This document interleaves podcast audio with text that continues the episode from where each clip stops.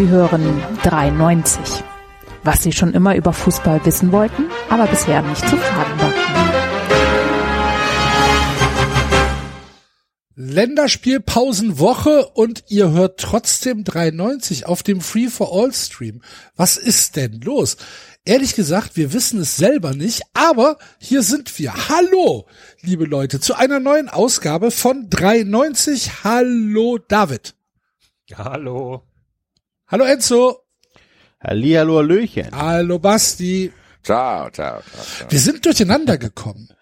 Wir wussten halt nicht genau, machen wir heute Patreon, machen wir heute gar nicht, nehmen wir auf, was machen wir denn? Und dann haben wir gesagt, ah, nehmen wir halt auf. Dann nehmen wir halt auf und machen nicht zwei Folgen direkt hinter die Paywall, weil nächste Woche ist ja hinter die Paywall. Ja. Äh, was auf jeden Fall jetzt schon mal bedeutet, dass ihr aber auch jetzt schon Fun Friends werden solltet, damit ihr vorbereitet seid, wenn es nächste Woche nach einem Bundesligaspieltag eine reguläre Folge hinter der Fun Friends Paywall geben wird. Genau, und als Fun Friend ähm, habt ihr dann nämlich auch die folgenden zweieinhalb Minuten nicht zu hören.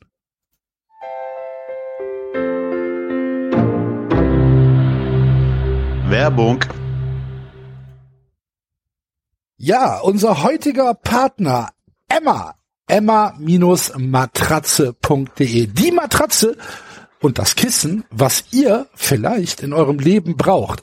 Checkt auf emma-matratze.de die eh schon guten Angebote und wir können tatsächlich aus eigener Erfahrung sagen, die gute Qualität. Wir haben nämlich etwas bekommen von Emma und äh, dafür gehen Grüße raus und Dank. Äh, ich habe zum Beispiel ein Flauschkissen bekommen. Ein Flauschkissen, was mich äh, positiv überrascht hat, genauso wie hoffentlich dich, mein Flauschbärfreund Basti. Ja, also wenn es ums Thema Flausch geht, dann sind Axel und ich natürlich vorne dabei. Aber ich muss tatsächlich sagen, dieses Ding hat mich echt weggefeuert. Das war so weich, da fällst du echt richtig geil rein. Also ich muss sagen, äh, das ist tatsächlich, ohne zu lügen, das beste Kissen, was ich jemals hatte. Aber äh, wir haben ja nicht nur Kissen äh, bei Emma, sondern Enzo, du hast auch was ganz anderes bekommen. Ich habe äh, Matratzen bekommen von Emma und ähm, als Familienvater ist natürlich Schlaf echt eine rahe, äh, ein rahes Gut bei mir und muss aber sagen, dass durch die Emma-Matratze mein Schlaf um einiges besser geworden ist. Ich bin jetzt mehrmals beim Kinder ins Bett bringen mit eingeschlafen und das ist mir in den Jahren davor echt nie passiert. David, kannst du das bestätigen? Ja, ich habe das Emma Originalkissen bekommen. Das ist etwas dünner als das Flauschkissen. Es ist sogar noch dünner zu machen, weil man kann die Schichten einzeln rausnehmen. Und das äh, kommt mir wiederum tatsächlich extrem gelegen, weil ich äh, festgestellt habe, dass ich vergleichsweise dünne Kissen brauche, die aber trotzdem so eine gewisse Weichheit, Softheit äh, brauchen. Das ist gar nicht so einfach, sowas zu finden. Und das ähm, hat mich sehr, sehr überzeugt, muss ich sagen. Wenn ihr auch überzeugt werden sollt, äh, wollt, dann äh, kann ich euch auf jeden Fall noch ein paar Fakten hier um die Ohren hauen. Es ist auf jeden Fall so, der Versand ist kostenlos und auch die Abholung ist inklusive. Ihr könnt 100 Nächte tatsächlich risikofrei das testen. Also ihr könnt wirklich ausprobieren, nicht nur einfach in den Baumarkt gehen und sich mal kurz da drauflegen. Ihr kriegt 10 Jahre Garantie. Das ist natürlich auch sehr, sehr lange. Es ist für alle gängigen Körper- und Schlaftypen. Und was wichtig ist, ihr könnt die Bezüge abnehmen und waschen. Damit wir euch aber das Ganze noch mehr versüßen, nicht nur euren Schlaf, haben wir natürlich einen Code für euch, mit dem ihr 5% Rabatt bekommt. Der Code ist 390, alles groß geschrieben. D-R-E-I 90. Ich wiederhole, damit ihr es notieren könnt. D-R-E-I, alles groß geschrieben. 90 kriegt ihr 5% Rabatt. Diese 5%, die ihr durch unseren 390 Code bekommt, die gehen natürlich on top zu den Rabatten, die ihr auf der Homepage von Emma Matratzen sowieso bekommt. Also, meine lieben Freunde, wir können euch das tatsächlich nur empfehlen für einen wunderbaren Schlaf. Werbung vorbei. So, und äh, damit müsst ihr leben, liebe Fun Friends, dass ihr das jetzt nicht gehört habt. Aber mein Gott, so ist es. Ja, wenn ihr noch keine Fun Friends seid, David, was müssen die Leute machen, um A, der Werbung aus dem Weg zu gehen und B, unser neues Sendeformat äh, zu hören und die nächste Folge 93 auch noch zu hören?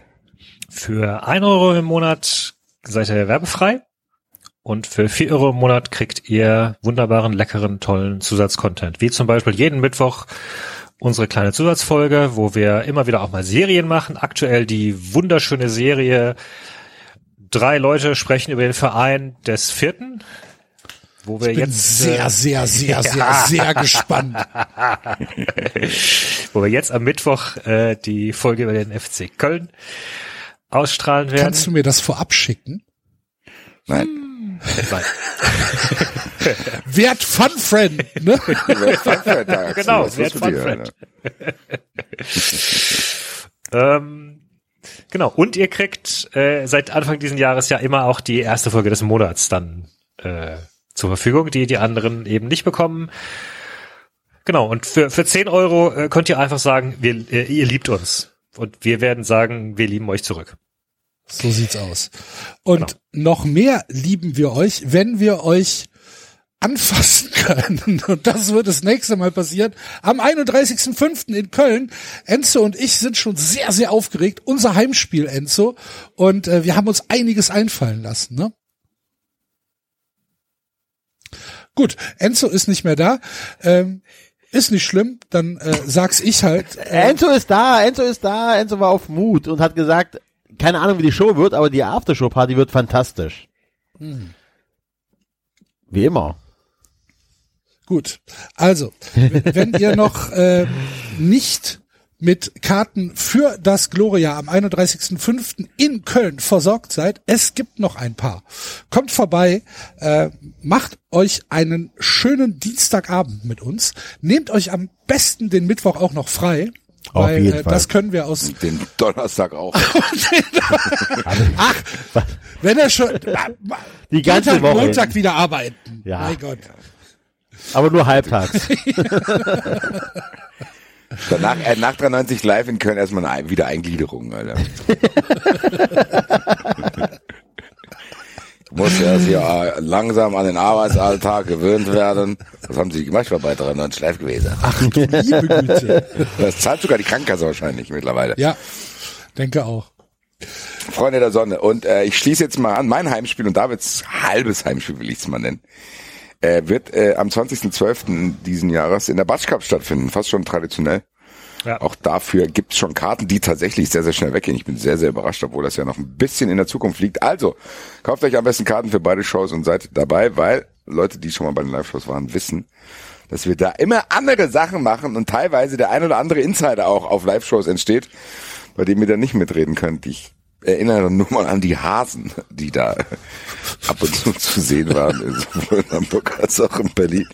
Sehr, sehr merkwürdige Szenen, in die wir da abtauchen können, weil, das kommt noch dazu, auf der Live-Bühne können wir natürlich ein bisschen mehr eskalieren als hier, weil wir dann wissen, die direkte Response ist da, aber ansonsten haben wir keinen Shitstorm zu äh, befürchten. Von daher sind wir da ein bisschen lockerer und äh, beim Thema lockerer fällt mir natürlich auch ein, dass wir noch Merch haben, wo ihr euch locker flockig euren Mitmenschen zeigen könnt, indem ihr unsere Hoodies, Tassen, Feuerzeuge, T-Shirts, Schlappen, alles mögliche äh, kaufen könnt. Und ich glaube, dann können wir auch den Sack zumachen, was Unterstützung von 93 betrifft. Also am besten alles machen, was wir hier gesagt haben. So sieht's Auf aus. jeden Fall. Und Schlappen ist natürlich die perfekte Überleitung, um über diese Länderspielwoche zu reden. Enzo. Italien. Schlappe. Feser. Wie, fünf, Der Enzo, kriegt, der Enzo läuft jetzt bei der Feser Göser Preisverleihung für Axel auf die Bühne und klatscht ihn. an. Und schreit mich danach zwei genau. Minuten an. Das hat Italien nicht in den Mund! 65,4% Ballbesitz Italien. 5 zu 2 Tore, äh, Schüsse aufs Tor. Italien hat. 6 Fünf Torschütze ist nicht viel, Enzo. aufs Tor, ja, aber aufs Tor. Es ist nicht Richtung Tor, sondern aufs Tor. Davon waren aber drei Schüsse aufs leere Tor. Wie auch immer die vorbei, also ne, keine Ahnung, wie sie das geschafft haben. Das ist ja nicht reingegangen. 16 Schüsse abgewehrt hat Italien. Ja. Italien hatte 16 Eckbälle, Mas äh, Mazedo Nordmazedonien null. Ja. 30 Flanken äh, und so weiter und so fort. Auf, es gibt nicht eine Zahl, wo Mazedonien einen Ticken besser wäre, außer beim Tor. Tor. In der 92. Minute, außer Distanz, Fernschuss. Und ich sag's noch, ich hab's euch doch gesagt, setzt Geld auf ein Tor von Mazedonien.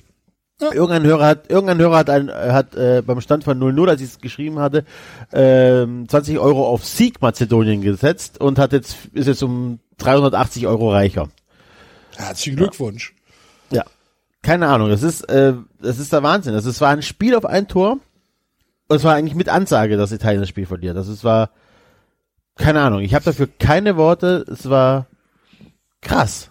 Es Das war ist das krass. zweite Turnier jetzt, aber es kann ja auch, ich, mir wurde ehrlich gesagt ein bisschen zu viel gewesen um dieses einzelne Spiel gemacht, aber es kann ja vorher schon nicht gut gelaufen gewesen sein, dass du überhaupt in der Situation bist. Ja, ja, du bist ja, du bist ja dann in der Qualifikation, hast einen Elfmeter gegen die Schweiz verschossen und solche Sachen, wo du also auch schon sicher, also wo du dich hättest locker qualifizieren können. Also du hast es ein bisschen zu leicht genommen und dann passiert das. Jetzt fängt wieder die Diskussion an, ähm, war die Europameisterschaft, also gewinnt der Europameisterschaft einfach nur so ein Zwischenhoch ohne Muster, also einfach, keine Ahnung, es passte wieder gerade sehr viel zueinander, aber eigentlich ist, ähm, und das ist tatsächlich nicht wegzudiskutieren, die Serie A ist ja weit weg davon, äh, zu den Top 3 Ligen zu gehören. So, du hast ja in der Champions League keine Mannschaften, die weit kommen und auch sonst nicht irgendwie.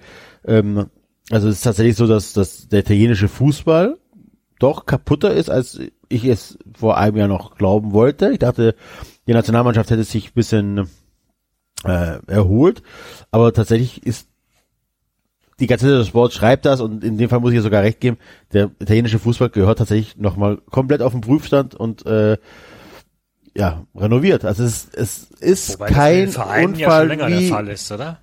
Genau, also die, ja, die Vereine unterperformen, die Vereine unterperformen auch mit sehr vielen äh, nicht italienischen Spielern, was ja natürlich noch doppelt scheiße ist. Weißt du, wenn du sagst, okay, du hast wenigstens eine geile Serie A, äh, auch wenn du einen, einen hohen Anteil von Spielern hast, die nicht für die Nationalmannschaft spielen dürfen. Aber du hast ja weder das eine noch das andere. Also du hast eine beschissene Mannschaft, äh, beschissene, also beschissene Liga ist übertrieben, aber du hast halt eine nicht so Top-Liga mehr. Davon können auch viele nicht für die Nationalmannschaft spielen. In den Jugendbereichen sind sehr viele Spieler, die nicht für die Ita- italienische Nationalmannschaft spielberechtigt sind. Ähm, ja, keine Ahnung. Mancini will bleiben. Gazzetta dello Sport hatte schon gehofft, dass Lippi zurückkommt mit Cannavaro, also Cannavaro und Lippi als Co-Trainer. Arrigo Sacchi fühlt sich genötigt, äh, alles in Frage zu stellen, wobei der eigentlich auch Teil dieses der, der Erneuerung von 18 war. Also ich, keine Ahnung. Ein sehr, es wird auf jeden Fall nicht langweilig und die nächsten Monate könnten tatsächlich noch richtig lustig werden im italienischen Fußball. Also ich verstehe das mit der Liga so gar nicht, weil die Liga ist doch eigentlich eine hochattraktive Liga, wenn man sich die anguckt. Du hast im Prinzip vier Riesenvereine da oben, die alle noch um die Meisterschaft spielen. ja, aber du hast auch, du hast aber Juventus doch zehn Jahre als Meister gehabt, ne? Also du hattest auch das, was Gut, du aber jetzt, hast, äh, jetzt ist es halt Milan, Napoli, Inter und Juve, die da oben halt alle noch äh, Aktien haben. ja, So, das ist doch attraktiv. Da ja, ist doch, da ist doch die Qualität des Fußballs erstmal sekundär, oder? Ja, äh, hä? Worüber diskutieren wir jetzt? Über, Leistung über die der Nationalen- Attraktivität der, der Liga. Weil du Für sagst, dich als ist, Zuschauer? ja. Ja, aber Gut, nur aber weil da glaub, Enzo- mehrere, Enzo doch mehrere Vereine von der Qualität her. Natürlich ist es spannend, wenn da drei Mannschaften, vier Mannschaften äh, den Scudetto gewinnen können. Aber wenn das einfach vier Nulpen sind, also die vier besten Nulpen, und die international aber nichts reißen, dann kannst du mir doch nicht sagen, dass die Qualität der Serie A gut ist. Wo ist denn die Serie A Ja, nee, in der, international vielleicht- gesehen? Vielleicht, vielleicht ist Qualität nicht das richtige Wort, was ich da dafür verwenden würde, aber Attraktivität. Ja, aber damit gewinnst du halt nichts. Ja. Also du beziehst deine Attraktivität gerade daraus, Aus dass der die Spannung. Serie A Genau. aus der Spannung. ja. Ja, Herzlichen Glückwunsch, ja die Kreisliga A kann aber auch Finnland spannend oder sein. Kroatien, äh, ja genau, ja, oder Nordirland zutreffen. Also dadurch hast du ja keine Ja. keine international starken Vereine und nicht automatisch eine international starke Mannschaft, wobei das ja nochmal was anderes ist, weil Spieler ja auch außerhalb des eigenen Landes spielen können. Also Frankreich war ja, Ja. lange Zeit auch nicht wirklich als Liga stark und dann haben die Franzosen halt außerhalb des Landes Ja. äh, ihre Trophäen geholt. Ähm, Also was wir halt natürlich, also was wirklich ein Riesenproblem ist, dass wir anscheinend tatsächlich im Jugendbereich zu wenig äh, Spieler für die Nationalmannschaft ausbilden. So. Ja, da kommt einfach zu wenig danach, zu wenig ähm, gute Spieler. Wir überlegst mal, wir haben halt, wir haben uns gefeiert für die, äh, die Innenverteidigung mit Cellini, der damals 36, 37 war, jetzt ist er 38. Das kann es halt auch nicht sein. Ne? Wir, klar, der italienische Fußball hat steht da drauf auf diesen alten Männer und so weiter und das funktioniert ja auch ganz oft und du hast ja mit diesen alten Männern auch ganz oft was gewonnen, aber das, es kann natürlich nie, nie, nie, nie ähm, die Zukunft sein, dass du sagst, hier, ich, ich gehe in so wichtigen Spielen im, mit einem Schnitt von, keine Ahnung, von 33 oder so, ne? Also es ist im Großen und Summen Kacke. Also es, ähm, und was mich, was mich überrascht ist, wie sehr es mich tatsächlich abfuckt. Weil, Ich, ich, weil ich tatsächlich ähm, zur Serie, äh, zur Nationalmannschaft und zum italienischen Fußball ein komisches Verhältnis habe. Ich bin da oh, schon ein bisschen der klassische Event-Otto bei den Turnieren. Also mittlerweile, war früher anders. Früher habe ich wirklich jedes Spiel der Serie angeguckt und so, aber es ist halt, ne, mein Fußballkonsum ist eh rund rückwärts, äh, rückwer rückgängig, so rum. Und ähm, die Nationalmannschaft hat da eh noch ein bisschen drunter gelitten und für mich ist die WM ja irgendwie nicht präsent. Also dieses, dass wir in einem WM-Jahr leben, kriege ich ja gar nicht richtig mit. Und das im Mindest so. Und ich hab, muss zu meiner Schande gestehen, dass ich der festen Überzeugung war, dass das entscheidende Spiel gegen Portugal ist. Also, dass wir, ich dachte, das wäre jetzt irgendein Testspiel, was da gerade stattfindet oder so. Ich hatte das gar nicht richtig auf dem Schirm Okay. Und hab's dann halt eingeschaltet und mir das angeguckt und dann, da ich, ich dann erst realisiert, okay, alles klar, hier geht's tatsächlich um was. Ähm, und dann passiert das und, und dann, verlierst du in der 92. Minute und für mich war tatsächlich, ah, ich habe echt schlecht geschlafen und ich war auch am nächsten Tag noch sauer.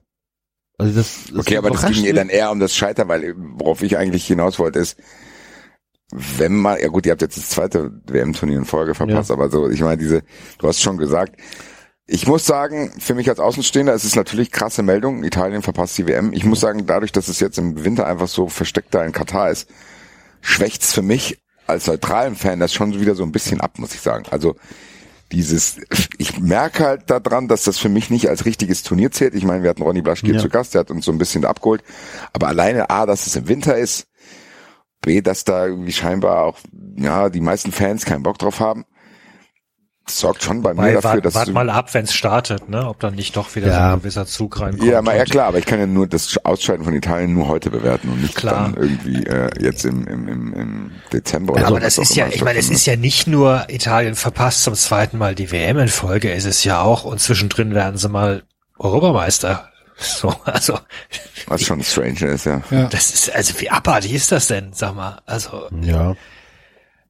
und und das war ja, es war ja ein überzeugender Auftritt bei der EM. Es hat ja jetzt niemand gesagt, Italien hat sich irgendwie den Titel ermogelt, sondern die galten ja zu Recht bei vielen Leuten dann auch als ja im Verlauf des Turniers als Favorit. Also es gab einen Artikel bei der Elf Freunde über einen Jugendkoordinator von der äh, Nationalmannschaft, wo halt auch der äh, das Fazit war, es ist nur noch eine Frage der Zeit, bis Italien wieder einen großen Titel holt. Und ich habe tatsächlich nach dieser Europameisterschaft gedacht, okay, wir haben da ein paar alte Säcke, ähm, aber im Großen und Ganzen könnte es vielleicht doch noch was werden mit dem Umbruch und so weiter und so fort. Und ähm, die Qualifikation war, boah, war die jetzt, ob die jetzt so schlecht war, dass man sagen muss, oh Gott, Riesendrama. Ähm, weiß ich gar nicht, ne? Aber ähm, ja, keine Was Ahnung. war dann also, nochmal, in welcher Gruppe? Ihr- ihr Seid ihr nur Zweiter geworden, ne? Wir sind nur Zweiter geworden, weil wir äh, am letzten Spieltag, glaube ich, kurz vor Schluss oder am vorletzten Spieltag gegen äh, die Schweiz, haben wir gegen die Schweiz einen Elfmeter nicht Ah. getroffen, ich weiß es gar nicht mehr. Irgendwas war da. Also kurz vor Schluss hätte man den Elfmeter versenken müssen und dann wären wir weitergekommen. Ja, so kann es gehen. So ist es. Aber wie So gesagt, ist das, äh, es ist überraschend, dass es mich tatsächlich so abfuckt. Äh, aber wir werden sehen, was dabei rauskommt. Und die Stimmung in Italien, äh, die ist, du hast es schon so angerissen. Ich habe es halt in dieser, in der Presseschau dann halt mal äh, mir angeguckt. Das ist schon so Richtung Weltuntergang, ne? Ja klar, du bist Europameister Ja. und, äh, und, und verlierst dann oder du schaffst die Qualifikation zum zweiten Mal nicht. Also das ist ja noch mal kommt noch dazu. Ja. Das kannst du ja noch nicht mal unter Unfall verbuchen und so weiter, sondern zum zweiten Mal beim wichtigsten Turnier, da geht's auch um richtig Asche. Ne, also dir fehlen dann praktisch zum zweiten Mal richtig fett Einnahmen. Die kompensierst du ja auch gar nicht so einfach. Deswegen, ähm, Boah, das hätte ich jetzt gar nicht auf dem Schirm gehabt, dass es für die Verbände da, dass, dass die Verbände da Probleme haben, wenn sie sich nicht in der, bei der WM qualifizieren. Aber wie äußern sich diese Probleme? Also die Ja. Spieler werden ja nicht vom Verband bezahlt. Du ist ja jetzt nicht so, dass wir ja, aber dir fehlen ja die Kohle für die Jugendarbeit und so weiter. ich kann mir keine guten Spieler leisten. Ja, vielleicht, gut, das ist dann vielleicht Ja, also die, die, aber- die fehlen die Kohle für die Infrastruktur, die fehlt die Kohle für die äh, für die für die Jugendarbeit und so weiter und so fort. Ja, Und klar, natürlich werden die Spieler brauchst du die Spieler nicht bezahlen, also klar an den Prämien und so weiter. Aber trotzdem ist das Geld an Verband, die dann fehlt. Ne? Vielleicht um. Scouting-Abteilung aufzubauen. Hä? Habe äh, überhaupt nicht auf dem Schirm gehabt, dass Ja, es für die ja. Verbände da um Geld gehen könnte. Das ist eher so, für mich ist die WM halt eine reine Reputationsveranstaltung. Es, aber es, die gehen ja mit einem fetten Plus da raus. Das ist ja, ist Geld. das so? Oder geht da nur die FIFA mit einem fetten Plus raus? Nö, nö. Ich glaube, die Verbände gehen da auch mit gut Kohle raus. Okay. Ja, und ähm, keine Ahnung, ja. Also ich glaube, das Schlimmste, was passieren könnte, dass Italien wieder anfängt, äh, sei auf seine alten Helden oder seine alten Helden zu suchen und dann Arrigo Sacchi und Lippi und so weiter in irgendwelche Positionen zu installieren, die halt selber schon über 80 sind gefühlt oder sogar sind. Dann steht die Abwehr wenigstens wieder. Ja, aber es ist ja das, was wir 2014 gemacht haben, dass wir äh, ähm, auch wieder, oder das war 2010, also Cannavaro wieder zurückgeholt haben und Cannavaro sich auch wieder die Glatze rasiert hat und so ein Schwachsinn. Also keine Ahnung. Ja, auf jeden Fall das letzte WM-Playoff-Spiel, was Italien gewonnen hat, war gegen Frankreich. Herzlichen Glückwunsch. Das war gar nicht mal so unwichtig, der Sieg. Frankreich ist dabei. Wer leider auch nicht dabei ist, sind unsere Freunde aus Österreich. Das ist ein Drama. Das ist für mich Drama. viel schlimmer als alles es ist andere. eine Katastrophe. Der walisische Drache hat zugeschlagen, Basti. Es ist ein Drama. Ich hab's nicht verwahr, ich hab's nicht verwunden, Axel. Ja, die Stimmung ist auf jeden Fall nicht gut. Das kann ich aus äh, erster und zweiter Hand berichten tatsächlich. Äh, sehr, sehr ernüchternd auf jeden Fall im Lager der Österreicher. Ähm, ja, ich würde mal sagen, der Parasit Gareth Bale hat zugeschlagen. Worum Also Parasit? das ist nicht mein Wording, bevor jetzt hier wieder irgendwelche Leute anfangen, mit ihrem Ellbogen zu twittern und was weiß ich, was sich entbeint. Äh, der wurde, von welcher Zeitung wurde der so genannt? Ich weiß gar nicht ganz genau. weiß ich auch nicht mehr. Auf Gareth Bale hat auf jeden Fall die richtige Antwort gegeben. Äh, Das Ja, 2-0 war ein Knackertor. das ist, wollte ich gerade sagen. Junge, Das ist nicht so Junge. schlecht, Alter. Den musste er erstmal so machen.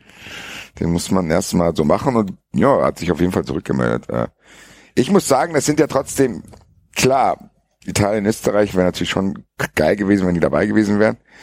Ob, ja, egal, ob das geil wäre, weiß ich gar nicht. Bei dem Turnier ist mir auch egal. Aber ich meine, Nordmazedonien und Wales sind halt schon zwei Stories, die mich jetzt nicht weinen lassen. Also es ist schon, Nordmazedonien muss ja erstmal jetzt gegen Portugal noch spielen. stimmt. Es ist ja jetzt am Dienstag noch. ist noch Ja, ja. Portugal gegen Nordmazedonien Ach und so, Polen ja. gegen Schweden. Wisst ihr eigentlich, dass ich Super. tatsächlich ähm, Seit wann ist denn das so? Also, Ich äh, frag mich wa- nicht. Gab's nicht aber immer eigentlich immer nur ein Playoff-Spiel? Ich weiß auch nicht, was mit Wales ist. Ist Wales jetzt qualifiziert? Und wenn ja, warum? Und wenn ja, für was? Für was? Für die, für die Kann Nations WM. absteigen im Silberpfeil Cup? Nein, ich weiß jetzt zum Beispiel nicht, wo der Unterschied ist zwischen dem Spiel Italien-Nordmazedonien und Wales-Österreich.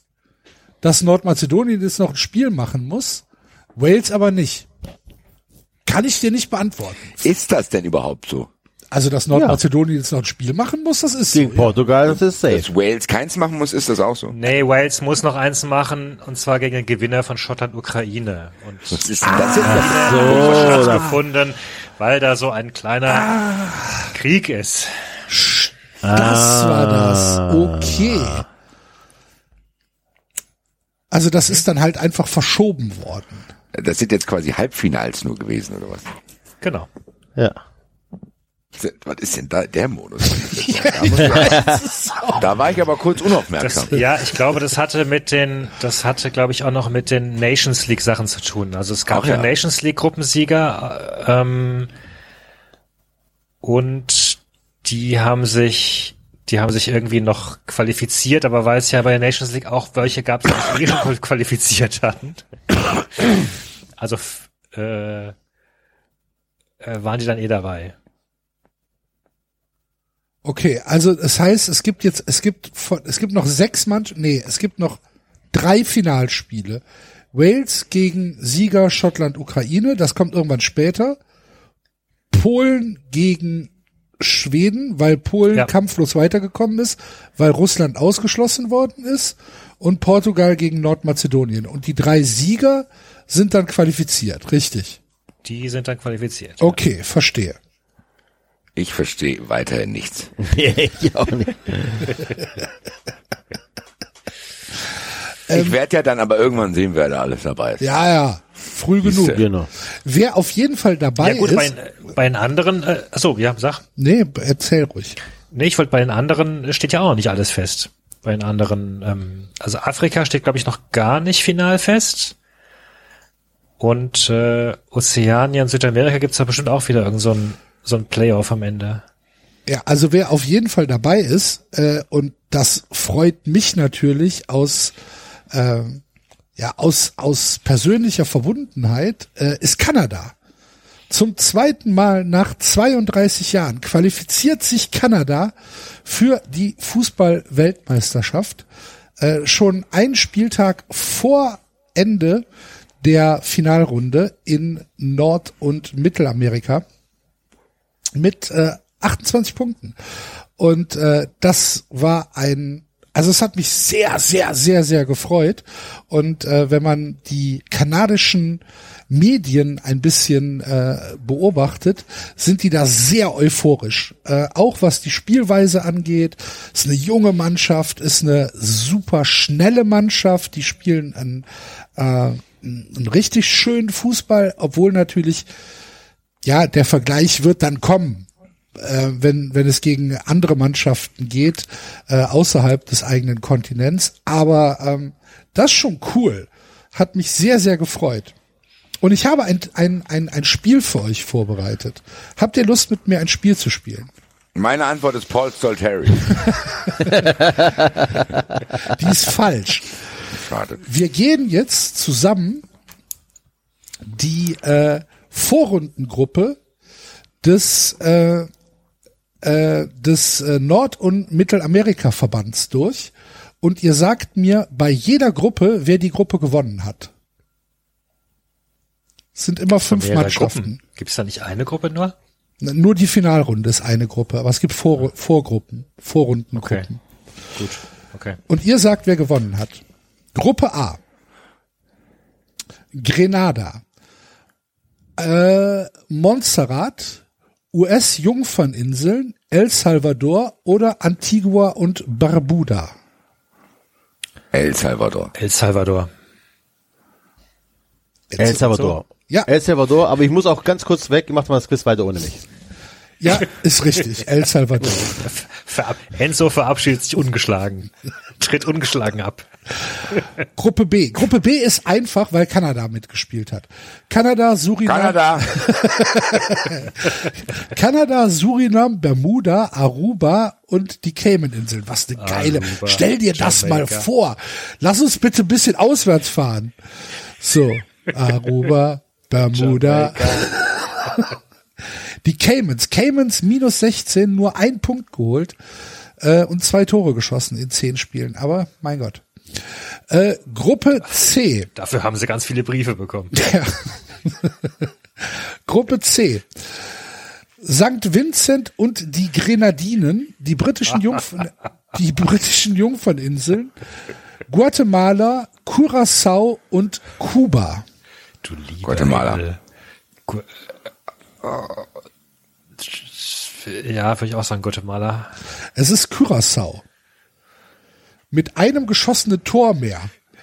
Beide 10 Punkte, beide plus 14 in der Tordifferenz. Curacao 15 zu 1, Guatemala 14 zu 0. Wiedersehen. Okay.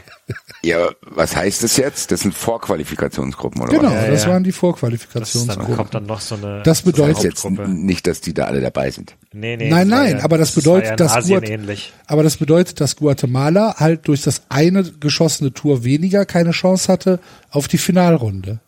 Ja.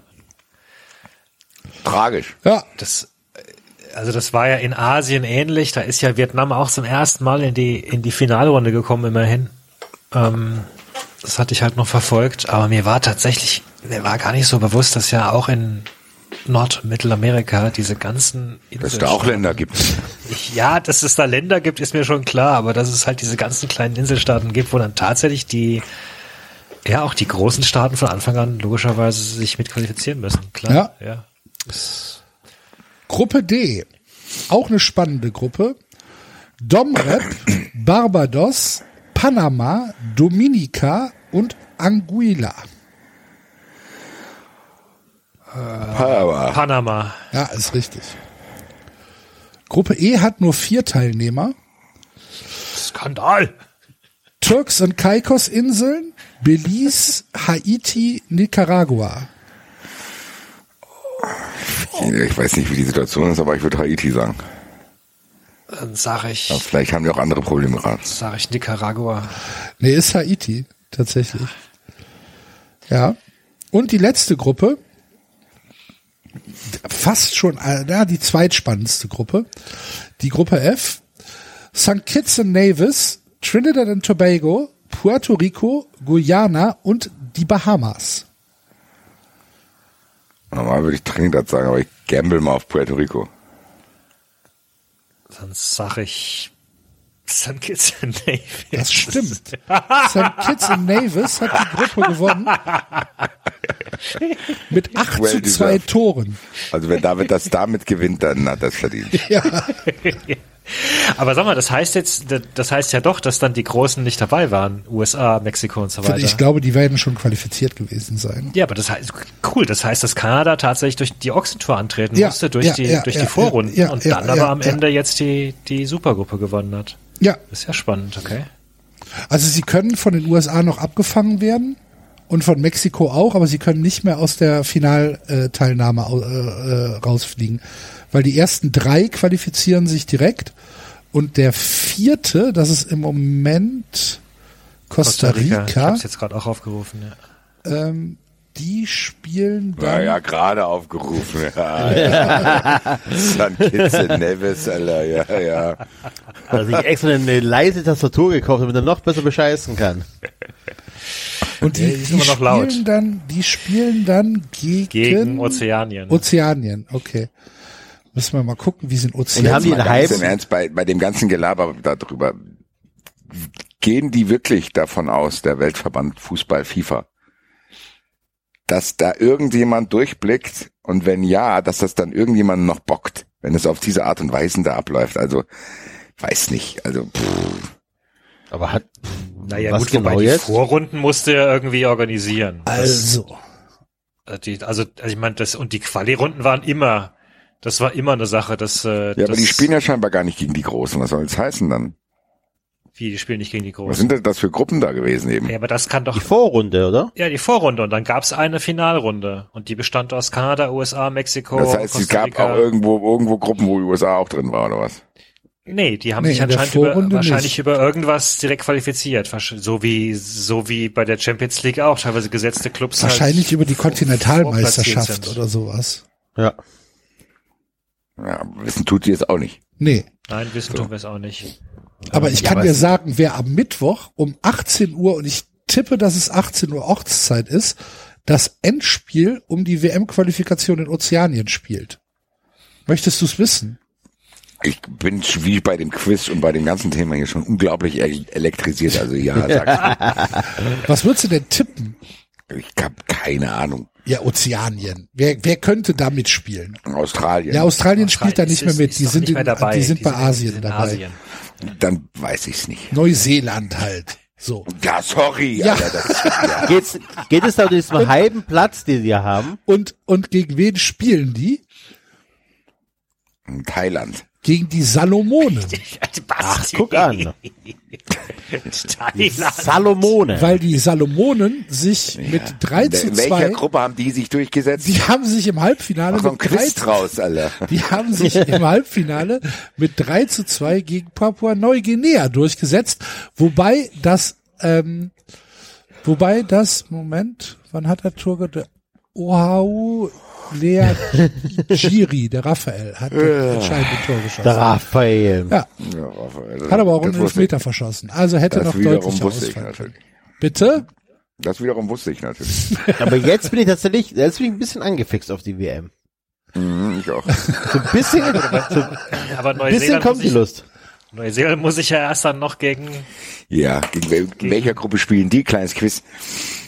Nee, gar nicht. Die, die spielen jetzt das Finale gegen die Salomonen und wenn sie das gewinnen, müssen sie gegen den vierten aus der äh, Nord-Mittelamerika-Gruppe Playoffs spielen. Ist auch geil, ne? Costa Rica gegen Neuseeland, Playoff wäre um die Weltmeisterschaft. Und Australien ist bei den will- Asiaten ich dabei, will, weil die doch die immer, Salomonen sich äh, Ja, gut. qualifizieren. Australien Und- ist bei ist bei Asien dabei, weil weil ihnen Ozeanien zu läppisch war und sie gesagt haben, sie wollen mehr Herausforderungen. genau, und die aber, und weil die halt immer nur diesen halben Platz hatten. Ne, also man muss, die mussten dann nochmal gegen den, äh, Südostasien-Meister spielen oder so, oder irgendwas Nee, war sie da mussten, die mussten genau das, was Axel eben vorgelesen hat. Sie mussten gegen Nordamerika spielen. Wir Nordamerika. noch Oder gegen. Südamerika, glaube ich, kann auch mal sein. Aber wen lassen wir denn Australien spielen? Ach, Südostasien, irgendwas geil. Wird uns schon was einfallen. Das ist wie Ostberlin. Das ist eine große Fläche. Ja. Ach ja. Wir halten fest, am Ende werden sich irgendwelche Mannschaften auf irgendwelche Weise für eine WM qualifiziert haben. Und wir werden's gucken. Hat denn jemand von euch das Länderspiel der deutschen Fußballnationalmannschaft geschaut? nein. Nein. Natürlich nicht. Ich auch. Um was ging's da jetzt noch? Das war Freundschaft. Freundschaft. Freundschaft.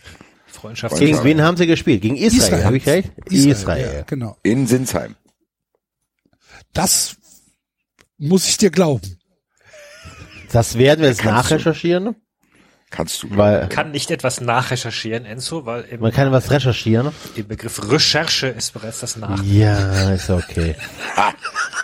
Enzo, eigentlich müsstest du dich jetzt nach diesem Mic Drop von David aus der Sendung verabschieden. Genau. Oder ich schmier ihm einfach einen. Macht der Max, Das- macht also der das- Max sowieso auch immer falsch. Viele Grüße. Was? Sagt der Max auch immer falsch im Rasenfunk. Viele Grüße. Welcher Max? Welcher Rasenfunk? Was ist der Rasenfunk? Ein Podcast über die Männer-Bundesliga. Also, Thomas Müller schießt Foulelfmeter an den Pfosten in der 89. Minute. Trapp hält Foulelfmeter von Cohen in der 94. Minute. Trapp hat gehalten, habe ich gesehen. Ja. Trapp wohl voll gut. Trapp, gut, Alter. Aber sag doch mal, Jungs, wir haben doch vor äh, ein paar Jahren hatten wir doch mal äh, gesagt, die, ganzen Leute da in der Nationalelf nerven uns und wir schauen erst dann wieder, wenn die jüngeren Leute an Soda gekommen sind in der Nationalelf. Da hat man sogar so mal so eine so eine Elf zusammengestellt. Ich krieg's ja nicht mehr zusammen, aber Boah, ich mache auch gleich ein Quiz mit euch, Alter. und je- jetzt jetzt sind doch die ganzen jungen Leute dabei. Also Tar ist dabei, Kira ist dabei. Stopp, stopp, stopp, stopp, stopp. Lass, ist dabei. lass uns mal probieren, ob irgendeiner von uns auch nur in die Nähe von der aktuellen Startformation von Deutschland kommt. Also Tor ist klar, neuer, oder? Ter Stegen. Hä? also ich würde auch Neuer sagen. Ist neuer nicht die Nummer eins mehr? Doch. Meiner Hey, Ter Stegen hat es gegen äh, Israel gespielt. Es geht um die Top 11 beim, äh, beim richtigen Spiel, nicht bei irgendeinem Freundschaftsspiel, wo probiert wird, richtig? Ja. Wenn alle fit und so weiter sind. Okay. Wenn alle fit sind, was ist die Startelf für Deutschen? Ich wüsste es, ich bin gespannt, ob wir es hinkriegen. Also, Neuer im Tor ist, glaube ich, safe. Neuer, Tor- so, wer spielt da in der Innenverteidigung? Hummels nicht. Nicht Hummels und? Boateng? Ist nee, Hummels nicht mehr in der, Ich in der glaube Nationalmannschaft? nicht.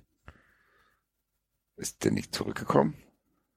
Aber wird er berücksichtigt? Und Ja, wer soll denn sonst spielen? Ist echt interessant, weil Ich, ehrlich Sportler gesagt wäre das wahrscheinlich, hätte ich auch gesagt. Flick verzichtet erneut auf Hummels. Das ist eine Meldung aus dem Oktober 21. ich meine nämlich, dass ich das am Donnerstag äh, bei Sportradio 360 mitbekommen habe. Okay. Gut, also dann ist Hummels raus. Süle ist dann wahrscheinlich der Nummer eins Innenverteidiger, oder? Ja. Süle Macht und Sinn auf jeden Rüdiger Fall. vielleicht. Ach, Rüdiger gibt's auch noch, ja. Also keine Ahnung. Tar? So offene Diskussion. Was mit Tar? Würde ich selber nehmen. Ich glaube aber nicht, dass der der Stamminnenverteidiger ist. Also ich glaube, das Tar hat jetzt auf jeden Fall gegen Israel gespielt. Okay. Ja, ja, und Schotterbeck auch. Also Schotterbeck hatte definitiv seinen National äh, Elf-Einsatz. Ja, aber ich glaube, wenn du jetzt Tar und Schlotterbeck nimmst, dann würde ich wahrscheinlich schon Süle da reinstellen. In, Also ich glaube, Süle und Rüdiger ist die Innenverteidigung. Würde ja. ich denken. Ginter? Ginter stimmt, gibt's auch noch. Keine Ahnung. Kann man das eigentlich rausfinden? Ich versuche gerade rauszufinden, welche Länderspiele Deutschland hatte. Also wenn das Ja, letzte, dazu müsste man sich die letzten Aufstellungen anschauen, aber dann sagt immer noch nichts darüber aus. Also zum Beispiel, ach guck mal hier, Deutschland hat 4 zu 0 gegen Mazedonien gespielt. guck mal hier, äh, das 4 Ah, zu 1, Mazedonien. Na, Enzo. ja, Beim, beim 4 zu 0 gegen Nordmazedonien waren Kehrer und Süle in der Innenverteidigung. ja, nehmen wir mal, oder wir können Ah, auch das Kehrer. Ah, Kehra würde ich aber ehrlich gesagt nicht aufstellen. Aber Doch, das ist geil. Ja. Und so, beim, beim 4 zu beim, 1, 1, beim 4 zu 1 gegen Armenien waren wir äh, Ginter und Tar in der Innenverteidigung. also es ist fast schon Tar hier, ne? Also die versuchen jetzt? sich quasi noch zu finden. Ja. Ja gut, dafür sind ja so Dinger da. Ne? So, jetzt wird's eh viel interessanter. Wer spielt den Linksverteidiger? Philipp Lahm. David Raum. Klosterberg. So wie Raum gerade Raum, spielt, Raum, geht ja. nichts an, an Raum vorbei, finde ich. Ja, das stimmt, aber ist ja auch schon, ist das auch schon in der Nationalmannschaft angekommen? Ja, Raum hat auch schon im Israel November auch schon gespielt. Und hat hier gegen Armenien auch schon gespielt, ja. Ja. Und äh, rechts Ginder. Ist tatsächlich ein interessanter Spieler, ist halt in Hoffenheim, interessiert mich dann dann nicht. Ich, Ja. also Ja, ist das ein geiler aber- Kicker. Glaube ich, für die Nationalmannschaft geht da nichts dran vorbei im Moment. Wenn der, Aber eine Zeit lang war es doch hier auf jeden Fall Halstenmann.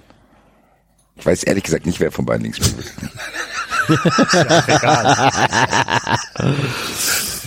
Klosterberg Kloster. oder Halstenmann. ist doch egal.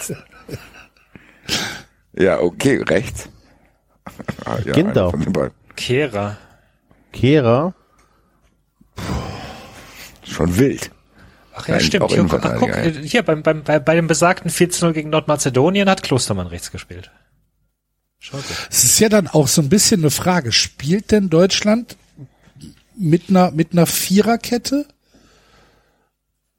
Oder Stimmt. geht das, geht Unter- das dann eher vielleicht bei, bei großen, wenn es um große Spiele geht, geht es dann eher in so Richtung 3-4-3 mit einem, mit einem, mit einem Vierer Mittelfeld, wo dann Kimmich so diese, diese hängende Rechtsposition spielt. Also unter Flick scheint es jetzt hier zuletzt sehr, sehr viel Viererkette gewesen zu sein. ja. So wie das aussieht. Ich meine, das waren jetzt halt auch keine wirklich großen Mannschaften, ne? Rumänien, Nordmazedonien, Liechtenstein, Armenien. Weil irgendwo musst, irgendwo musst du ja wahrscheinlich Kimmich einbauen. Und ich würde den halt dann schon irgendwie auf der, auf der rechten Seite einbauen, aber die Frage ist, wo rechts? Ja, aber da, ja, weiß ich, ja, kann der nicht auch in der Zentrale spielen? Kimmich auf jeden ja, Fall. aber die Zentrale ist halt ja so ein bisschen überlastet, ne? Also da, die Zentrale ist ja, ist ja stark besetzt.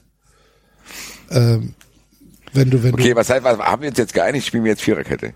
ja, von mir aus spielen wir vier. Also tatsächlich, wenn ich mir die letzten Spiele hier anschaue, dann scheint Flick immer Viererkette gespielt zu haben. Okay, da können wir eigentlich Kimmich auf, als einfach als Rechtsverteidiger nehmen, dann haben wir das abgefrühstückt. Können wir machen, ja. Also wer, wer, wen hatten wir eigentlich in Innenverteidiger? Äh, Rüdiger und Süle. Oder Tar und Süle. Okay. Links David Raum und rechts Kimmich. Okay. So. Boah, ist Kimmich nicht stärker zentral, ehrlich gesagt? also Kimmich ist doch voll verschenkt. Ja. Also dann stell Ja, aber du hast halt ein großes. Angebot, also du, wo du quasi, du kannst Weiß leicht, nicht, nee. ja, ich auch nicht. Ich würde den überhaupt nicht verschenkt sehen, weil der, der geht ja, der geht ja trotzdem die Linie hoch. Aber du hast, Was, du heißt, hast, was spielen wir denn? 4-3-3? ja, 4-2-3-1, oder? Ja gut. Spielt Toni Groß noch? Haben wir dann auch aufgehört, ne? Ah, der hat aufgehört. Toni Kroos hat aufgehört, Nationalmannschaft? Der hat nach der WM, EM hat er aufgehört, ja. Okay. Ich glaube auch, ja. Zum Glück sind wir ein Fußball-Podcast und wissen sowas. Solange Fabio Capello Trainer in Russland ist. schlagen, David, ehrlich gesagt. so. Aber wer spielt denn dann in der Zentrale? Gündogan. Also jetzt haben wir zwei Sechser zu besetzen. Ich würde ja Kimmich hinstellen, aber Als Sechser? halt. Ja. Okay. Aber sonst hast Ja. du halt die Auswahl. Kannst halt, kannst halt Goretzka. Ach, den gibt's auch noch, stimmt. Goretzka, Gündogan klingt doch gut eigentlich. Was für Alternativen hätte man denn noch auf der Position? Neuhaus? Ja, Weigel. Nee. Je. Je. Oh je. Was mit der Reusette? Mit wem? Marco Reus. Das ist doch kein Sechser, Alter. Ob es jetzt ein Achter oder ein Sechser ist. Marco weiß es nicht mal. So oft verletzt, ist immer verletzt. Hat er gemacht, drei Spiele. Marco Reus ist nicht mal ein Achter. Marco Reus ist entweder Stürmer oder Zehner. Ja, gut. Ja, aber wer gibt's noch? Goretzka, Gündogan? Gibt's da noch irgendeinen? Neuhaus? Also gegen Israel wurde Stach eingewechselt. Wer? Stach. Anton Stach vom, vom FSV Mainz. Ah, wer? Anton Stach. Ja. Den Namen habe ich, ey, ich geb's offen zu. Den Namen habe ich noch nie gehört. Was? Völlig. Ich bin komplett blank. 23 Jahre alt. Der ist von 23. Anton Stach. Ja. Da- Das hast du jetzt ausgedacht, um uns zu testen. Nein, Alter. nein. Doch. Was wir die alles glauben. Wieder, wo die Chelsea-Fans vom Stadion befragt wurden, was sie vom Neuzugang Danilo halten. Die gab's gar nicht. Alter. Ja, ja, good player from Brazil. Alter. Ja, ja. Ja, ja. 21, Bund, 21 Bundesligaspiele. Ein Tor. Anton Stach. Ja. Geil. Ja, herzlich willkommen.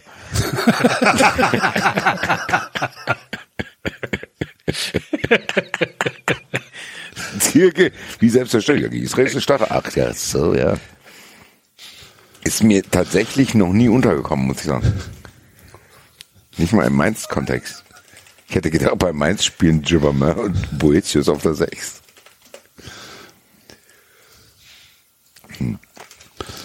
Ich mache jetzt eine Umfrage bei Twitter.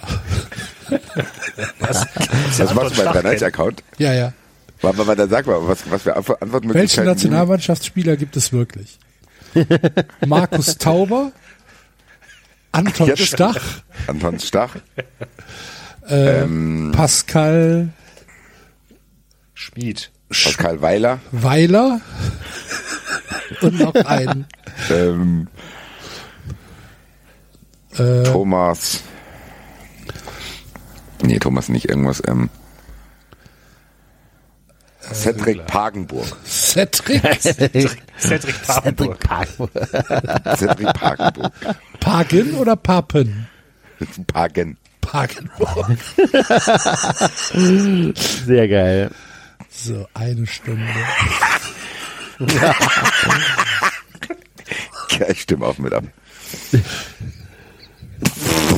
Anton Stach, Alter. Was ist denn nun los, Alter? Ist online. Ich bin sehr gespannt. 100% Cedric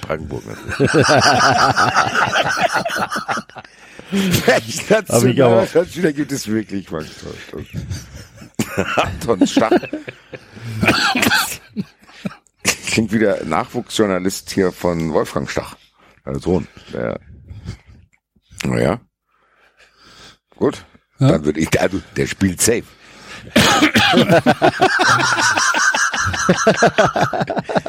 Stach Gündogan. Axel, kannst du mir einen Gefallen tun und nicht immer so ins Mikrofon husten, bitte? Was soll ich denn machen? Weiß ich nicht. Ja, Entweder zur ich- Seite oder den, den Mute-Button drücken. Ich habe keinen Mute-Button, David. Lass Doch, das du mit dem Mute-Button. Nein, David, Alter. Das habe ich schon einmal ausprobiert, dann ist hier alles zusammengebrochen, Alter. Da war was. Da war was. Ich gebe mir Mühe. Von dir, Dankeschön. Was ist David, denn, ist- was ist denn, wenn wir auf rechts Leroy Sané nehmen und Kimmich in die Mitte? Sané als Rechtsverteidiger. Das ist Ja, Rechtsverteidiger.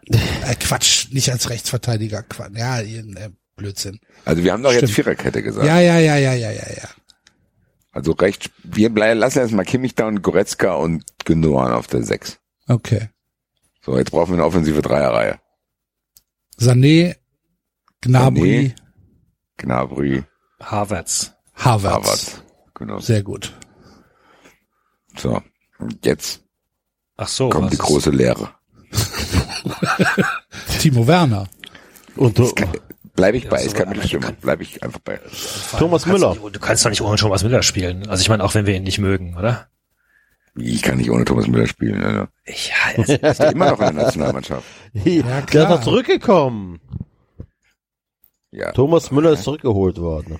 Ja, Hummels so auch und ist trotzdem jetzt nicht. Also glaubt ihr wirklich, dass der noch weiterhin lange eine Stütze sein wird oder reden wir jetzt hier kurzfristig für Katar? ich dachte, wir reden jetzt für Katar. Okay. Also, was weiß ich denn, was in, was in drei Jahren? Wer ist denn noch als da kommen wer ist denn bestimmt der noch mehr Anton Stachs. Mecker könntest du nehmen. Nemtscher Nemtscher. von Wolfsburg, Ja. ja. Johnny Burkhardt. Ach, das Hast du übrigens mitbekommen, dass? Haller äh, äh, sich für die Elfenbeinküste entschieden hat? Lass mich in Ruhe, Alter. Ich will mit Haller nichts zu tun haben. Entschuldigung. Was mit Musiala? Ja. Ah, das Aber- Auch nicht schlecht. Kann der Mittelstürmer? Was ist, äh, Wirtz ist zu früh, ne? Der, der, der kommt nicht mehr zurück zur WM, oder? Ach, stimmt. der- der- Am Ende muss Deutschland eigentlich das machen, was die Eintracht macht, ohne Stürmer spielen. Weil du hast so viele geile Hybride da rumlaufen, Alter. Ich wäre echt fast dafür, ja, weißt du. Und Wirtz muss eigentlich auch rein. Ja, aber Wirtz kommt nicht zurück. Ja, aber Das, wenn wir jetzt hier über eine Stammelf Deutschland Ja, reden. bis zum Winter. nee, nee, das ist, wenn der, überleg mal, der ist bis mindestens September, Oktober ist der komplett raus und dann fängt erst das Aufbautraining wieder an. Ja. Das, nee.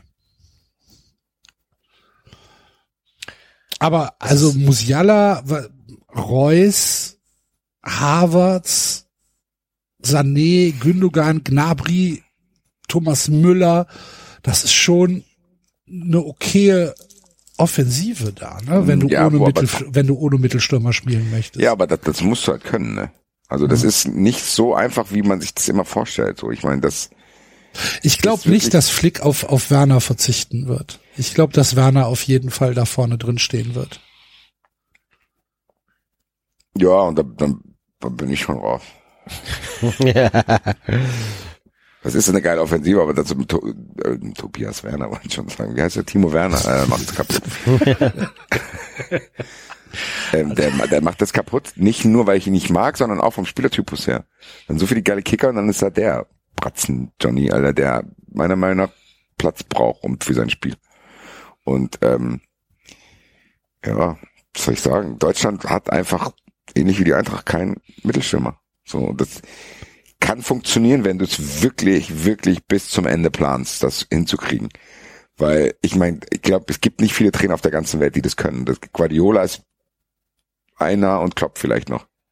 So, ansonsten sehe ich ehrlich gesagt keinen Trainer, der das funktionierend hinbekommt. Ich meine, Streich. Der SC spielt auch ohne Mittelstürmer. Ja, da ist doch der, Ja. der langhaarige Johnny, wie heißt der? Höhler. Äh, Höhler. Ja, aber das ist ja auch kein klassischer Mittel, Mittelstürmer tatsächlich. Das ist ja Der auch sieht für einer, mich der, aus wie der perfekt Kreisliga-Stürmer. Ja, du musst halt wirklich das, wenn du aus den ganzen Leuten da halt irgendwie eine Offensivformation basteln willst, musst du dir schon was überlegen. So die, das ist, glaube ich, echt ein großes Manko von Deutschland, dass die keinen richtig geilen, ja, das so wie Lewandowski oder so haben. Das ist, meiner Meinung nach fehlt das dann für äh, absolute Weltspitze. ja, so klar. einen absoluten Knackerstürmer. Und das ist auch krass, dass dich da gar nichts, guck mal, wie lange das schon ist. Wie lange musste Deutschland an Miro Klose festhalten? Mal gar nichts. Die letzten 20 Jahre gibt's einfach niemanden. Ja. Schon bemerkenswert, finde ich. ja. Anscheinend äh, schauen übrigens unsere Hörer mehr Nationalelf als wir. Aber auch nicht alle. An Anton Stach. Anton Stach führt mit 65 Prozent. Ja, total. Aber Cedric gefolgt von Cedric mir. Gucken, ob es den gibt. Mal, ich gucke jetzt mal. Gucken, wer das ist. Da ist er echt das Nachspiel. Stehen wir doof da. Cedric Pagenburg. Es gibt Cedric Wennemann. Und Cedric McCurling. Es gibt keinen Cedric Pagenburg oder was? Das kann ja nicht sein. In ganz Deutschland kein einziges Cedric Pagenburg. Der ganzen Cedric, Welt. Ced- Cedric Wennemann spielt beim SV Dorsten. SV Dorsten Hart. Im Auto Köpper Sportpark. Wo ist das denn? Dorsten Es, es gibt auf der Welt keinen Cedric Pagenburg. Nein. Anscheinend. Also nicht. jedenfalls nicht bei Google.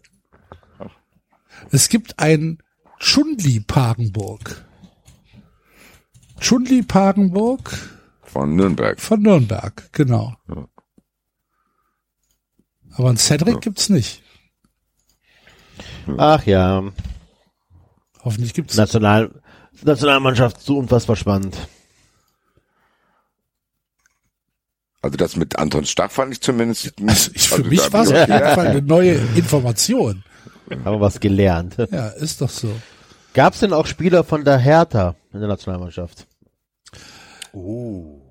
Enzo. Oh, was für Rauen. Ehrlich gesagt weiß ich es nicht.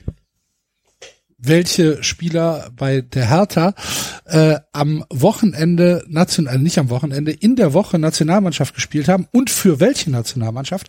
Aber vielleicht können wir das ja gleich eruieren, denn wir haben äh, eine Überraschung für euch und zwar einen Gast.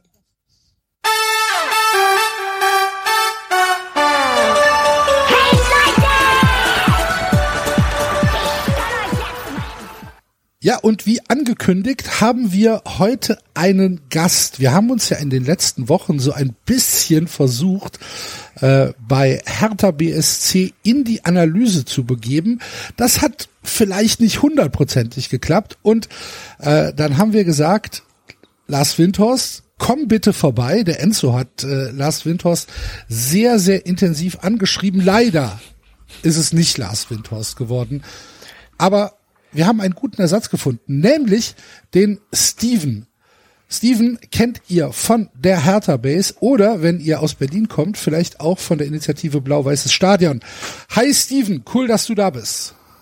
Hallo, ja, freut mich hier zu sein und bin sehr gespannt, ob wir es schaffen, das äh, Konstrukt oder den Clusterfuck Hertha BSC heute ein bisschen nahbarer oder zumindest erklärbarer zu machen. Nicht nur du bist gespannt, glaube ich. Ja. auch wir, 93 wir auch. Die, decoded, Alter. Ich war auch tatsächlich ein bisschen überrascht, muss ich sagen, als ich letzte Woche unter eure Folge getwittert habe, von wegen, ne, wenn da Bedarf besteht, dann gerne mal melden. Wie viele Leute dann tatsächlich anscheinend Bedarf haben, dass das mal so ein bisschen erklärt wird, was hier eigentlich los ist. Ähm, Die haben einfach nur keinen ja. Bock, dass die es von uns erklärt bekommen. Ja, wir haben ja auch Enzo, wir haben ja auch zugegeben, dass wir es selbst wir und wir Ja. können uns ja immer viel ausdenken, wir arbeiten mit Halbwahrheiten und wir können uns viele Sachen vorstellen oder einfach behaupten, aber selbst wir waren irgendwann am Ende mit unserem Latein, dass wir gedacht haben, was ist denn da in Berlin? Habt ihr sie noch alle? Weil ich glaube, alles, was über Helsinki hinausgeht, ist dann doch irgendwann schwerer zu erklären. Deswegen umso geiler, dass du da bist und uns so ein bisschen vielleicht mal abholen kannst, ja, wann, wie, wo, was schiefgelaufen ist, dass man jetzt halt in einer Situation steckt, wo man das Gefühl hat, die Hertha kommt irgendwie, egal was passiert, nicht zur Ruhe und steht dann da mit einem dubiosen Investor aus unseren Augen und mit Felix Magath als Trainer. Also das ist ja, glaube ich, nicht das, was du dir irgendwie vor paar Jahren gewünscht hättest, als du an die Entwicklung von der Hertha gedacht hättest. nee, also das definitiv nicht. Danke, ciao. Also, das war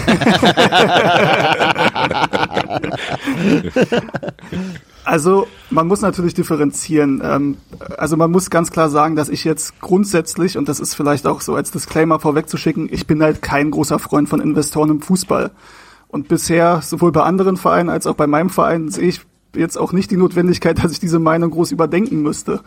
Ähm, Nun ist es halt so, dass im Sommer 2019, um da mal versuchen, ein bisschen in die Chronologie zu gehen, beziehungsweise im Frühjahr 2019 hat sich damals Michael Preetz, der damalige Geschäftsführer Sport, dazu entschieden, sich von Paul Dardai zu trennen. Also das hat viereinhalb Jahre gut funktioniert mit Paul Dardai. Das war aber ein Schritt, der damals schon von vielen als nachvollziehbar und logisch empfunden wurde weil du eben keine Entwicklung unter Paul Dardai gesehen hast. Ähm, er hat sich auch am Ende da in Kleinkriege verzettelt mit den Medien, hat sich ungerecht behandelt gefühlt und im Endeffekt, also dieses Gefühl, dass das hat jetzt gut funktioniert, aber es wird jetzt vielleicht an der Zeit, dass er mal ein neuer Trainer ran muss. Das war schon nachzuvollziehen aus meiner Sicht. Ähm, gut, im Nachhinein kann man sagen, da hat die ganze Scheiße begonnen. Ähm, Hätte aber besser mal behalten, ne? aus damaliger oder aus heutiger, aus Sicht kann man Sicht, das ja, ja. aus heutiger Sicht kann man das sagen. Ja, wie gesagt, aus damaliger Sicht muss ich sagen, fand ich den Schritt durchaus nachvollziehbar. Dann war halt die Frage, wen holst du als Nachfolger? So und dann, also man, man weiß es nicht, aber ich kann mir nicht vorstellen, dass Ante Czovic die erste Wahl war, muss man ganz ehrlich sagen. Ähm, der damalige U23-Trainer, ehemaliger Hertha-Spieler, sehr sympathischer Typ. Man kann da nichts Negatives drüber sagen. Der liebt Hertha BSC aber natürlich hast du nicht damit gerechnet, dass du Dardai entlässt, ohne die ganz große Not, um dann einen Ante Czovic zu holen. Sondern hast du die Entscheidung für Ante Czovic getroffen. Kurz danach kam dann Lars Windhorst und hat seinen Einstieg bei der Hertha verkündet. Wie kam Damals das denn? Kannst du uns da mal ein bisschen genau. ins Detail gehen? Weil das ist ja, ruft dann da jemand an und sagt, hier, Guder, ich bin, Sie kennt mich noch von früher, äh, ich habe jetzt irgendwie Bock, euch Cash zu geben. Also wie, wie wart ihr da vorher aufgestellt? Gab's, wie waren da die Anteile und wie, was hat sich dann da geändert? Wie kam das alles? Ja, also Hertha hatte ja schon vorher einen Investor oder eine Investorengruppe, also KKR, amerikanisches Unternehmen, die haben, lass mich nicht lügen, 2013, glaube ich, muss ich aber so in diesem Raum, ja, also lass es 2014 gewesen sein, haben die Geld investiert in Hertha BSC, allerdings deutlich weniger als das, was dann Windhorst investiert. Ich glaube, wir reden über ein Volumen, was so im Bereich 40 Millionen liegt. 36 ähm, Millionen. Sechs ist sehr gut, sehr gut Enzo. Ähm, ja, das wurde. das hat uns auch jetzt überrascht. ja. ja. Ähm, das haben sie in Hertha BSC investiert. Man muss dazu sagen, und da gehen wir dann wieder einen Schritt zurück, Hertha BSC hat halt seit der Dieter, Dieter Hönes Zeit mit Altlasten zu kämpfen. Weil Dieter Hönes halt ein Kader sich zusammengestellt hat, der eigentlich der hätte irgendwann mal in die Champions League gemusst, damit sich das rechnet. Das hat nicht funktioniert. Du hast auch damals dreimal am letzten Spieltag die Champions League verpasst, weil du zu Hause 0-0 gegen Hannover spielst oder was auch immer. Und du bist dann im Endeffekt aus der Ära Hönes gegangen. Werner Gegenbauer wurde Präsident 2008. Ein Jahr später ist dann Dieter Hönes gegangen, auch nicht, weil man sich noch so super gut verstanden hat, sondern weil es da durchaus Clinch gab in der Führungsebene. Und dann wurde eben Michael Preetz Geschäftsführer Sport. Und Michael Preetz hatte halt ähm, ja, im Endeffekt die Aufgabe, den Kader zu vergünstigen oder also den Kader zu verkleinern und günstiger zu machen, die Gehaltsstruktur zu verändern ähm, und gleichzeitig aber den sportlichen Erfolg nicht zu gefährden. Das hat ja nicht funktioniert. Man ist ja direkt abgestiegen in die zweite Liga, kam dann wieder hoch, ist dann wieder abgestiegen. Also das Abstieg, Aufstieg, Abstieg, Aufstieg. Und dann hattest du 2012 den zweiten Aufstieg, den also mit viel Kraftaufwand, weil ihr wisst es selbst, das ist ja immer so dieses Argument, ja, man die zweite Liga und da gesunden das funktioniert halt ja, ehrlicherweise nicht so gut. Ja, also du machst da halt eine Menge Verlust. Hertha hat halt damals es geschafft, direkt wieder hochzukommen, aber halt unter einem finanziellen Kraftaufwand. Ähm, und dann war es eben so, dass es Löcher gab, die dann eben durch KKA und diese 36 Millionen erstmal gestopft wurden. Also 36 Millionen Fußball waren halt auch vor zehn Jahren noch mehr, als es das heute ist. Ähm, so, und dieses Investment und war dann KKA da. Das war kam, Entschuldigung, Entschuldigung, KKA ja. kam rein, um, also weil die sind ja auch durchaus bekannt. Äh, die, die waren bei bei Vella, glaube ich, mit drin, bei Kion, bei, also das, das, das, die sagen ja. mir durchaus auch was. Die sind klassische, wir gehen irgendwo rein, versuchen sie ähm, profitabel ja. zu machen und gehen wieder raus, Leute. Ja, das ist ja auch die nur ein Darlehen, gell? Die 36 ja, Millionen sind ja nur ein Darlehen, die ihr zurückzahlen müsst, wenn die raus ja, sind. Also die haben dafür Anteile bekommen an der KGAA von Hertha BSC. Ja. Also Hertha ist ausgegliedert. Dazu vielleicht auch noch als Hintergrund. Das ist ja auch immer, ich glaube, der 1. FC Köln ist ja ein eingetragener Verein und da ist die Profisparte meines Wissens nicht ausgegliedert. Doch, genau. Doch, ähm, doch, doch. Doch ist sie? Ja, ja. Wir sind, wir sind auch eine äh, KGAA. Ist Echt? Okay, relativ, sorry. Ja, ist das gleiche Modell. Also wir haben ähm, wir haben natürlich den Stammverein, der hat weiterhin 100 Prozent der Anteile der KGA. Aber die Ausgliederung, ähm, die hat schon stattgefunden. Okay, dann war ich da falsch informiert. Äh, bei Schalke ist es meines Wissens so. Genau, da gibt's bei ja auch Sch Diskussion Schalke ist noch 100% e.V. Ja, bei Hertha muss man sagen, ist das halt schon 2002 passiert. Also da wurde die Profisparte ausgegliedert und 2002 ist 20 Jahre her. Da gab es auf der Mitgliederversammlung unter den Mitgliedern und auch in der aktiven Fanszene noch nicht so dieses Verständnis dafür, was sowas bedeutet im Endeffekt. Ja, also diese Ausgangslage, damit sind wir im Endeffekt groß geworden, dass bei uns die, die Profisparte ausgegliedert ist und du im Endeffekt Anteile verkaufen kannst. Das hast du gemacht. Du hast diese Anteile an äh, KKA verkauft und wusstest, gut, KKA ist nun kein wohltätiger Verein. Die wollen dann im Endeffekt sehr wahrscheinlich mit Plus irgendwann wieder rausgehen. Und das hat auch funktioniert. Und dieses Geld, was Hertha damals eingenommen hat, ist halt nicht dafür investiert worden, die Mannschaft zu verstärken, sondern im Endeffekt Altlasten abzulösen, dieses Minus, was man in der zweiten Liga gemacht hat, auszugleichen, äh, sich ein paar Rechte zurückzuholen, ja, weil Dieter Hönes war auch groß da drin, irgendwie Rechte an irgendwelchen Logen, Signing-Fees und so weiter für die nächsten fünf oder zehn Jahre zu verkaufen, Vermarktungsrechte an Sport 5 und so weiter. Sich da also das wieder zurückzuholen. Das hat auch gut funktioniert. Es gab nie irgendwie Stress in der Öffentlichkeit mit KKA als Investor. Ähm, und diese Anteile hat man dann, ich glaube Ende 2018, also circa ein halbes Jahr vor dem Windhorst-Einstieg, hat man die sich zurückgekauft. Auch wieder unter einem finanziellen Kraftaufwand, auf, äh, Aufwand, weil Hertha hatte damals kein Eigenkapital, so gut wie kein Eigenkapital. Und da hatte man schon so das Gefühl, okay, es geht wahrscheinlich in die Richtung, dass da ein neuer Investor kommt, weil sonst machst du dir wahrscheinlich nicht diese Mühe, diese Anteile zurückzukaufen. Mhm. So. Und dann kam Lars Windhorst und hat gesagt, er kauft Anteile. Damals waren es, glaube ich, 175 Millionen. Das war dann die erste Tranche für 33 Prozent oder 33,3 Prozent. Ähm, und dann hast du erstmal, also Lars Windhorst, den Namen hat, hat man schon mal gehört. Jetzt nicht zwingend im positiven Kontext. Und ähm, ja, das ist dann so ein bisschen, wo man im Nachhinein gerne zum Verein sagen würde, I told you so. ähm, das hat dann nicht funktioniert. Don't take the money. Ja. Man muss natürlich sagen, also ne, am liebsten sagen viele Hertha-Fans, ich auch, am liebsten würde man in die Zeit zurückgehen, ja, ins Jahr 2019 und sagen, um Himmels Willen, man macht das nicht mit diesem Investor. Man muss natürlich, zur Wahrheit gehört auch, dass du von Vereinsseite natürlich, wenn du die Chance hast, 175 beziehungsweise dann im zweiten und dritten Schritt hat er noch viel mehr Geld gegeben, als nach realistischen Standpunkten diese Anteile wert sind. Also insgesamt 374 Millionen für jetzt 64,7 Prozent. Wenn du die Möglichkeit hast, so viel Geld einzunehmen für Anteile, die dem Investor im Endeffekt keine Entscheidungsgewalt geben, dann verstehe ich, dass du als Vereinsverantwortlicher sagst, das musst du machen. Dass das Geld dann wiederum, und darauf kommen wir dann wahrscheinlich noch, miserabel eingesetzt wurde, ist halt unglaublich bitter. Ähm, aber den Gedankengang dahinter, dieses Geld zu nehmen, ohne Entscheidungsgewalt abzugeben, die kann ich natürlich nachvollziehen. Aber naja, das ist doch blind, oder? Entscheidungsgewalt ist, ist aber jetzt halt also, so eine Frage, ne? Das hat doch noch bei keinem Verein, wo irgendein Investor Geld investiert hat, hat das wirklich so funktioniert, dass der Investor keine Entscheidungsgewalt hat. Genauso wie der VfB wie Daimler keine Entscheidungsgewalt bei Stuttgart hat und trotzdem äh, Sachen mitbestimmen konnte und kann teilweise. Also mhm. es ist doch utopisch zu glauben, dass dir einer 340 Millionen äh, in die Hand drückt und sagt, mach mal mit dem Geld, was du willst, ich mische mich da nicht ein. Ja. Zumal also, dann auch direkt Klinsmann kam, wo man gemerkt hat, okay, das hat er sich vielleicht ja. schon selber ausgedacht, oder? Also zu Klinsmann, da kommen wir, wir können ja in der Chronologie weitergehen, weil Eigenes nach Jovic kam dann auch okay. Klinsmann. Ähm, also du hattest dann halt Jovic als Trainer und Jovic hatte eh schon dieses, äh, ja, dieses Schild umhängen, dass er nicht der Trainer der ersten Wahl ist oder die erste Wahl war als neuer Trainer. Und dann kommen halt die Windhorst-Millionen, wo du dann sagst, okay, jetzt mit dem Geld hätte man wahrscheinlich auch einen anderen Trainer bekommen. Ein Mann mit großen Namen, einen ehemaligen Weltmeister, der dann später kam. Ähm, aber also Ante Czovic hatte halt einen schwierigen Start.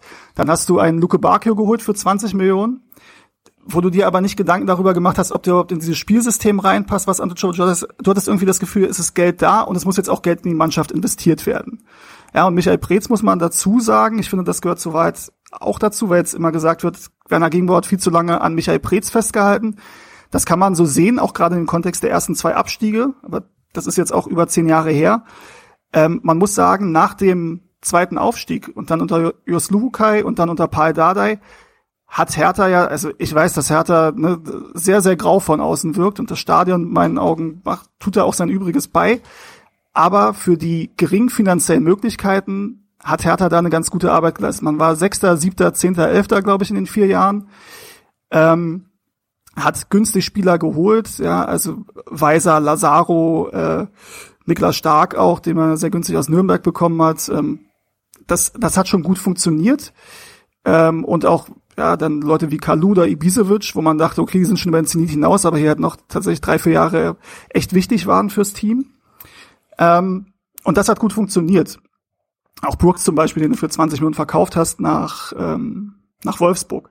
Also in dem Kontext damals hattest du im Endeffekt, also du hattest natürlich die Angst, okay, es gibt ja Manager, die können mit wenig Geld oder aus wenig Geld viel machen. Christian Halde zum Beispiel. Aber es gibt eben auch Manager, ähm, die das dann hinbekommen, daraus mehr zu machen. So, und es gab die Angst bei Michael Preetz natürlich, okay, mit wenig Geld es funktioniert, jetzt hat er viel Geld, aber deswegen kannst du ja nicht sagen, wir haben Angst, dass du damit nicht umgehen kannst, deswegen entziehen wir dir jetzt die, Ver die Verantwortung. Versteht ihr so ein bisschen, was ich meine? Kann man, kann man schon.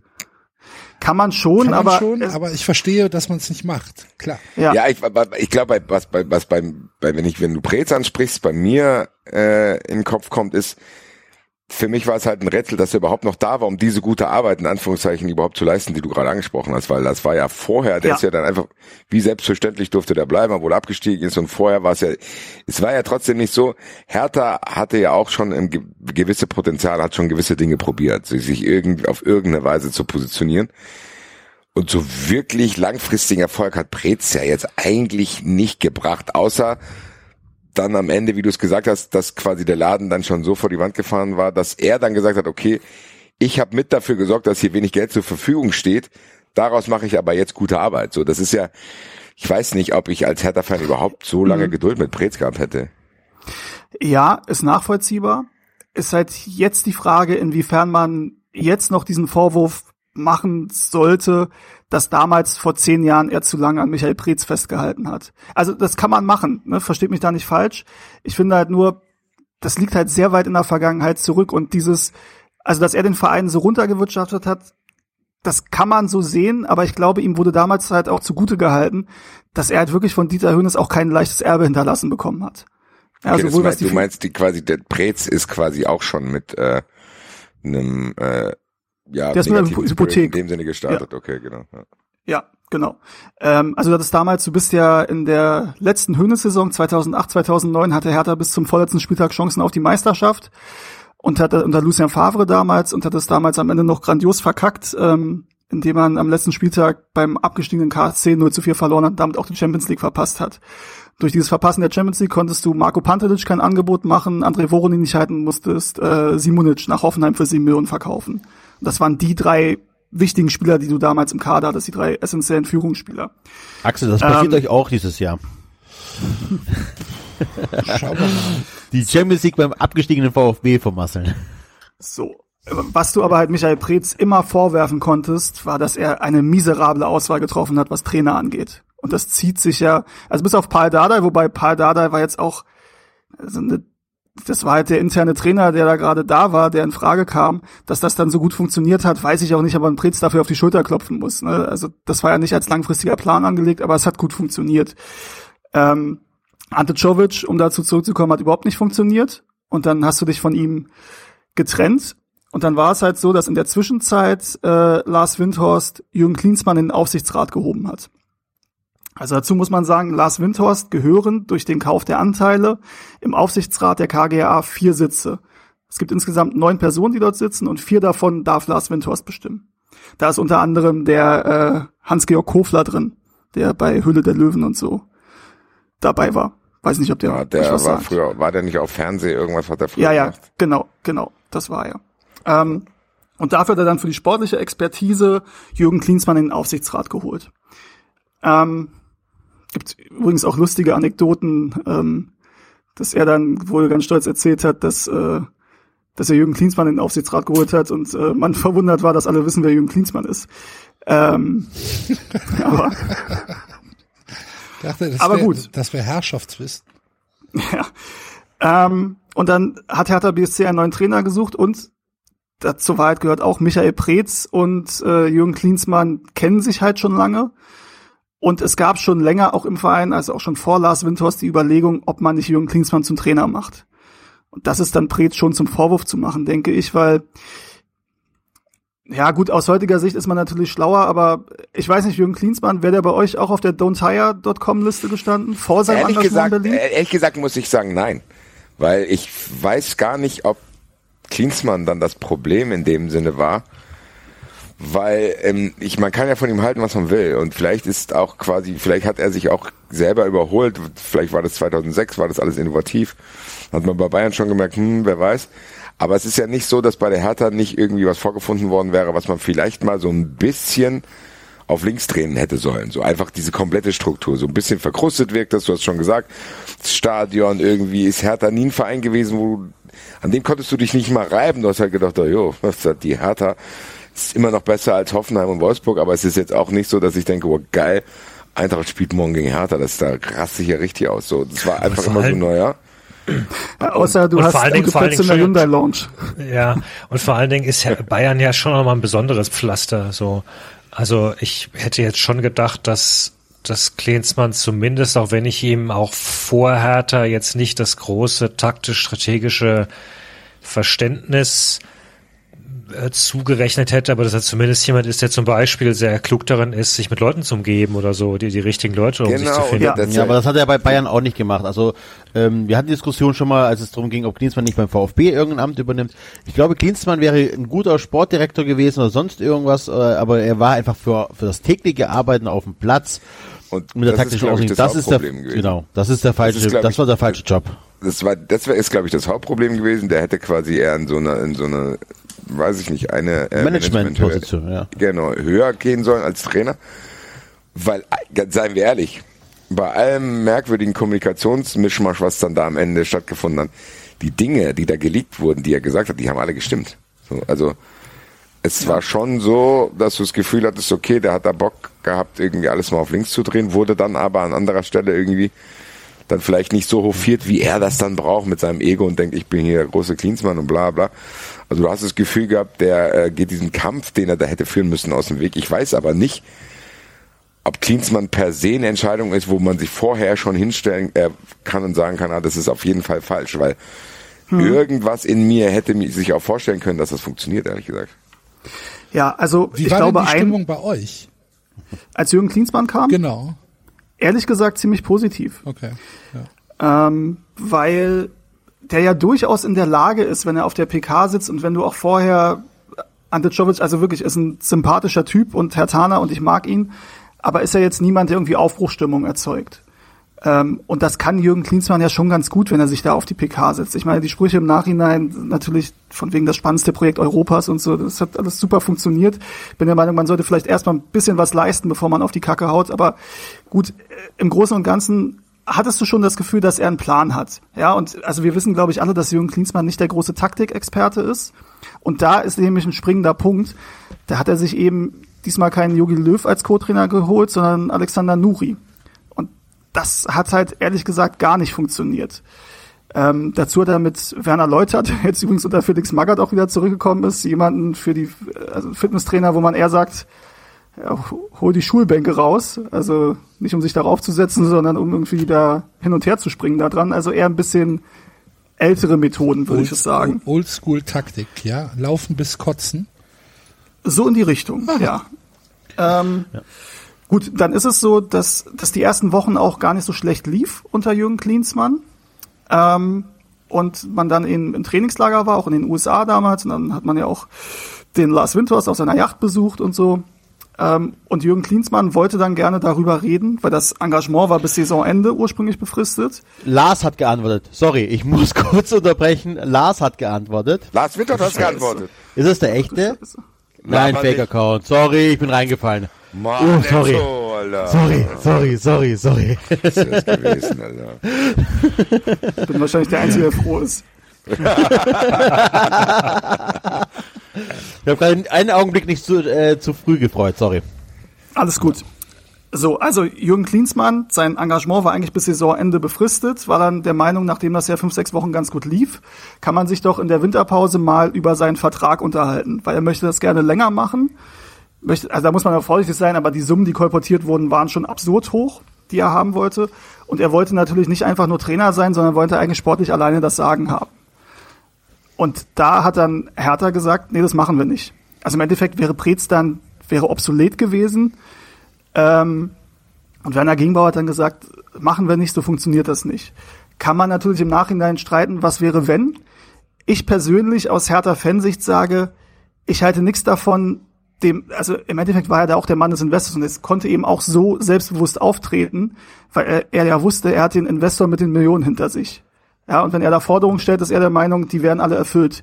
Ich muss im Endeffekt sagen, als Fan eines, ich weiß, dass ihr das vielleicht ein bisschen anders seht, aber als Fan eines Traditionsvereins, der Hertha BSC für mich ist, ist der älteste Club aktuell der Bundesliga, bin ich froh, dass wir uns dem nicht so ausgeliefert haben.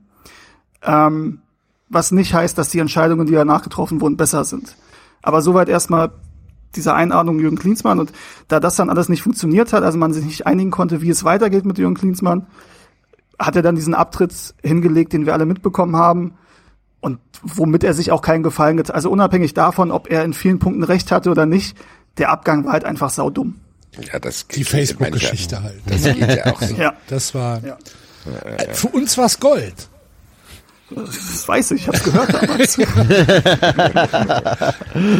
ähm, ich kann es aber, also all das, was du jetzt gerade gesagt hast, mit ähm, wir möchten uns eigentlich niemandem ausliefern. Ähm, ich glaube, das ist ja völlig nachvollziehbar. Das ist ja für jeden unserer Vereine ähm, immer auch mal wieder Thema. Ne? Wo gehen wir jetzt ins Risiko bei bestimmten Personalsituationen?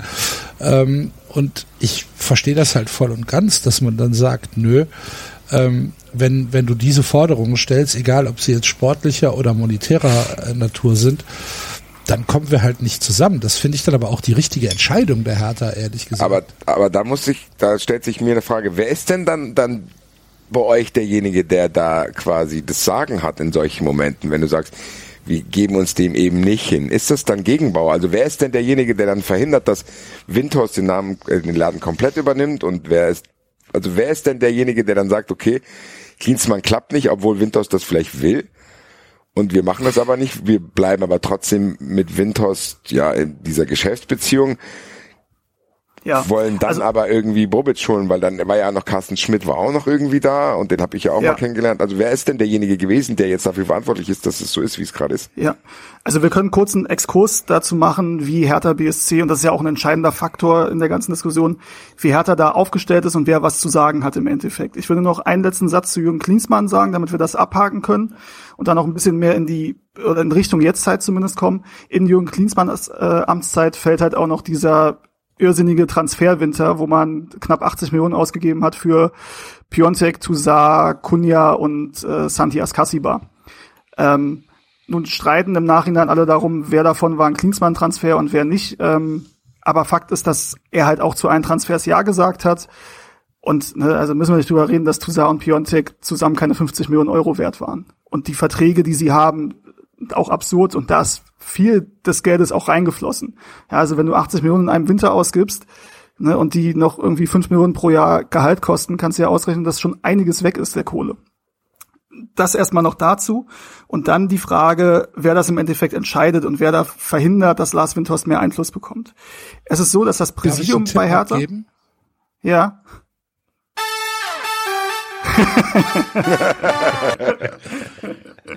Am Ende ist alles immer noch über den Schreibtisch gegangen. Ja.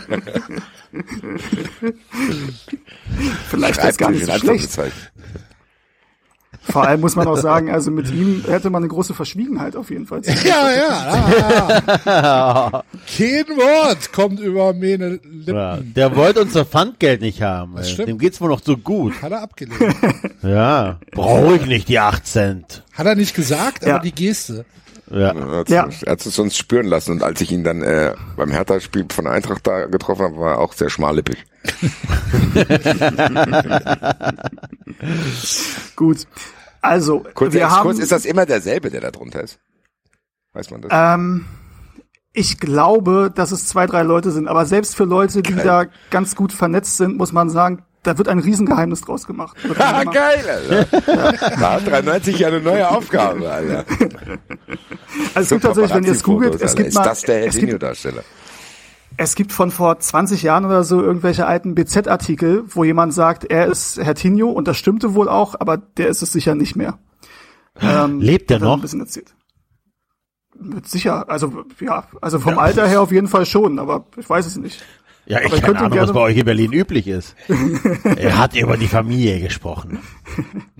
Ähm, gut, aber nochmal zu den Strukturen bei Hertha. Also es ist so, dass wir, Ist das Thema unangenehm, schnell ja? Das Thema, schnell das Thema wechseln.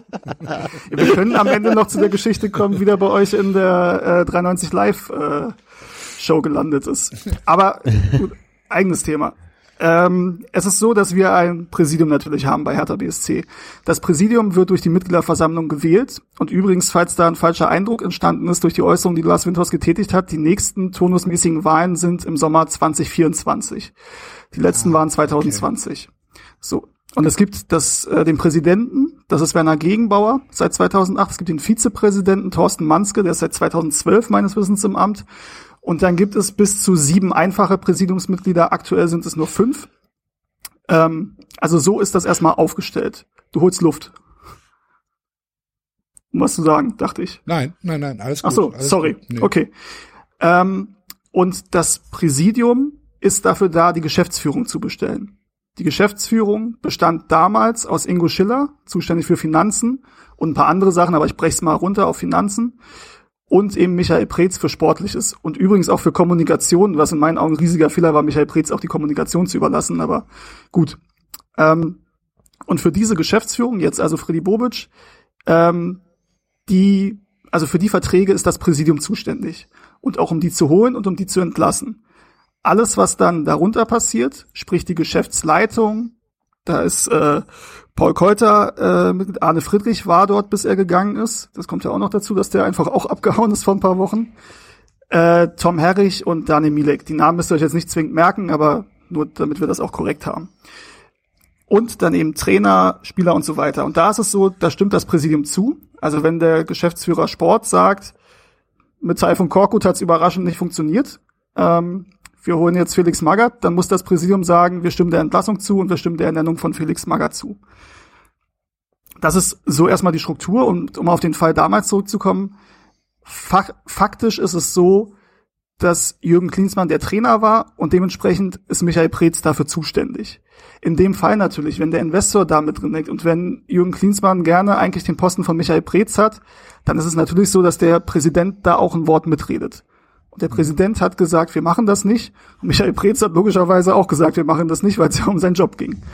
Ähm, das war damals die Situation, also ne, mit dem Hintergedanken, wir lassen jetzt nicht den Investor hier bestimmen, wen wir hier zum Geschäftsführer machen und so weiter.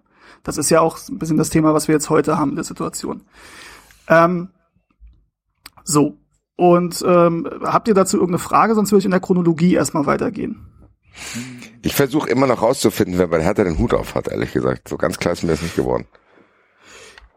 Weil es ist, es gibt ja es gibt diese ganzen Entwicklungen, die da sind. Die, die, die führen ja quasi zu dem Punkt, an dem man heute ist. Da muss ja quasi irgendjemand sein, der jetzt immer noch da ist, der quasi das verhindert, weil ich das Gefühl habe, dass jede Partei für sich eigentlich andere Pläne gehabt hat. Also ich weiß nicht, ob diejenigen, die Windhaus dann ins Boot geholt haben, sich das so vorgestellt haben. Die, die dann, Michael Preetz hatte andere Vorstellungen. Du hast äh, ja über Freddy Bobic haben wir auch noch nicht wirklich gesprochen so ausführlich. Also Ja. es ist ja, jetzt wirklich so, dass ich denke, okay, wenn irgendwie bei der Hertha was passiert, dann kann man davon ausgehen, dass der und der das machen. Und wie ist das Verhältnis Bobic-Windhorst und so weiter und so weiter. Also da sind immer noch sehr, sehr viele Fragezeichen, woher die Situation kommt, wie sie gerade ist. Ja, also ich glaube, um das ein bisschen versuchen einfacher darzustellen, Werner Gegenbauer ist, glaube ich, ähm, nicht der einfachste Typ im Umgang. Ich glaube, wenn man sich mit dem gut versteht und wenn man mit seiner knorrigen Berliner Art gut klarkommt, dann kann das sehr spaßig sein. Aber Werner Gegenbauer bietet sich auch bei niemandem an. Und wenn Werner Gegenbauer jemand nicht mag, dann merkt es der wahrscheinlich derjenige auch.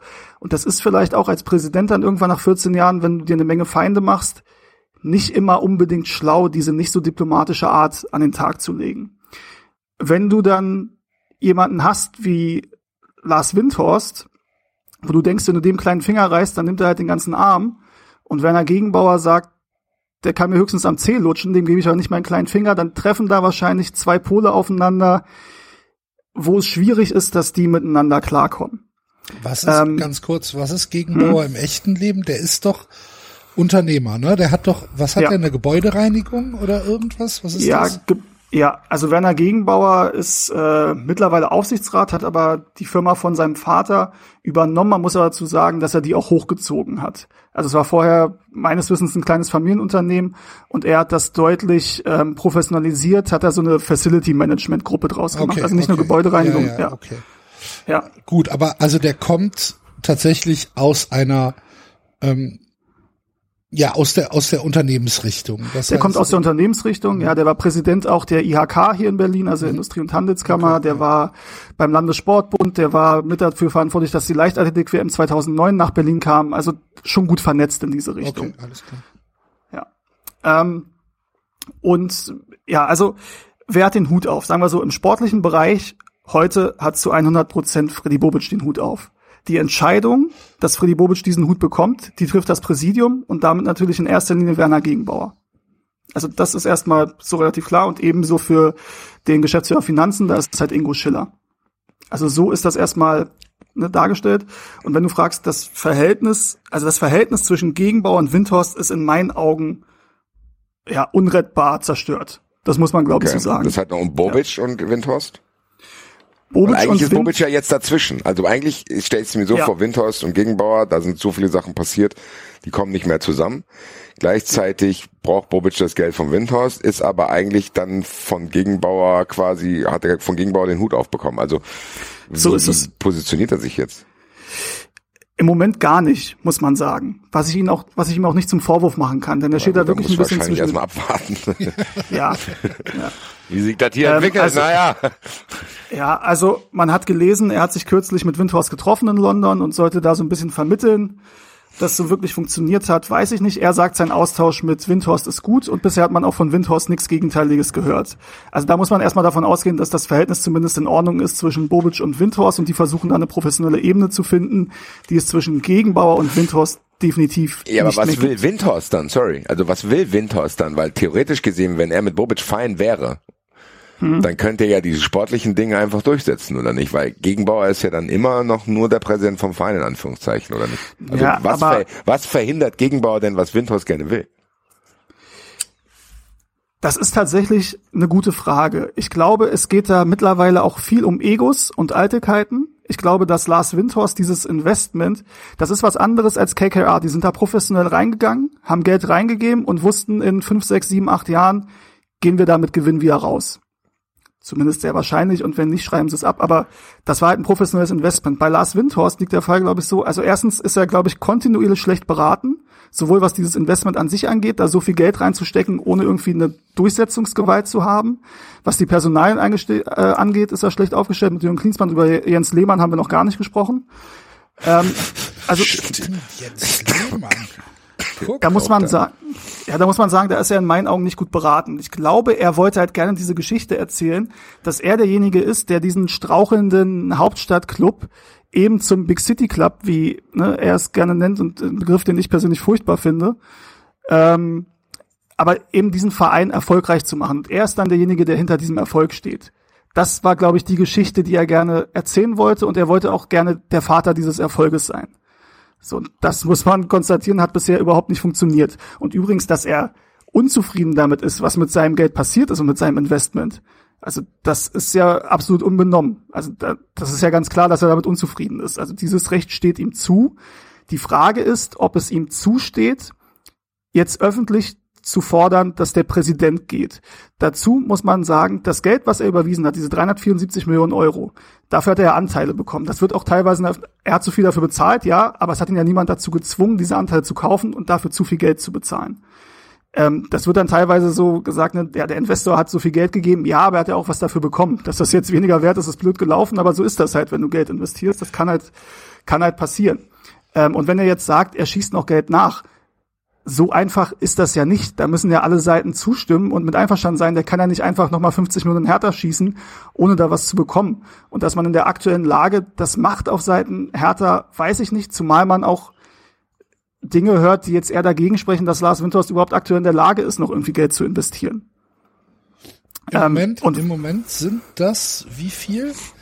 33, nee, wie viel? Wie Nee, viel? 64,7 Prozent der KGA. 64,7 Prozent der KGA. Ja. Also theoretisch könnte er bis zu 100 Prozent davon haben. Dass, dass das passiert, halte ich für eher unrealistisch, muss ich sagen. Ähm, aber Basti, du hast gefragt, was will Lars Windhorst eigentlich, wenn er mit Freddy Bobic cool ist? Ähm, also ich glaube, Lars Windhorst, so viel äh, Selbsteinschätzung ähm, traue ich ihm dann doch noch zu, möchte da sportlich nicht groß mit reinreden. Er hat keine Ahnung von Fußball. Das hat er auch selbst so gesagt. Und das, ne, also der weiß wahrscheinlich, wer Felix Magath ist und findet deswegen diese Idee ganz cool, aber sonst hat er keine Ahnung von Fußball. Das heißt, Ähm, im Endeffekt ist für Bobic eigentlich easy going, weil das ist, ist so ein bisschen hat das Vibes wie als, was weiß ich, welche Andreas Müller und Markus Babbel gehen zu Dietmar Hopp und erzählen ihm einen vom Pferd und sagen, hier, gib mal Ja. Das ist gut. So, also, Ja, theoretisch gesehen muss Freddy Bobic nur irgendwie drei interessante Sätze von Boxspielern sagen und sonst irgendwas und sagt, ja, das hört sich ja super an hier, das kenne ich und bla, also, ja. Und zumindest dazu muss von man dem übrigens, Dings Geld zu bekommen. Was soll schon passieren, wenn Freddy Bobic alleine gesagt hat?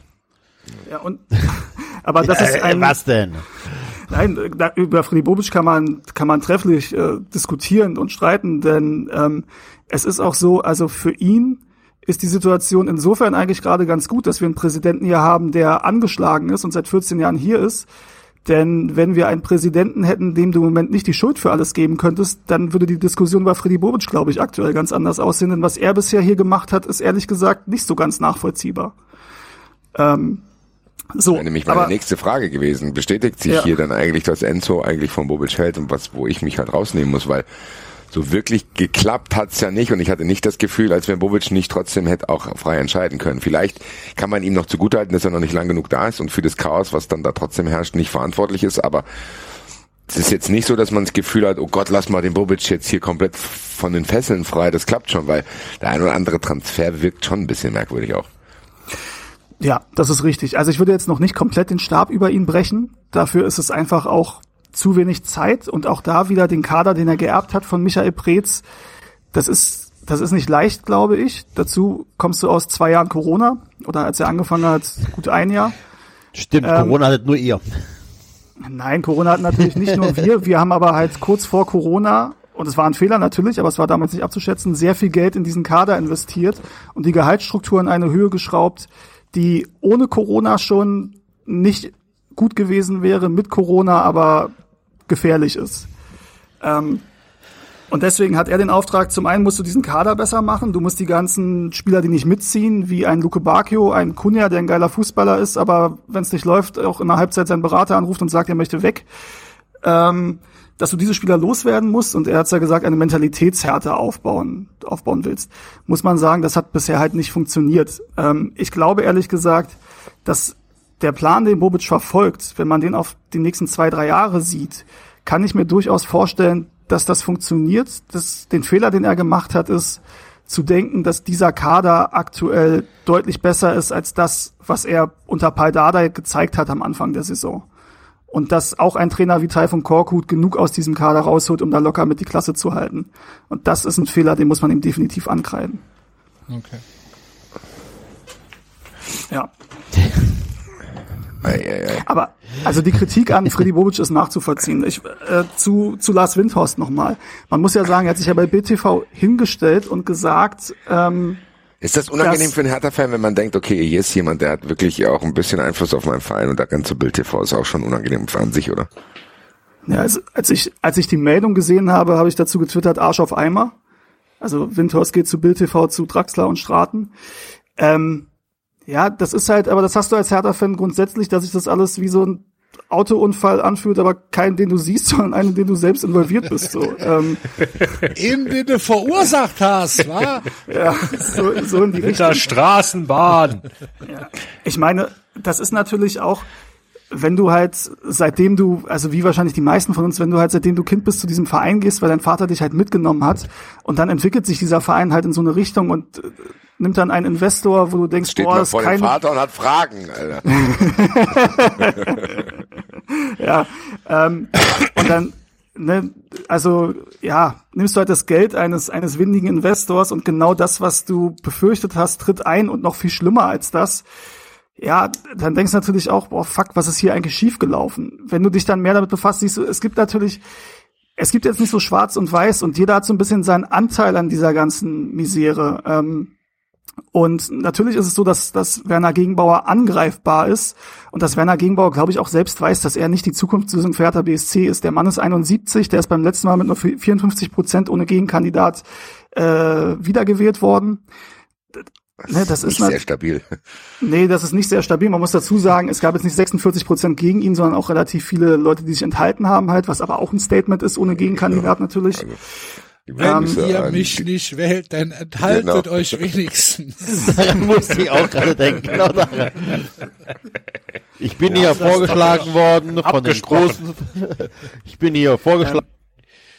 Ähm, Verband. Ja. Wo ich halt, wo ich halt allergisch reagiere, ist, ähm, wenn ein Investor sagt, der Präsident muss weg, die Mitglieder müssen was machen. Unter dem gebe ich übrigens auch kein Geld mehr. Wenn ein neuer Präsident da ist, dann bin ich auch durchaus bereit, wieder Geld zu geben. Ja. Das ist in meinen Augen unabhängig davon, wie ich zu Werner Gegenbauer stehe und dass ich natürlich mein Wunschpräsident für Hertha BSC anders aussehe als Werner Gegenbauer. Trotzdem ist das eine, eine Art des Investors und ein, für mich ein, ein Versuch der Erpressung der Mitglieder, dem du nicht standgeben kannst. Ja. Also das, also was ist dann der nächste Schritt? Weil das Narrativ in der Öffentlichkeit wird sein, Windhorst hat mit diesem öffentlichen Druck seinen Willen durchgesetzt bekommen. So, was sagt er jetzt nächstes? Gebt Felix Magath, weil den kenne ich, gebt ihm vier Jahresvertrag, macht den irgendwie für alles verantwortlich. Dann gebe ich dem auch 100 Millionen, damit er irgendwie 43 Zweitligakicker mit Rentenverträgen ausstatten kann. Also das ist ja eine Abhängigkeit, in die du dich nicht begeben kannst. Wenn du einmal sagst, wir machen das, was du willst, in der Hoffnung, wir kriegen dann Geld, weil es wird er ja immer und immer wieder machen. Und in diese Abhängigkeit kannst du dich in meinen Augen nicht begeben, unabhängig davon, dass er inhaltlich sicherlich nicht mit allen Kritikpunkten Unrecht hat. Aber jetzt habt ihr die Wahl, entweder ihr bestätigt Gegenbauer und sagt, okay, wir wählen den wieder, damit Winters nicht recht hat, mit allen Fehlern, die er hat, oder ihr wählt ihn ab, weil ihr vielleicht einen besseren Kandidaten habt, aber in der Presse steht, Winters hat sein äh, Recht bekommen. Das aber das gesagt, passiert, dass das erst in zwei ja. Jahren zur, zur, zur, zur Wahl steht. Ja, das ist also was wir jetzt aktuelles Thema. Aber könnte könnte Winters nicht, äh, also in der Satzung steht doch bestimmt irgendeine Möglichkeit, wie man eine äh, außerordentliche Mitgliederversammlung einberufen kann, um den Präsidenten abwählen zu können, wenn man möchte, ja. oder? Ja, gibt es. Also es gibt, so, ähm, sind auch sind auch angegangen, äh, eingegangen beim Verein oder zumindest von einem Antrag weiß ich, weil er auch in der Presse zirkuliert, der eingegangen ist, ähm, auf Abwahl des Präsidenten bei der nächsten Mitgliederversammlung im Mai dieses Jahres. Ja. Für diesen äh, du brauchst, um den Präsidenten abzuwählen, auf der Mitgliederversammlung eine Mehrheit von 75 Prozent. Das ist eine ganze Menge, vor allem wenn du keine Alternative hast, beziehungsweise das Damoklesschwert, das dann doch irgendwie Windhorst, er sagt es bisher nicht, aber dass dann doch irgendwie ein Präsident installiert wird, der Windhorst nahesteht. Ähm, diese 75 Prozent wirst du, glaube ich, nur bekommen, wenn du einen anderen Kandidaten hast, auf den sich sowohl die Leute einigen können, die keinen Bock mehr auf einen Gegenbauer haben, und das sind auch nicht wenige, das muss man sagen, die aber auch sagen, nie im Leben kommt ja jemand vom Investor rein. Aber das ist eine Situation, die im Moment nicht abschätzbar ist, weil im Moment gibt es keinen Gegenkandidaten, der ernst zu nehmen wäre. Okay. Gibt's da gar nichts, also gibt's auch nicht einen Wunschkandidaten, den du hast, zu sagen, ey, das ist irgendwie einer, der ist ähnlich lange schon bei Hertha wie du selbst vielleicht auch und irgendwie, keine Ahnung, so, ich meine, ich kenn's aus Frankfurt, mit Hellmann und Fischer habe ich hier schon zwei Leute, die sind halt auch Frankfurter so, also die, mhm da bin ich ziemlich froh. Also gibt's gibt's gar nichts. Gibt's nicht mehr irgendwie im Ansatz irgendwie was vereinsnahes, wo du sagst, ey, es wäre nicht schlecht, wenn wenn die Gruppe um XY da einen Einfluss hätte oder tappt ihr da komplett im Dunkeln? Ist Gegenbauer vielleicht auch deswegen noch da überhaupt? Ja, also das ist ja, also sicherlich ist es auch so. Es gab nie eine ernstzunehmende Opposition, muss man sagen. Und das ist bis heute im Endeffekt der Fall. Nun sagt Werner Gegenbauer, er ist ja auch nicht dafür zuständig, einen Gegenkandidaten für ihn zu suchen was aus seiner Sicht natürlich auch nachvollziehbar ist. ja. ähm, auf der anderen Seite kann man natürlich darüber streiten, inwiefern es sinnvoll gewesen wäre, frühzeitig irgendwie mal einen Nachfolger aufzubauen. Nun ist es halt so, dadurch, dass die Situation so ist, wie sie ist, ähm, ist zum Beispiel der Vizepräsident halt, der wird mit Werner Gegenbauer assoziiert. Also den kannst du jetzt nicht als Alternative zu Werner Gegenbauer verkaufen. Ähm, und so ist es in den Gremien, finde ich, ohne da irgendjemandem nahtreten zu wollen, weil ich ja einige auch kenne und mich mit denen gut verstehe. Aber ich sehe da jetzt nicht die Alternative, die sich aufdrängt, ehrlich gesagt. Und ähm, dasselbe gilt auch in Berlin. Ich meine, das ist so, es gibt jetzt natürlich einige Leute irgendwie, die auf Facebook oder sonst wo sagen, sie würden es machen. Da muss ich sagen, das ist aber halt auch nicht die Klassensprecherwahl der 5b. Das ist schon Ich bisschen. habe aber ehrlich gesagt gerade auch so Vibes, dass ich denke, vielleicht sollte 93 sich einschalten, weil ein Kandidat, der 54 Prozent Stimmen kriegt, aber es kein Gegenkandidat gibt, ich, vielleicht hätten wir da realistische Chancen. Äh, du musst mindestens ein Jahr Mitglied sein, um für ein Amt im Verein zu kandidieren. Also für die reguläre da Wahl brauche ich reicht nur das. irgendeine Wette mit Enzo abschließen, dann ist Enzo ist, so, so ist bei so vielen Vereinen Mitglied, wollte ich sagen. Ja, also es gibt nicht den einen Kandidaten, der sich aufdrängt. Ja, also du hast äh, halt in Berlin die Sache, du hast jetzt, das ist in Frankfurt, glaube ich, anders, dass da auch in der Wirtschaft die Leute enger verbunden sind mit Eintracht Frankfurt. Das ist ja auch, das ist ja viel von dem, was Hertha BSC falsch gemacht hat in den letzten Jahren, dass du zu wenig Lobbyarbeit gemacht hast, dass du noch in dieser Dieter Hönes Zeit stecken geblieben bist, dass du irgendwie denkst, wenn du mit dem Bürgermeister cool bist, dann geht das schon alles. Das ist halt heute alles nicht mehr so. Und das ist ja auch eine Thematik, die wir beim Stadion-Thema erfahren haben, dass du halt wenig Rückhalt in Berlin hast, weil irgendwie auch in der Politik viele Leute sind zugezogen, bringen natürlich ihren Verein mit. Und diese Verbundenheit mit Hertha in der Stadt, die ist nicht wahnsinnig groß. Und das macht sich dann eben auch bemerkbar, wenn du auf der Suche bist nach einem Nachfolger. Also Klaus Wowereit ist so ein Name, der immer mal wieder irgendwie im Umfeld gehandelt wird, weil der ja auch Hertha nachsteht und seit Ewigkeiten Mitglied ist und so weiter. Aber ob er das möchte, ehrlich gesagt, weiß ich nicht. Und ob das jetzt auch so die Wunschlösung ist, kann ich ehrlich gesagt auch nicht sagen. Also Was macht und der eigentlich mittlerweile? Ist, ähm, das weiß ich nicht. Also ich weiß, Telefon Mann, aus, damit er keine Fragen nach dem Flughafen gestellt bekommt. Also ich, ja, das ist natürlich dann auch das nächste Ding, was ihm dann immer oder was dann auch immer härter angelastet werden würde, diese ganze Flughafengeschichte und dann noch in Verbindung mit dem Stadion, was Hertha bauen möchte. Ähm, ich glaube, aktuell macht er nicht wirklich viel. Ähm, ich weiß, dass sein Mann leider vor zwei Jahren an Corona verstorben ist. Ähm, okay. Ja. Und er ist jetzt auch mittlerweile 68. Wenn du sagst, du hast einen Präsident, der ist 71 und möchtest, möchtest dich eigentlich ein bisschen modernisieren und verjüngen und irgendwie ja auch eine Idee dafür entwickeln. Aber drei Jahre. Ja, das ist ja dann so ein bisschen Joe Biden gegen Donald Trump. Also nicht inhaltlich, um Himmels Willen, aber also rein vom, vom Alter her. Auf der anderen Seite ist das natürlich auch ein Job, also da kannst du jetzt auch nicht irgendwie einen fünf- einen 40-Jährigen, der einen 40-Stunden-Job hat, irgendwie hinstellen, weil das ist ja durchaus ein Job, wo du flexibel sein musst, wo du erreichbar sein musst, wo du auch finanziell ein bisschen un- unabhängig sein musst.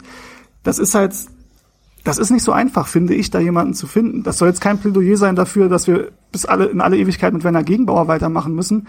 Aber es ist auch nicht so einfach, da irgendwie einen probaten Gegenkandidaten zu finden. Okay. Ja. Äh, wenn wir, wenn wir jetzt, jetzt, nicht mal, sehr. Äh, ja. Bitte? Ich habe es akustisch nicht verstanden. Nee, ich habe gesagt, das klingt jetzt äh, nicht sehr zuversichtlich, muss ich sagen. Ja, ich meine, gut, äh, also als Herr Also was ist denn die, der, was ist denn das Szenario, was du für die Zukunft jetzt hast, wo du denkst, okay, wenn es so und so läuft, dann ist wenigstens einigermaßen okay, weil für mich klingt es jetzt so, ja, die Situation ist festgefahren, wie sie gerade ist, aber eine wirkliche Lösung gibt's auch nicht und deswegen wird's irgendwie so weiterdümpeln. Also ist dann deine Hoffnung quasi, dass Freddy Bobic das alles an sich reißt und dann vielleicht doch ähnliche Arbeit leistet wie in Frankfurt oder was? Nee, also ehrlich gesagt, Freddy Bobic hat im sportlichen Bereich schon genug Macht in meinen Augen. Also ne, man hatte vorher das Problem, dass man sich von Preetz sehr, sehr abhängig gemacht hat. War dann im Endeffekt froh, dass man da so ein bisschen rausgekommen ist und das mit Carsten Schmidt, also nicht auf sportlicher Ebene, aber als Geschäftsführer und auch mit Arne Friedrich das so ein bisschen dann auf breitere Basis gestellt hat. Und jetzt hast du das Gefühl, dass du im Endeffekt mit Freddy Bobic innerhalb kürzester Zeit schon wieder so eine Abhängigkeit hast von einer Person, die eigentlich nicht so cool ist, weil ich der Meinung bin, dass Freddy Bobic in Frankfurt auch deswegen gut funktioniert hat, weil er da halt auch das eine oder andere Korrektiv hatte. Genau. Ähm, und da, ne, also mit Hellmann zum Beispiel, den du angesprochen hast. Und da mache ich mir hier ein bisschen Sorge, ob das, ob das hier nicht vielleicht in eine falsche Richtung geht. Meine Hoffnung, die ich im Endeffekt habe, ist, ähm, dass wir einen Kandidaten finden, und ihr hört selbst, ich habe ihn aktuell nicht, der die Lager so ein bisschen vereint. Also der trotzdem nicht zum Investor sagt, wir machen, was du willst, aber der zumindest vielleicht eine vernünftige Basis, auf der man zusammenarbeiten kann, legt. Ähm, der es aber auch schafft, ein bisschen, ja, zumindest den, für, für ein bisschen Aufbruchstimmung zu sorgen.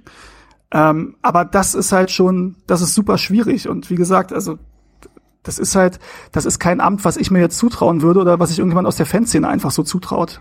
gibt's denn eine Chance, wenigstens vielleicht auf, auf langfristige Sicht Windhorst wieder loszuwerden? Naja, also es ist so, die, ähm, also Lars Windhorst kann nicht einfach raus aus der Nummer, sonst hätte er es wahrscheinlich schon gemacht. Ähm, Lars er Windhorst, halt committed ist mit seinem Geld. Das ist richtig. Ähm, Lars Windhorst, also sein Exit-Szenario sehe so aus, er müsste halt jemanden finden, der ihm die Anteile abkauft. So, Ja. da würde er aktuell wahrscheinlich deutlich weniger als die investierten 374 Millionen Euro bekommen. Gleichzeitig ist es so, dass Hertha BSC dem zustimmen muss.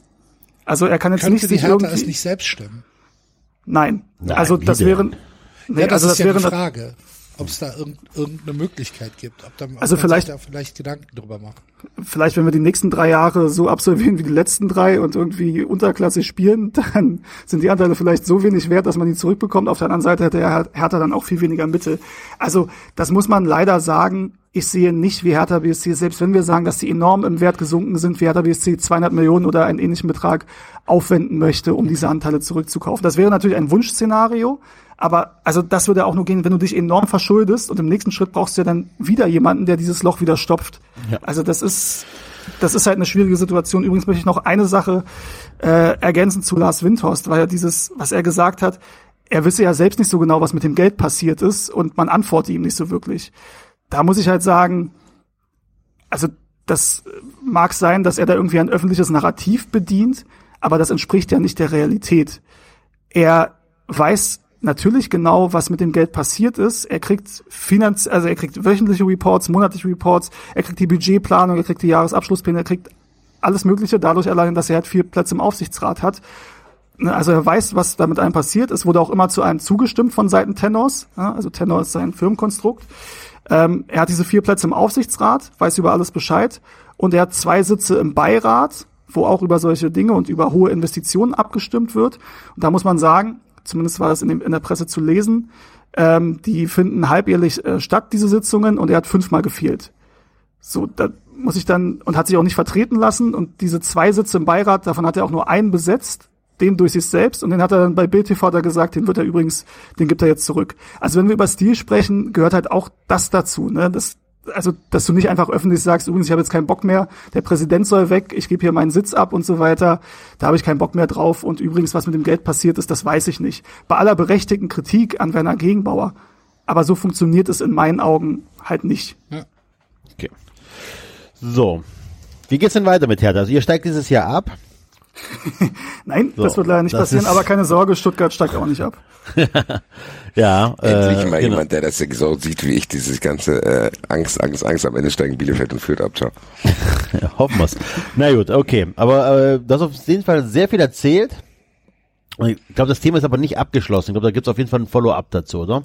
Ja, ich merke auch jetzt beim Erzählen, dass das schwierig ist von der Chronologie und vieles haben wir auch gar nicht angerissen. Ähm, ich hoffe, dass es trotzdem für die Hörer und Hörerinnen einigermaßen nachvollziehbar ist, weil ich bin natürlich da auch ne, seit seit Jahren jeden Tag quasi drin in dieser ganzen Thematik und das dann für Leute aufzubereiten, die davon ja nur marginal was aus der Presse mitbekommen. Und also da fehlt einem auch manchmal nicht interessiert. Also das war echt eine harte Aufgabe. Ja, ja. Aber ich glaube, was unsere Leute interessiert und uns auch natürlich, du kannst natürlich jetzt zum Abschluss trotzdem noch mal ganz kurz die Story umreißen, wie es tatsächlich dazu kam, dass Herr Tinio bei 93 live in den Wühlmäusen äh, überraschend Ja. auf der Bühne stand. Ja. Ähm, also es ist im Endeffekt so, das muss man vielleicht kurz als Kontext dazugeben, dass ähm, Paul Keuter, der ist euch vielleicht auch in die Timeline dann gespürt worden bei dieser bei dieser ganzen Thematik, Mitglied der Geschäftsleitung und eben für Markenführung und diese Dinge zuständig. Ähm, wir haben oder wir hatten damals Kontakt ähm, in Bezug auf die Stadioninitiative, die wir haben, wo wir natürlich ab und zu mit dem Verein sprechen und wir reden mit der Politik und agieren da so ein bisschen als Mediator. Vielleicht sollten wir uns jetzt auch in den Konflikt zwischen, zwischen Gegenbau und Windhorst einschalten. Vielleicht würde das ja was bringen.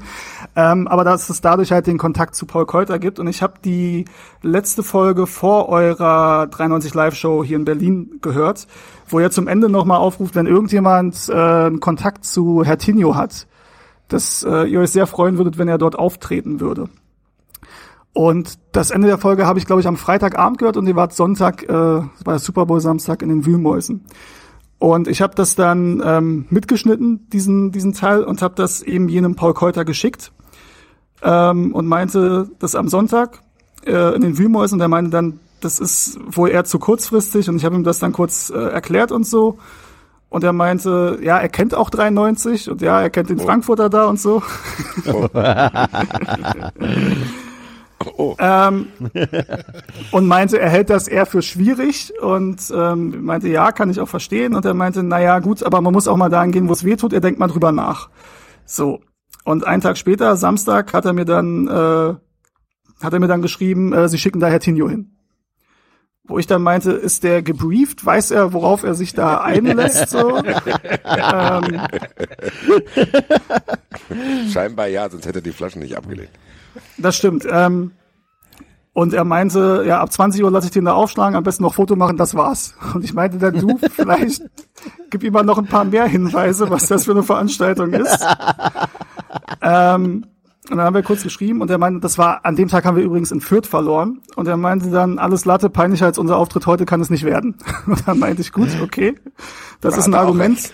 Da hat er auch recht und im Endeffekt ähm, hat es ja noch gut funktioniert. Ich war auch da ähm, und muss sagen, ähm, also zumindest da hat du Hertha, finde ich, einen ganz sympathischen wir- Auftritt Aber du hingelegt. hast gesehen, dass wir komplett ähm, unvorbereitet waren. Wir, wir wussten nicht, was passiert. Ja, das ist tatsächlich die Frage, ob ihr das wusstet, weil ich bin ähm, rein in die Veranstaltung und der Typ am Einlass, ich hatte halt irgend, irgendwas von Hertha an und der meinte so endlich jemand mit richtigen Klamotten, weil man muss ja sagen, eure Zuhörerschaft besteht ja doch zu, also in Berlin zum großen Prozentsatz aus Union-Fans. Ähm, und der Einlass, Mir egal, äh, woher das Geld kommt. der, Einlassmensch war offensichtlich war offensichtlich Hertha-Fan und meinte dann äh, so zu mir, er hat auch noch eine Überraschung für mich und ich wusste dann schon, worauf er dann hinaus will. Äh, und ich wusste tatsächlich aber nicht, ob ihr da äh, informiert wurdet, dass er da ist oder ob das wirklich für euch komplett überraschend kam. Für uns kam es überraschend. Stimmt, der Einlassmensch war ja, stimmt, der, mit dem haben wir noch geredet, ja, der war Hertha-Fan. Ich erinnere mich dunkel. Ja. Nee, es Ja. Ja, nee, es war tatsächlich, wir hätten es lieber gerne vorher gewusst, weil äh, wir uns dann auch hätten vorbereiten können. Ich glaube, das wäre dann auch nicht so unbeholfen abgelaufen. Aber ich glaube, allein für die Bilder war es schon gut. Also, dass wir Das endlich mal auf großartig. Fettine getroffen haben, Ja, hat ja. uns alles, äh, hat uns allen sehr, sehr viel bedeutet, glaube ich. Ja. Weil tatsächlich hat dieser Bears ja geschafft, dass wir uns überhaupt mit der Hertha beschäftigen. Ich sag dir ganz ehrlich, äh, wir hätten vielleicht mal ein bisschen drüber gesprochen, haha, Windhaus, haha, Bobic, aber irgendwie, auch wenn wir es nicht gerne zugeben, ist Hertha auch schon Teil dieser Familiensendung. Müssen wir durch Her Hertinho und durch die entgleiste Straßenbahn und Wort Weghorst zugeben. Ja, ich äh, alles cool. Ich verstehe auch die ganze Kritik an an Hertha und ich muss auch sagen, also ich habe ein paar Freunde in meinem Hertha Freundeskreis, die 93 auch regelmäßig hören. Das ist nicht immer leicht, wenn man Hertha Fan ist. Ähm, aber man muss es halt auch so ein bisschen aushalten. Hertha hat in den letzten Jahren mehr als genug Anlass gegeben, um sich darüber lustig zu machen.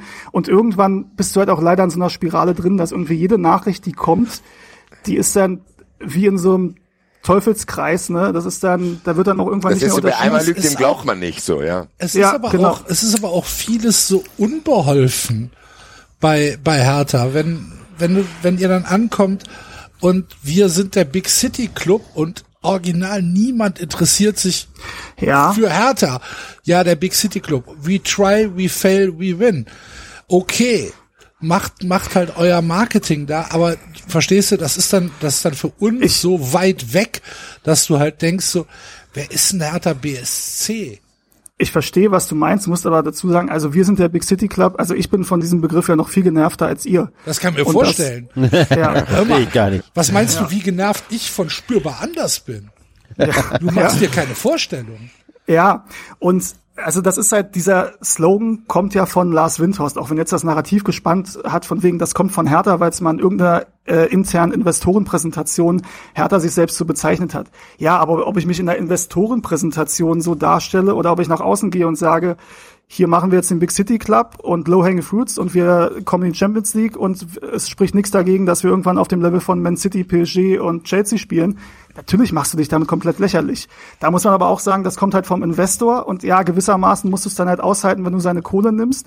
Aber da hat er sich von Anfang an, finde ich, auch selbst keinen Gefallen getan, sich so zu äußern, weil ich finde halt erstmal musst du ein bisschen was leisten, bevor du so die Fresse aufhältst. Ja, und gerade Äh, halt, aufreißt. gerade halt bei Leuten, die sich halt nicht originär mit Hertha beschäftigen, sondern die was das ja die halt, große Mehrheit ist. genau.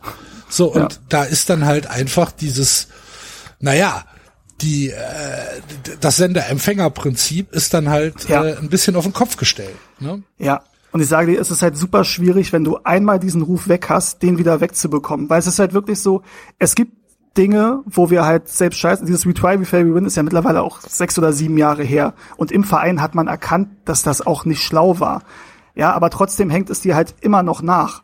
Und das ist so eine, also irgendwann wird nicht mehr unterschieden, was ist jetzt wirklich eine, wo hast du dir wirklich ein Ei ins Nest gelegt und was ist eigentlich normal, was passiert bei jedem Verein, aber weil es bei Hertha passiert, zahlt es Ja. einen auf diese, der Verein ist lächerlich Nummer. So wie es ja auch beim HSV war. genau das, wo man, wo man, wo man gegensteuern muss. Das ist ja genau das. Du brauchst halt, ähm, ich glaube, was bei der Hertha immer noch nicht stattgefunden hat. Liebe Grüße, falls Herr Keuter hier auch noch her, äh, immer noch zuhört. Liebe Grüße aus Frankfurt. Ähm, die Hertha hat immer noch keine Identität. So, ich, das habe ich ja tatsächlich auch als Carsten Schmidt noch in Amt und Würden war im Doppelpass mit ihm besprochen, auch äh, in der Werbepause dann.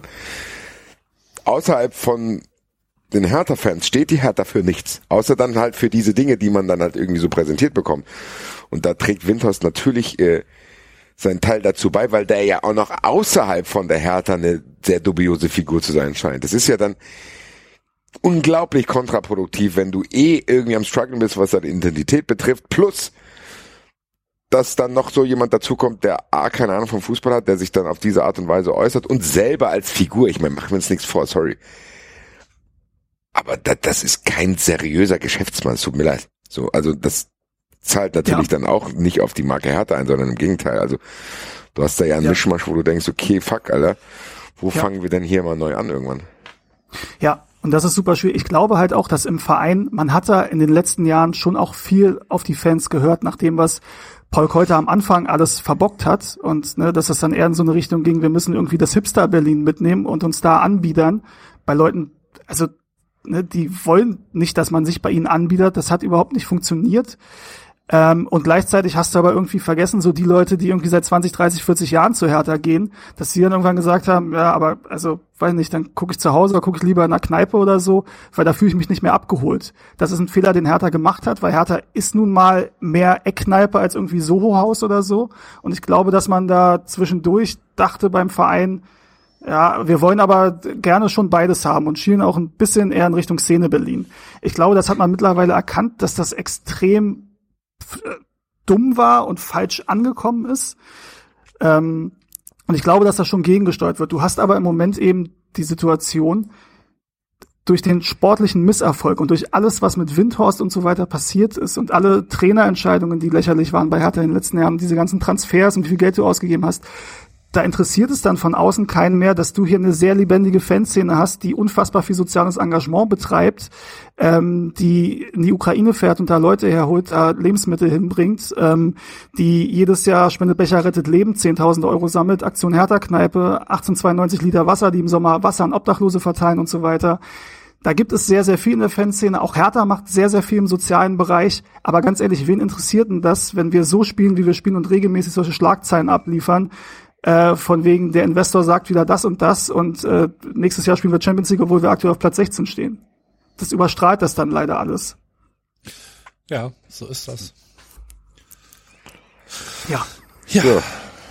Mein Gott, Steven, äh, Ja. das war jetzt äh, eine ganze Menge, die du uns hier mitgegeben hast. Ähm, ich glaube, ich bin da bei Enzo. So, so ganz sind wir aus dem Thema noch nicht raus. Vielleicht müssen wir irgendwie im, im Sommer oder in der neuen Saison, je nachdem, wo die Hertha dann spielt, das alles nochmal neu bewerten. Und vielleicht kommen wir nochmal auf dich zu Sehr gerne. um äh, hier vielleicht noch mal ein, ein Follow-up zu machen. Aber ähm, für den Moment danke ich dir auf jeden Fall und ich denke ähm, von unseren Hörern wird's auch den Daumen nach oben geben, denn natürlich hätten wir das alles ohne äh, den Einblick von dir so nicht aufarbeiten können.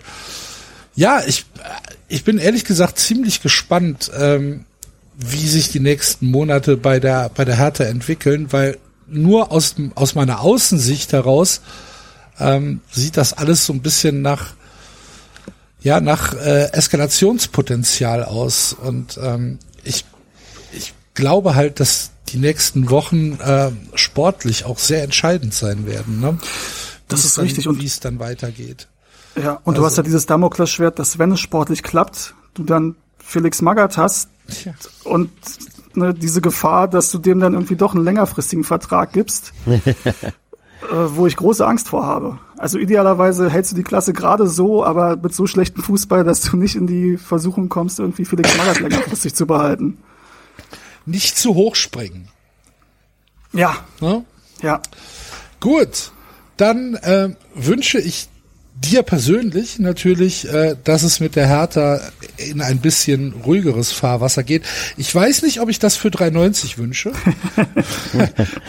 weil wir natürlich, ähm, äh, weil für uns ist das natürlich immer ein gefundenes Fressen, ähm, aber naja, äh, ich, ich denke mal, äh, wir werden uns äh, das sicherlich Ja. sehr genau angucken, was da bei Darf ich noch passiert. eine letzte Frage stellen?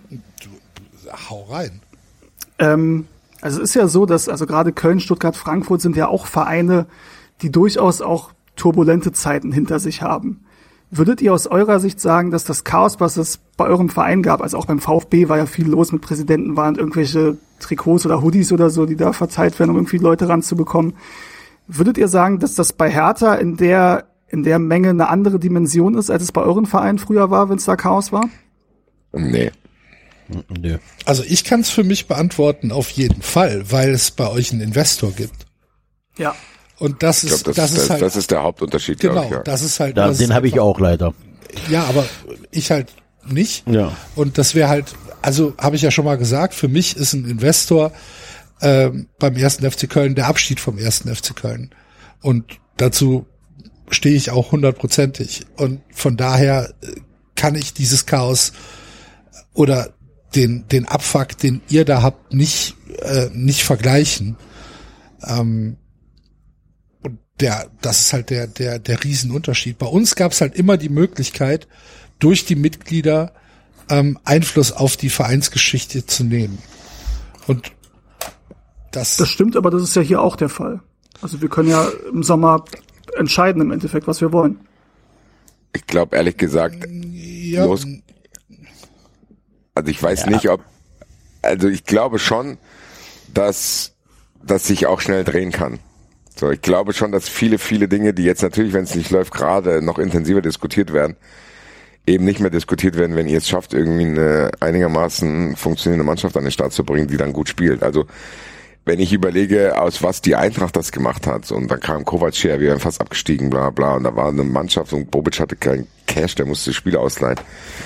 Also man kann das, das kann schon schnell gehen. So, also es kann schon schnell gehen. Das, ich glaube, dass dann auch quasi dieses Störfeuer neben dem Platz schneller verschwinden. Aber Axel hat halt angesprochen, das, was jetzt für Abfuck sorgt, ist halt jetzt mitten in eurer Struktur. Und du hast ja schon gesagt, so leicht kommt ihr da nicht mehr raus. Das heißt, am Ende ist die einzige Hoffnung, die ich als Hertha-Fan haben könnte, dass sich diese Struktur halt selber besinnt und beruhigt, so dass du vielleicht das Gefühl hast, okay, Gegenbauer geht, dann kommt irgendwie ein, ein farbloser Präsident und Bobic und Windhorst verstehen sich und äh, regeln halt irgendwie den Laden. Da kann das schon funktionieren, aber ich glaube, da braucht's halt einfach Geschlossenheit im Verein und das ist immer schwer herzustellen, glaube ich, wenn es nicht irgendwie natürlich passiert. Das ist die Sache, wenn wir auf Platz 6, 7, 8 stehen würden. Also A wäre Windhorst dann nicht unzufrieden. Es ist ihm dann völlig egal in meinen Augen, wer Präsident ist oder wer nicht, solange das sportlich einigermaßen läuft. So. Ähm, und B, wenn er unzufrieden wäre, würden die Mitglieder halt sagen, ja, was willst du denn jetzt? So, aber in dieser aktuellen Konstellation sagen natürlich viele Mitglieder, ja, inhaltlich hat er aber schon nicht so 100% Unrecht, hier geht ja wirklich nichts vorwärts. So, das kann natürlich nächstes Jahr, wenn sportlich besser aussieht, schon ganz anders sein. Kann aber auch sein, dass wir uns in der zweiten Liga befinden und uns völlig zerfleischen. Ja, das ist, glaube ich. ja, also ich glaube äh, tatsächlich, dass der Klassenerhalt absolut essentiell ist. Ja. Wenn nicht, Also übrigens so würde ich es eh einschätzen. Ja, also so würde ich so würde ich es einschätzen, dass jetzt äh, der Klassenerhalt für die Hertha erstmal das ist, ähm, woran sich auch die nächsten Diskussionen dann aufhalten werden. Ne, wenn Ja. ihr jetzt absteigt, dann dann wird das Ganze noch mal schneller eskalieren, dann wird die Spirale auf jeden Fall schneller gehen. Da bin ich mir Ja, also aus der Außen, aus der, aus der Außensicht äh, würde ich das auf jeden Fall so einschätzen. ja, und Gegenbauer hat selbst angekündigt, wenn wir absteigen, war es das für ihn. Gut, Aber wird ja nicht passieren. Ja, wahrscheinlich nicht. Dann äh, nochmal danke, dass du hier warst. Sehr, sehr cool, hat äh, Spaß gemacht und war informativ. Und ähm, ich denke, wir bleiben einfach in Kontakt. Ja, sehr gerne. hat mir viel Spaß gemacht. Viel Spaß euch noch bei der restlichen Sendung und Danke, viel danke. Spaß den Hörerinnen und Hörern. Bis dann. Alright. Ciao, Ciao. ciao, ciao. Ciao.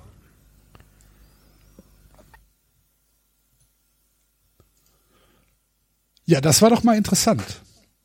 Vielen, vielen Dank, lieber Steven. Ja. Krass. Das ist schon alles sehr verworren. Ist es. Ja. Ist es. Und allein wären wir nicht, allein wären wir nicht drauf gekommen. Nein, so, so wenig wie auf Anton Stach. Oh, oh. Das ist ja schon anderthalb Stunden her. Hätte ich fast wieder vergessen. Gut, dass du mich dran erinnerst. Ich hätte tatsächlich das wieder vergessen. Wir gucken am ich- Ende der Sendung, was, was unsere Hörer abgestimmt haben. Also sollte ich, wie Enzo es prophezeit hat, äh, doch WM schauen, dann natürlich in einem Anton Stach-Trikot. Safe. Anton, Anton, Anton. Hey, hey. Lieber Herr Rett, es tut uns leid, es gibt leider keine Vorlage für den Namen Stach. Bitte suchen Sie sich einen anderen Namen aus zum Dann Beflocken. sage ich, setzt das bitte aus. Ich meine, da sind jetzt keine exotischen Buchstaben dabei, das werden wir schon hinkriegen. Nee, geht, geht nicht. Da müssen wir unsere Freunde auch vom Fanclub Nationalmannschaft. Ich wüsste gerne. Wie hoch- eine Choreo? Ey, ich Eigentlich? wüsste, weiß ich nicht, ich wüsste gerne, wie hoch die Quote im Fanclub Nationalmannschaft ist von den Leuten, die Anton Stach kennen. Ich sag, Ich tippe, dass die höher ist als bei uns. Ich glaube, die ist ungefähr in der Höhe der 93 Umfrage. Ja. Was, was sagt das jetzt über unsere Hörer aus?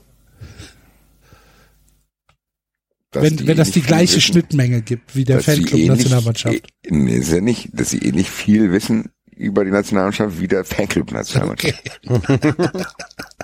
Für wen das jetzt was bedeutet, kann jeder selber sich überlegen. Der Hörer, der Hörer at Ballkontrolle glaubt, dass wir äh, ein, ein Tippspiel machen. Der glaubt, dass es niemanden davon gibt. Markus Tauber bin ich, Anton Stach ist Enzo, Pascal Weiler ist Basti und Cedric Parenburg ist David. Der, Fantastisch. der glaubt,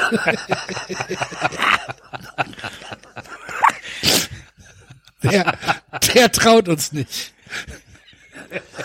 Zu oft drauf reingefallen. Die veräppeln uns doch schon wieder. Gut, haben wir noch was? Oh, ich muss was erzählen. Ich äh, muss Grüße loswerden an äh, meinen neuen Lieblingsarzt, an äh, den Marco. Ähm, hat sich äh, bei mir gemeldet, nachdem äh, ich ja ein bisschen gekümt habe über äh, meine Schmerzen im Arm und äh, hat sich angeboten, sich das mal anzugucken. Ähm, super, super netter Kerl. Äh, viele, viele Grüße und danke für alles, was du da in die Wege geleitet hast. Mittwoch 10.45 Uhr muss ich zum MRT. Bin sehr, sehr gespannt, äh, was da rauskommt. Und äh, weißt du, was er mir gesagt hat? Mein, also ich wurde dann, ich wurde geröntgt, ne? Und er sagt, also Axel, was man sehen kann, ist, es gibt keinerlei, keinerlei Abnutzungserscheinungen an deiner Wirbelsäule. Keine Arthrose, kein nichts, gar nichts. Also das, was man so ab Mitte 30 oder so schon mal sehen kann, bei dir nichts. Makellos. 45 Jahre auf dem Mag- Sofa liegen, endlich ausgezahlt. Makellos. Keine Abnutzungserscheinung. Hilft mir gerade nix. Ich wollte es aber erwähnen. Sehr, sehr gut. Sehr Ja.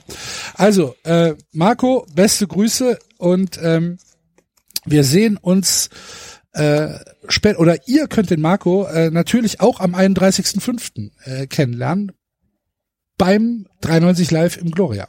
Freue ich mich sehr drauf. So, Ja, Ja. Ich habe noch hab eine, äh, eine neue Art des Reisens für mich wiederentdeckt. Oh. Ich bin ein großer Fan der Nachtzüge geworden. ähm, DB oder äh, Österreich? Österreichische, Ah, österreichische. DB hat ja keine Nachtzüge mehr, weil äh, so, nicht okay. mehr lukrativ. Ähm, ich saß, ich stand nämlich am Nicht mehr die Montag. Eurocities sind keine Nachtzüge mehr. Nö, also wie Okay. ich wüsste. Auf jeden Fall bin ich am, äh, stand ich am Montag äh, beim Fahrradhändler, als ich eine SMS bekam von Eurowings, dass mein Flieger, der am nächsten Tag um 6 Uhr morgens äh, in der Früh hätte fliegen sollen nach Wien, abgesagt worden ist, wegen Streik. In Köln hat irgendwie das Bodenpersonal gestreikt oder so, keine Ahnung. Auf jeden Fall gab es den Flug nicht mal keine Alternativen. Mit dem Autofahren war keine Option. Äh, kurz geguckt, dann gab es ähm, auf der Seite der Deutschen Bahn die Möglichkeit, äh, hier diesen Zug auszusuchen, der halt ähm, um kurz nach elf in Bonn losgefahren ist und dann am nächsten Morgen um halb zehn oder so in Wien war. Ähm, konnte ich allerdings nicht über die Deutsche Boah, Bahn.de ist aber- buchen. Ne? Was? Der fährt, Ja, ist doch fährt- scheißegal. Es ist ja scheißegal, ernsthaft. Also es ist Ja, wirklich. ich, ich überlege halt nur von der Strecke her, ich fahre halt drei Stunden 50 nach Zürich. Nein, der fährt ja auch nicht mehr so schnell mit dem ICE, der hält auch ein bisschen länger an manchen Stationen und so weiter und so fort, äh, weil der auch oft entkoppelt wird. Das war, der war in wie, der war- in Bonn, war er praktisch aus drei Teilen, die dann nach und nach entkoppelt wurden. Deswegen, ähm, ja, keine Ahnung, hab's dann halt über die deutsche Bahn, über die österreichische Bahn gebucht, relativ günstig. Was glaubt ihr, was ein Nachtzug zwei Stunden bevor er geht kostet? 140 Euro. Ja, Von ziemlich genau 150, ja. Mit Liegeplatz aber, ne? Also nicht irgendwie so sonst, sondern mit Liegeplatz und drum. Ja, In, in, in einem Abteil für wie viele Menschen? das war gut für sechs Menschen.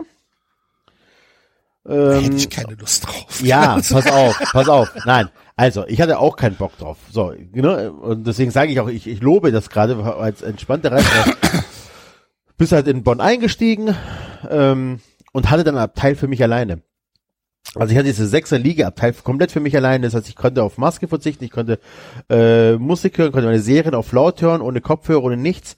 Super entspannt. Ähm, wenn natürlich ein anderer, mindestens, also allein schon wenn eine Person dabei gewesen wäre, wäre es der größte Abfuck ever gewesen. So war es super entspannt. Ähm, und, und am nächsten Tag dann schön gemütlich in Wien angekommen, relativ gut geschlafen, also konnte mich nicht beklagen. Geilen Kaffee bekommen, also richtig, richtig guten Kaffee. Ähm, das, so, einen, so einen geilen Kaffee habe ich bei der Deutschen Bahn noch nie bekommen. Und ähm, am nächsten Morgen tatsächlich entspannt und ausgeruht beim äh, Geschäftstermin gewesen. Weil du in einem Abteil warst, wo kein anderer drin Ja, saß. absolut, ne? Brauchen wir nicht drüber diskutieren. Ich glaube, ich würde mir beim nächsten Mal noch ein paar Euro oder mehr draufhauen und wäre dann im Schlafwagen mitgefahren, statt im Liegewagen. Ich glaube, den Luxus hätte ich mir noch gegönnt, aber äh, das war tatsächlich jetzt nicht die schlechteste äh, Reise. Ich, und da- zurück bin ich halt mit dem Flieger und muss echt sagen, ich, also Fliegen nervt ja schon noch mehr, ey. Ewig früh am Flughafen sein und dies und jenes, diese lange Wartezeiten und so. Also so richtig geil ist Fliegen ja dann auch nicht. So. Nö, das stimmt. Aber zwölf. Stunden im Zug. Ja, aber ich habe ja von den zwölf Stunden, ah, das waren zwölf Stunden? Nee. Das waren zehn irgendwas. Davon habe ich die Hälfte gepennt oder über die Hälfte. Also es waren, Naja, wenn du, um, wenn du um 11 Uhr in Bonn losgefahren bist und um 10.30 Uhr angekommen bist, sind's nein, äh, habe ich 10 Uhr, nein, nein, nein, äh, habe ich 10.30 Uhr gesagt? 9.30 Uhr. 9.30 Uhr und er war es um, um halb zwölf gefahren, wenn man, ne, wenn man ganz genau nimmt. Also es war so um die elf Stunden oder elf, so. Äh, ewig lang, gar keine Frage, aber nachts fand ich es tatsächlich nicht schlimm. Ich habe ja geschlafen. Ja. Schön in Wien am Bahnhof angekommen, noch lecker gefrühstückt dann dort. Das war echt, also eine sehr spannende Reise. Grüße an die Leute, die mich in Wien treffen wollten. Dazu hat es leider nicht gereicht. Dafür war ich echt nur zu kurz da. Und auch andersweitig beschäftigt. Aber äh, fand ich tatsächlich wieder spannend, mit dem Zug zu fahren, so eine lange Strecke. Ja. Ja. Hör mal.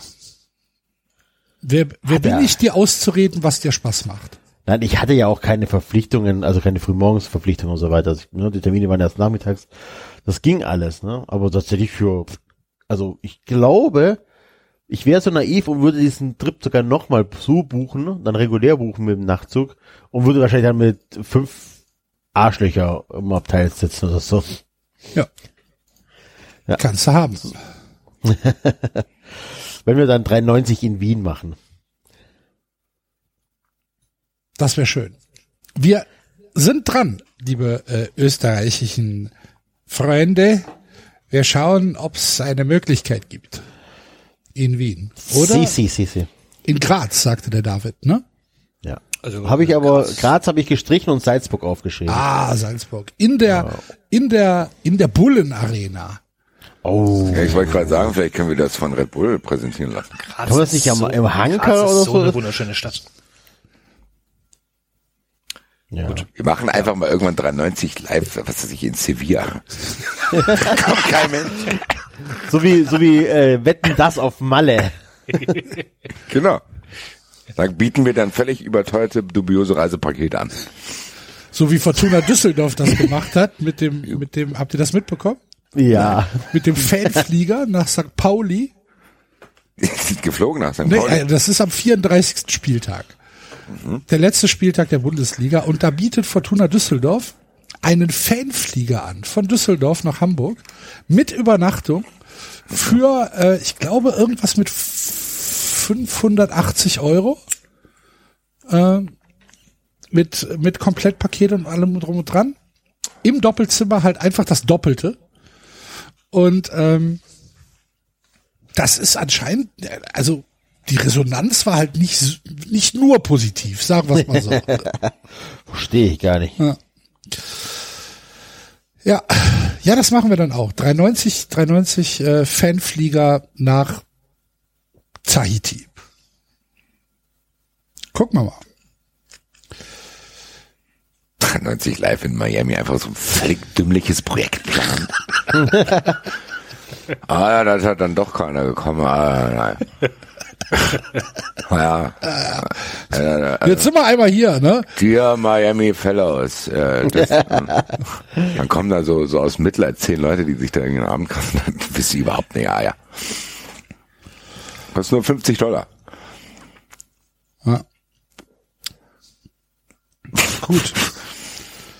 10 Wo waren wir eigentlich jetzt dran? Ich habe äh, Wir waren gerade bei, den Faden. Ja, ein da hat mich komplett verwirrt, muss ich sagen, hatte ja. seine persönlich, ich kann noch äh, mein Wochenende schildern. Ich habe den äh, Sonntag in der Notaufnahme verbracht, im Oh Krankenhaus. shit, ja. Ähm, wobei nicht, also nicht ich persönlich, sondern eben mit, mit Begleitung mit meiner Frau. Ähm, das war tatsächlich, also jetzt mal diese, das ganze Persönliche noch ausgebildet, schon ein sehr skurriler und be- beeindruckender Tag. so. Weil, also erstmal diese, diese unglaublichen Wartezeiten, so, du, du kommst da ja erstmal vorne an. Ach ja, genau, dank Corona äh, war es auch so, dass ich eigentlich als Begleitperson gar nicht hätte mit rein dürfen. Wir mussten dann quasi äh, äh, beweisen, dass oder, oder oder angeben, dass äh, meine Frau nicht mehr alleine laufen kann. Also sie hätte jetzt durchaus äh, an meinem Arm irgendwie noch laufen können, aber wir mussten dann quasi als Beweis, dass ich tatsächlich als Begleitperson notwendig bin, einen Rollstuhl uns da am Empfang abholen. Ähm, der Rollstuhl war dann der Beweis, dass ich, dass ich äh, offiziell beglaubigte Be Begleitperson bin. Und ähm, ja, und dann kommen wir natürlich da an äh, und äh, ihr kennt das, da sitzen dann da Leute rum in diesem zentralen Auf Auffangbereich und dann sitzt, liegt da so eine Frau auf dem, auf dem Sofa und, und, und stöhnt und wimmert und sagt, sie hat Schmerzen, sie hat Schmerzen. Und ich frage dann den, den, den, Begleiter, na, wie lange warten Sie schon hierher? Zwei Stunden. okay. Ähm, und das, äh, der wirklich spannende äh, Teil kam dann, als wir nach lange, lange Warten und mehreren Checkups und so weiter äh, später nochmal im hinteren Bereich, also oder im inneren Bereich des Krankenhauses dann warten mussten. Also nicht mehr vorne, wo wir tatsächlich direkt neben der Leitzentrale oder der, keine Ahnung, wie die heißt, das zentrale Management, wo, wo direkt hinter unserem Rücken war eine riesige Wand mit, mit den Daten der Personen, die da jetzt von Rettungssanitätern und Rettungswagen und sonst was reingebracht werden demnächst oder gleich. In diesem, in diesem Color Code mit Rot ist irgendwie ganz, ganz schlimm und Gelb ist ziemlich schlimm. Und wir saßen da echt nochmal ein bis zwei Stunden rum. Und vor uns war die Hölle los. Und da wurden halt dann Leute reingeschoben und die Wand blinkte wie wild. Und dann kamen halt so Sätze wie, dass irgendwie der, der, der eine Typ an der Zentrale dem Rettungssanitäter rumruft, na, bringt ihr den Covid? Und dann rief der Rettungssanitäter und sagt, nee, nee, wir bringen das Schädel-Hirntrauma. Bist du die Currywurst? ja, genau. Bist du die Currywurst? Nee, ich bin das Schnitzel. ähm, und ich, ja, ich war gleichzeitig schon auch ich meine, man weiß natürlich, klar, so ein Krankenhaus, natürlich, da, und wir sind jetzt, Darmstadt ist jetzt keine Großstadt, aber immerhin noch eine, ja, größere Stadt, da passieren halt auch am Sonntag Unfälle und all das. und Herzinfarkte, man weiß nicht was. Aber das halt mal so live mitzuerleben, wie dann da im zentralen Krankenhaus alle zehn Minuten irgendwie jemand angeliefert wird. Und dann auch irgendwie halt diese, diese Covid-Sache obendrauf. Also, ne, das konntest du dann tatsächlich an dieser, an dieser Leiste auch immer wieder sehen, dass dann irgendwie aufflimmerte, Covid bestätigt, Covid noch nicht bestätigt. Boah. Also. Was ja. heißt denn Covid noch nicht bestätigt? Ah ja, anscheinend Test- haben die dann, haben die dann einen Test gemacht und der. Test, Testergebnis war noch nicht da Ah, okay, eben. Und dann wussten sie klar. halt noch nicht, ob sie ihn auf die Covid-Station, also die haben wir wohlgemerkt nicht gesehen, die, die, die, die sind bestimmt direkt dann in eine, in eine Covid, äh, Extrastation dann direkt geleitet worden. Aber, ja. Also ich habe da auch Heidenrespekt tatsächlich jetzt und ich meine, es ist, hat ja trotzdem alles funktioniert. So, es wirkte wie ein Ameisenhaufen, aber es war halt dann doch ja relativ stark koordiniert in so einem in so einem riesigen Gebäude, wo dann halt ja im im Takt Leute reinkamen. So. Das Wichtigste ist denn, wie geht's deiner Frau? Ist alles soweit in Ordnung? Ja, ja, ist alles in Ordnung. Okay, ja, ja, gut. ist alles in Ordnung. Ja, ich war auch mal auf so einer Station. Das ist schon echt krass, aber teilweise für einen selber dann auch echt blöd. Wenn du nicht, ich meine, es ist eigentlich gut, aber ich meine, in dem Kontext, wenn du nicht so schwer verletzt bist, bist du natürlich ganz unten in der Nahrungskette, was Ja. diese Station betrifft. Ich musste tatsächlich einmal, ich weiß auch gar nicht, bis heute nicht, wie ich es ausgehalten habe, 14 Stunden dort warten. Boah. weil ich äh, quasi Schulter-Eckgelenksprengung hatte beim Fußball. Und dann bin ich in ein Krankenhaus eingeliefert worden, wo ich wirklich nicht bleiben wollte und bin dann selber hier in die BGU gegangen, weil ich da wusste, okay, da äh, sind gute Ärzte, da kenne ich Leute, da habe ich zumindest Erfahrungsberichte von anderen Leuten. Hab dann gedacht, das wäre schon, wenn ich jetzt operiert werden musste, will ich es da machen. Es war halt aber noch nicht klar, ob ich operiert werden muss und saß dann da mit meiner ausgefransten Schulter, wo mein Knochen oben rausguckte und so ein Scheiß. Aber was soll ich jetzt machen, wenn dann halt ein Motorradunfall nach dem anderen eingeliefert wird, wo teilweise dann nur noch der Helm irgendwie da abgeliefert wurde, weil der Kopf ab war und so ein Scheißdreck. Also es waren schon, wie du es gesagt hast, so ich glaube, deswegen gingen diese 14 Stunden vielleicht auch schneller rum, als ich mir irgendwie dann vorstellen wollte, weil das ist schon krass. Also es ist auch krass, was die Leute da für eine Arbeit leisten, was für eine Parallelwelt Ja, das ist, ja, wo man einfach froh sein kann, dass man damit nicht viel zu tun hat. So, also sehr, sehr bedrückend auch irgendwie so äh, da das zu sehen und was da teilweise für Sachen passieren. Du kriegst es ja dann so ein bisschen mit, was Leuten so passiert und dann hast du, wie du es schon gesagt hast, im Wartezimmer Leuten, denen es echt scheiße geht so, wo auch einer wirklich, nee, ich konnte neben mir den Typ gar nicht anschauen, weil da der Knochen rausgeguckt hat, Alter. Und ich denke mir so, boah, Digga, Alter, schrei doch nicht so laut. Also, Aber Siehst du nicht, dass es mir auch schlecht geht? ja. Krass ist auch so, auf einer, wenn du bei einer Kindernotaufnahme seid oder so, das ist auch so eine, eine Situation, da willst du gar nicht lange bleiben. Weil A, denkst du dir ganz oft so, ey, was wollt ihr denn hier? Nehmt, ne, äh, geht nach Hause, euer Kind hat nichts und bei anderen Sachen denkst du dir, okay, warum bin ich hier mit meinem Kind? Den anderen geht's ja viel, viel schlimmer. Das ist also echt schwer auszuhalten immer. Ja, ja, das war tatsächlich dann gestern auch so eine Situation, ähm, wo dann wo dann gemeldet wurde, irgendwie achtjähriger, schwerer Verkehrsunfall und offener Kopf und weiß nicht was, und wo ich so, ja, Das ist echt krank. Das ist, das ist tatsächlich super schwer und auszuhalten. dann, und dann waren, haben die sich noch gewundert und dass er irgendwie anscheinend nicht für den Schockraum bestellt war und was haben noch rumtelefoniert und, und also tatsächlich war es dann am Ende anscheinend teilweise Fehlinformationen, also als er angeliefert worden ist, ging es ihm dann nicht, also nicht ganz so schlecht, wie, wie das irgendwie Dann David rumschreien. Aha! Für nix Dafür warten wir jetzt hier, oder was? Oh, der Kopf ist doch gar nicht offen. Mann, Mann, Mann. Ach ja, alles echt. Naja. Ja, Naja, vielen Dank auf jeden Fall an Leute, die sich das tatsächlich geben. Genau, genau. Vielen, vielen Dank an alle Hörer, die Ärzte oder Pfleger oder sonst wie im Umfeld da. Und das Krasse ist, die wissen ja wirklich, die gucken nicht an und wissen ganz genau, wie dringend das alles ist. Ne? Ich war zweimal, einmal mit dem Blinder, da haben die mich schon relativ lange warten lassen für meine Verhältnisse. Also gefühlt ging es mir richtig, richtig beschissen, haben die mich richtig lange warten lassen. Ähm, und einmal war ich mit einer Lungenentzündung, wo ich dachte, ja, okay, komm, äh, ich bin jetzt hier, weil es halt Wochenende ist, aber so schlimm ist es gar nicht, wo die mich dann innerhalb von fünf Minuten behandelt haben, weil mein Puls bei 180 war in Ruhezustand. Ja, also die haben, die gucken dich einfach nur an und wissen direkt, äh, wie dringend das ist, habe ich den Eindruck. Ja. Ja.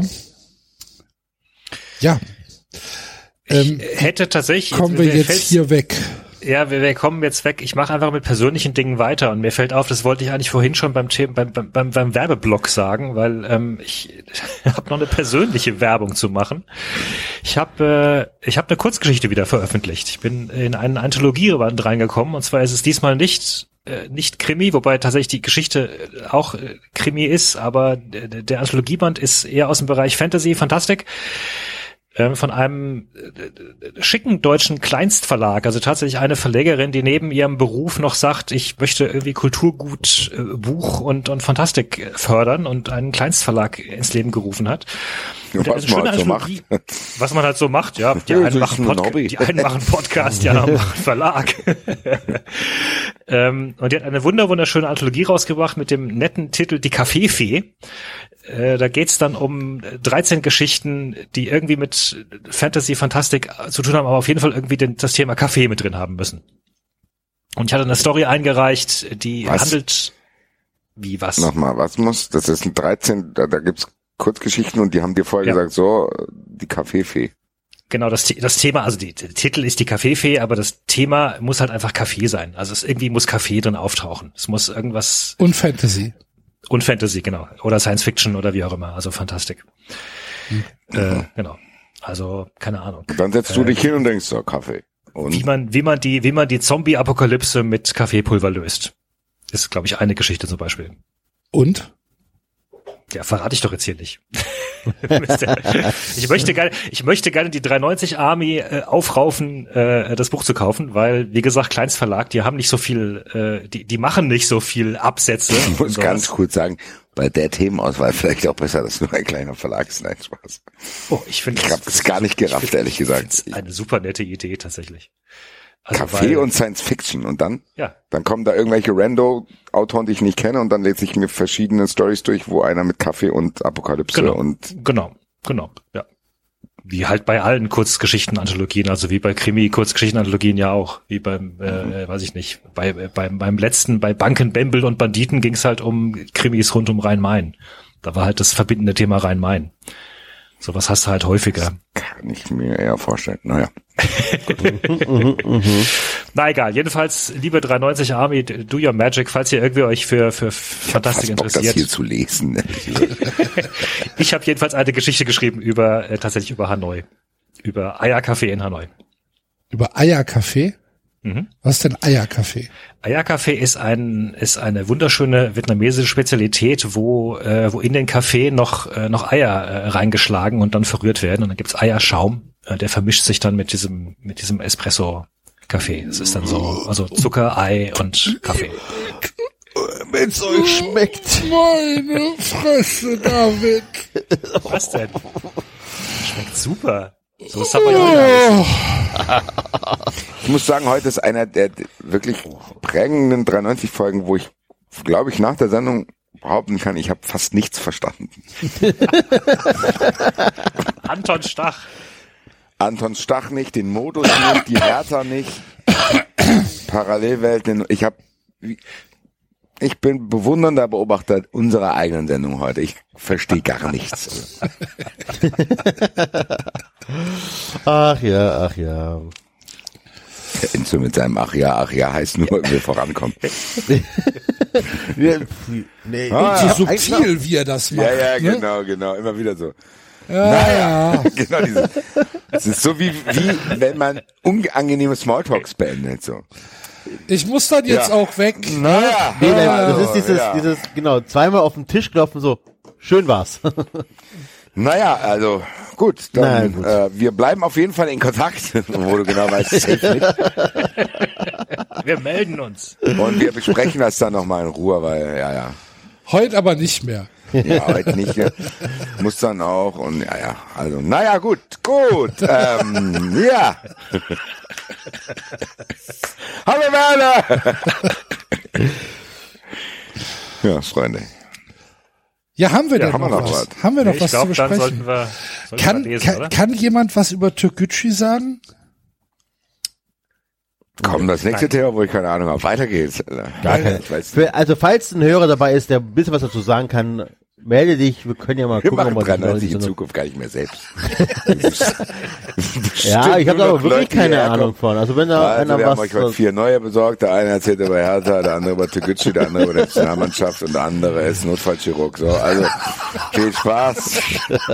Wir kommen dann, wenn sie fertig sind. Wie nur zwei Stunden, die Arschlöcher, Alter! Wir vermieten 93 irgendwann nur noch.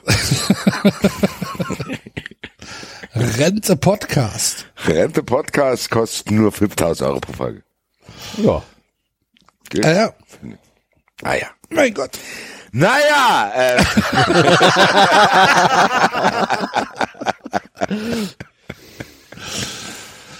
Naja, gut, es war, es war ja auch eine Länderspielwoche, ne? So ist das Es halt. ist nichts passiert. Es ist nichts Außer passiert. aus Italien rausgeflogen. Es ist nichts Dafür reden, passiert. dafür reden wir schon ziemlich lange. Karl-Heinz Karl Rummenigge macht sich Gedanken, dass im Fußball das Geld zu sehr im Vordergrund steht. Habt ihr das mitbekommen? Hör auch auf mit so komm, komm Axel, bitte. Das ist doch, das ist aber schon echt geil, gell? Glaubst du, der, der rafft das? Oder? Glaubt er das wirklich? Ich, ich meine, vielleicht ist es in seiner Bubble auch so, um zu denken, okay, im Vergleich Bayern zu denen, mit denen die sich messen soll, kann er es vielleicht sogar sagen. Es wirkt natürlich auf restliche Bundesligisten wie wir es sind ein bisschen lächerlich. Ja. Ich habe halt, also die, ich habe so ein bisschen die Sorge, dass wir tatsächlich in den letzten Tagen von 50 plus 1 sind mittlerweile. Es wird Das, immer wieder angeführt. Ich verstehe das nicht. Ja, Ich verstehe nicht, dass da das wieder, also das, boah, das ist, boah, ey, das ist wirklich blöd, weil du du denkst jetzt, okay, die erklären jetzt quasi mit der Situation, dass irgendwie andere Vereine noch mehr Cash haben, ja, dann müssen sich das bei uns auch auflösen. Was wollen die denn? So, also es, ich verstehe nicht, dass die Leute denken, dass sich dann in der Bundesliga was ändert. Klar, vielleicht kann dann Bayern in der Champions League mithalten. Ja, herzlichen Glückwunsch, was haben wir denn dadurch gewonnen? Die Bundesliga nichts, aber Rummenigge halt. ja, die Bayern halt. Ja, aber Ja. da kann ja der Rest nicht zustimmen.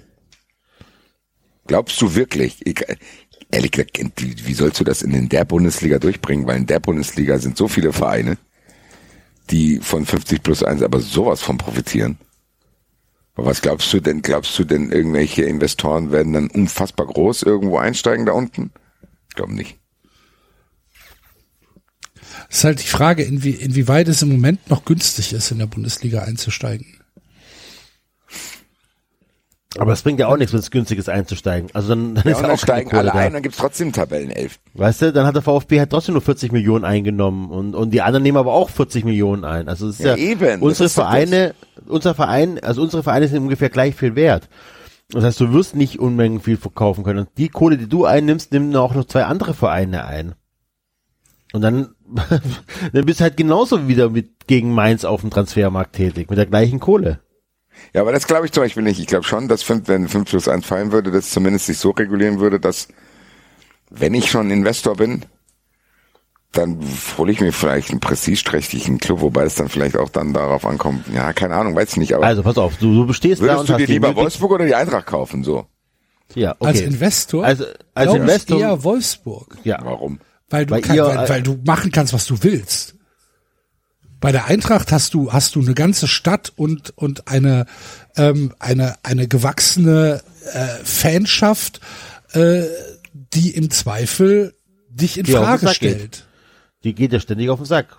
Du willst das Logo ändern, kannst du nicht machen. Du willst die Trikotfarbe ändern, gibt's Theater. Für jeden Scheiß, den du machen möchtest, um mehr Kohle zu verdienen, weil darum geht's am Ende des Tages, hast du irgendeinen Basti Red, der eine Fußball 2000 Folge aufnimmt und sagt, was für ein Arschloch du bist. Genau, musst du dich erstmal mit mit Leuten auseinandersetzen. Darum ist das doch so, dass die Investoren dahin gehen, wo halt nichts ist, wo halt Brachland ist. Ja, kann sein. So, und ich weiß halt nicht, ob die Bundesliga profitabel genug dafür ist. Keine Ahnung. Aber ich, ich habe halt so ein bisschen das Gefühl, dass, dass die Schüsse halt immer schneller kommen. Ja, also ich glaube, dass 50 plus 1 fallen wird, aber es wird halt keinen Mehrwert bringen. Also wir werden keine bessere Bundesliga haben. Ja, Ja, kann sein. Ich habe das Tor des Monats gesehen am äh, am äh, Samstag. Fallrückzieher von der Strafraumgrenze, vielleicht sogar ein Stück davor, in Winkel zum 5 zu 1 des äh, äh, der FC Amateure gegen Rot-Weiß Aalen. Hervorragend. Wunderschöner Amateurfußball-Nachmittag vor leider nur 450 Zuschauern im Franz-Kremmer-Stadion. Aber Tor des Monats. Wartet drauf. Tor des Monats gibt's doch noch, ne? ARD. Keine Ahnung. Ich glaube schon. Ja, Anton Stach. der war's nicht. Ach so. Hab den Namen aber schon wieder vergessen, wer es war. Hm, egal. Ja gut, sollen wir mal lesen. Lesen wir heute. Haben wir dreimal Wir verschoben, ja. Ja. Okay. Ich glaube, das Lesezeichen hat schon gesagt, äh, ich, ich geb's auf, ich pin den, ich pin den Tweet an. Okay, dann lesen Wo sind wir? Ja, Warte, warte, warte, ich mach schau erstmal, ich gerade. mach erstmal Intro. Ja, ich muss auch das Buch noch holen. ja, dann kann ich doch so lange das Intro machen. Ja, mach doch.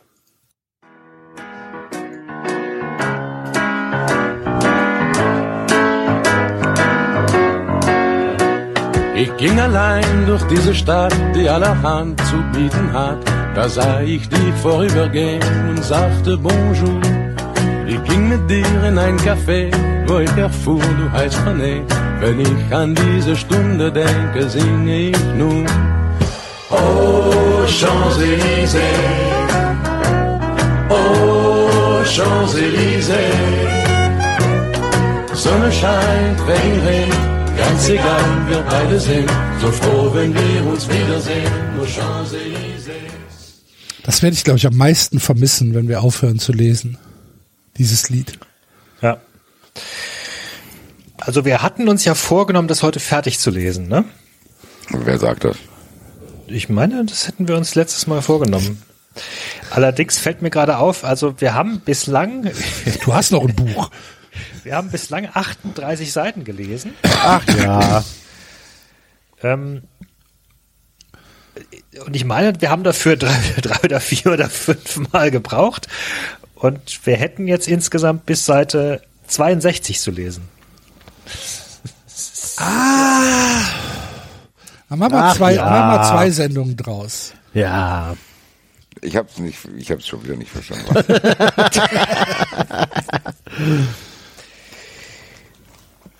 Wir müssten heute 24 Seiten lesen. Wir haben das doch, haben wir nicht gesagt, wir lesen immer nur ein Kapitel? Nein, weil die Kapitel viel zu kurz sind. Die Kapitel sind doch Ja. nur hier so, in diesem, es sind doch immer nur so drei, vier Seiten. Wir haben immer schon, wir haben schon meistens eher so zwei, drei Kapitel gelesen. Also wir sind jetzt, also das Lesezeichen sagt, in Folge 208 hat man vermutlich bis einschließlich Kapitel 9 gelesen. Weiter geht es mit Kapitel 10. Sofern der Satz, Julian, Juliane Kaiser verließ kreidebleich das Behandlungszimmer, der letzte Satz des Kapitels 9 war. Und das stimmt. Juliane Kaiser wusste nicht mehr weiter und verließ kreidebleich das Behandlungszimmer, war der letzte Satz im Kapitel 9. Kannst du für mich und vielleicht auch für viele Hörer da draußen zusammenfassen, wo wir im Moment sind? Ähm, also hier im Kapitel 9 äh, hat Professor Dr. Rehse, Frau Kaiser, gesagt, sie werden Oma. Ähm,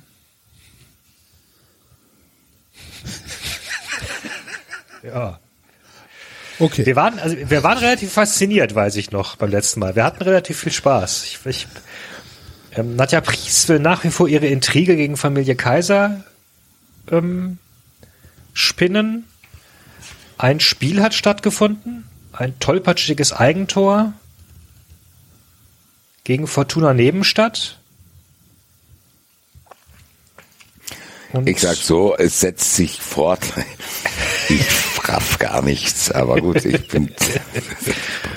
Und äh, Peter, genau, Peter König ist damit beschäftigt, sowohl Nadja Pries als auch Jessica Kaiser etwas vorzuspielen. Peter König ist doch dieser, dieser, dieser abgesiffte Typ, der Jessica überreden will, sie zu heiraten, damit er endlich ans große Geld kommt. Okay. Ah ja, stimmt, ja. Ja. Und jetzt ist, und die Eltern sind nämlich dagegen. Und jetzt ist, äh, jetzt ist Jessica also offenbar schwanger. Und ähm, Und jetzt machst du weiter. ja, haben wir noch irgendwas?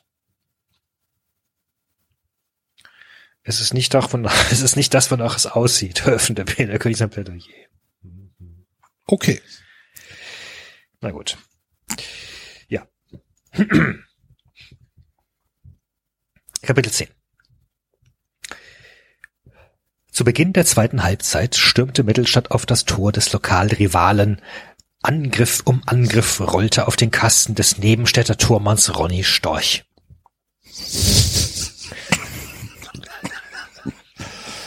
Weil ich verhaltensgestört bin. Doch es schien Hätte auch in die verhext. Liste kommen können. ja, das stimmt. Doch es schien wie verhext. Den Blau-Weißen wollte einfach kein Treffer gelingen. In der 70. Minute gab es einen Eckball für die Heimmannschaft und Magnus Brandt wollte wie üblich mit nach vorne, um für Gefahr zu sorgen. Der Abwehrspieler war für sein gutes Kopfballspiel gefürchtet. Doch Peter König bremste seinen Nebenmann und sagte, lass mich nach vorne gehen, sicher du ab. Für Marius war das ungewöhnlich. Ach, plötzlich heißt er Marius. Dieser doch Magnus. Na gut. Für, für, für Marius war das ungewöhnlich, denn eigentlich war Peter kein Freund des Gerangels und Gedränges bei einem Eckstoß. Er war ein eleganter und feiner Libero. Den Beckenbauer Mittelstatz hatte ihn eine Lokalzeitung einmal genannt. Dennoch dachte er sich nichts weiteres dabei und gehorchte seinem Kapitän. Die Eckballflanke segelte in den Strafraum und plötzlich warf sich Peter König schreiend zu Boden.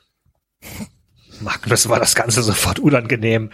Ein ganz auffälliges Schauspiel, das man sofort durchschaute. So wollte er das Spiel nicht gewinnen. Doch plötzlich hörte er einen Pfiff. Schiedsrichter Alfons Hügel hatte tatsächlich Elfmeter gegeben. Okay, das kann ich nicht lustig finden, Digga. Alter. Das konnte doch nicht sein. Die Nebenstädter Fortunen bestürmten den Mann in Schwarz und gleich zwei Spieler wurden mit der vor dieser Saison neu eingeführten gelb-roten Karte bestraft. Nachdem sich die Aufregung gelegt hatte, nahm sich Peter König lächelnd den Ball und versenkte diesen eiskalt zum 1 zu 1 im Gästetor. Nun fehlte Mittelstadt nur noch ein Tor zum historischen Aufstieg. Doch Magnus wollte sich nicht so recht freuen. Wo ist denn die gelb-rote Karte? Echt erst? Wann wurde die erst denn eingeführt? In den, in den 70ern oder was? Boah, nee, später. Später. Später. Das war in den 90ern irgendwann. Ich würde auch tippen. Ich gucke mal nach. Ich tippe 1995. Na, ich sag früher, ich sag 92. Die gelb-rote Karte. 1991. Die Ampelkarte. 1991. 91. Ich kann mich gar nicht mehr erinnern. Ey. Und vorher wurden die direkt mit... Direkt rot, ja, ja. Ja, es gab halt vorher schon eine rote Karte, die aber dann halt nicht eine zweite gelbe vorher gezeigt wurde. Ach so, okay. Also es gab nicht nur gelb oder ah, rot. okay, okay. Das heißt, man konnte nicht sehen, ob das jetzt ein rotwürdiges Vergehen war oder ob es... Die, Genau, am Ende gelb- war es dann, wenn du gelb schon hattest, hast du halt immer rot bekommen einfach. Okay, okay, okay, okay. Ja. Verstehe. Ja.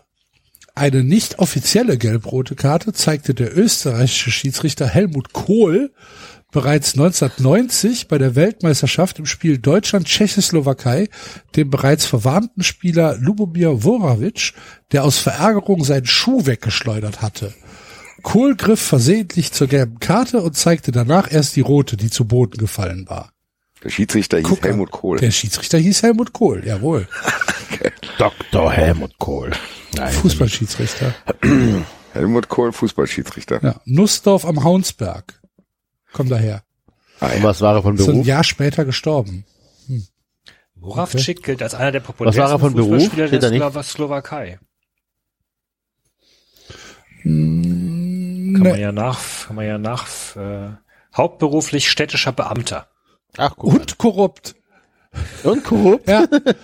Ist aber nach seinem Tod erst rausbekommen. Es hat beim Europapokal der Landesmeister zwischen Olympique Marseille und AEK Athen im Auftrag der Franzosen, die durch ein Unentschieden die nächste Runde erreicht hatten, rund 50.000 Euro umgerechnet erhalten. Ach, guck an. Boah, damals viel Geld. Starb schon im Alter von 48 Jahren an Krebs. An schlechtem Gewissen. Guck an. Franzosen haben also wieder betrogen, wie immer. Ja. Steht da. Dafür sind sie bei der WM dabei. Ja, weil ihr betrogen habt. So gleicht sich alles aus. Ne? Hätten wir betrogen, wären wir auch dabei. So, gelb-rote Mach Karte. mal diese Haben wir das auch? Karte. Äh, neuer Absatz. Aufgelöst kamen die Kaiserfrauen auf dem heimischen Hof an. Jessica verschwand sofort in ihr Zimmer. Juliane überlegte ihr nachzugehen, doch plötzlich stand ihr Mann im Türrahmen. Sie wischte sich verstohlen eine Träne aus dem Gesicht, doch er hatte sie ertappt. Was ist hier los? Und wage es nicht, mich anzulügen. Sie wusste, dass es nun keinen Ausweg mehr gab und dass sie mit offenen Karten spielen musste. Schatz, bitte rege dich nicht so sehr auf. Du weißt, was der Arzt gesagt hat, wegen deinem schwachen Herzen. Aber Jessica erwartet ein Kind. Eisiges Schweigen erfüllte den Raum. Man hätte eine Stecknadel fallen hören können. Das klingt jetzt nicht so nach Heiko Lukas. Heiko Lukas hat jetzt gesagt, man hätte eine Stecknadel zu Bruch Explodieren. ja, oder was, was sind denn irgendwelche Sprichwörter, die man hier verwursten kann noch? Äh, man hätte eine Stech Stecknadel sich über die Schulter Stecknadel werfen am können. oder Horizont sehen. Ja, genau, Stecknadel am Horizont. Stecknadel am Horizont. Schöner Sendungstitel. Sendungstitel, oder? Stecknadel am Ja. Horizont. Ich gebe es direkt. Die Stecknadel am Horizont oder nur Stecknadel? nee, Steck- Nur Stecknadel. Stecknadel. Gibt's direkt ein. Dann Horizont. Sehr gut. Haben wir das schon. Beschreibt auch ein bisschen, beschreibt auch ein bisschen die Situation der Hertha, von daher passt. Ja. Grüße an der Stelle an den äh, neuen Twitter-Account, auch ein schöner Sendungstitel, Ah, stimmt, Ja. ja. der ähm, sich die Mühe Sachen. macht und alternative Sendungstitel, die es leider nicht geschafft haben, wirkliche Sendungstitel zu werden, die wir aber in der Sendung angesprochen haben, ähm, aufzulisten. Hat aber bei sehr alten Folgen angefangen. Ja, ne? gut. Also das dauert Jeder braucht ein bisschen, Hobby. Das ist schon okay. Viele Grüße. Tatsächlich, also da genieße werden auch das schon ein paar, da- bei 33 Gramm Fett wäre auch äh, möglich gewesen, voller Geschmack bei Zero Zucker. Wer Nüsse mag, liebt Clusters. Witzberger Naturburschen, Ah, die Vogelsberger Naturburschen. Diplompsychopathik. Ich brauche den Rahmen. Früher in Vietnam, Mama Red, Free Ever. Ski Skihüttenfraß. Ja, das ist, es ist äh, tatsächlich weg das schöne Assoziation. Und die 33 Gramm Fett, haben das mitbekommen, dass äh, die übertroffen worden sind vom Von Hanuta. Hanuta. Ja, Ja, Hanuta. Hanuta hat Felix, ja. 40 Gramm Fett auf 100 Gramm. Das finde ich Hier ein tatsächlich. bisschen Fett mit Schokolade drauf. Überleg mal, ey, das, das ist so, als ob du dir ein, ein äh, Esslöffel Olivenöl reinpfeifen würdest. Das ist eher eine Suppenkelle fast schon, ne? ah, das ist wirklich, das ist echt viel. Und das Ding hat, wie viel, wie viel Kalorien? Was war das? 2500? Irgendwie sowas? Auf 100 Gramm? Das ist schon echt, Das ist schon viel. das ist schon viel. Was Aber ist gut. das denn jetzt für eine Abart, diese, diese Riegel, ey? Gut. Gut. Ähm, wir waren bei der gelb-roten Karte. Ach ja. Bei der gelb-roten Karte. Ähm, nee, wir waren bei, wir waren bei, weil man hätte eine Stecknadel fallen. Ah ja, ja, ja, ja. Okay. Ja, ja, ja, ja. Von Peter König unterbrach er das Schweigen. Juliane Kaiser nickte. Ich hatte euch gewarnt.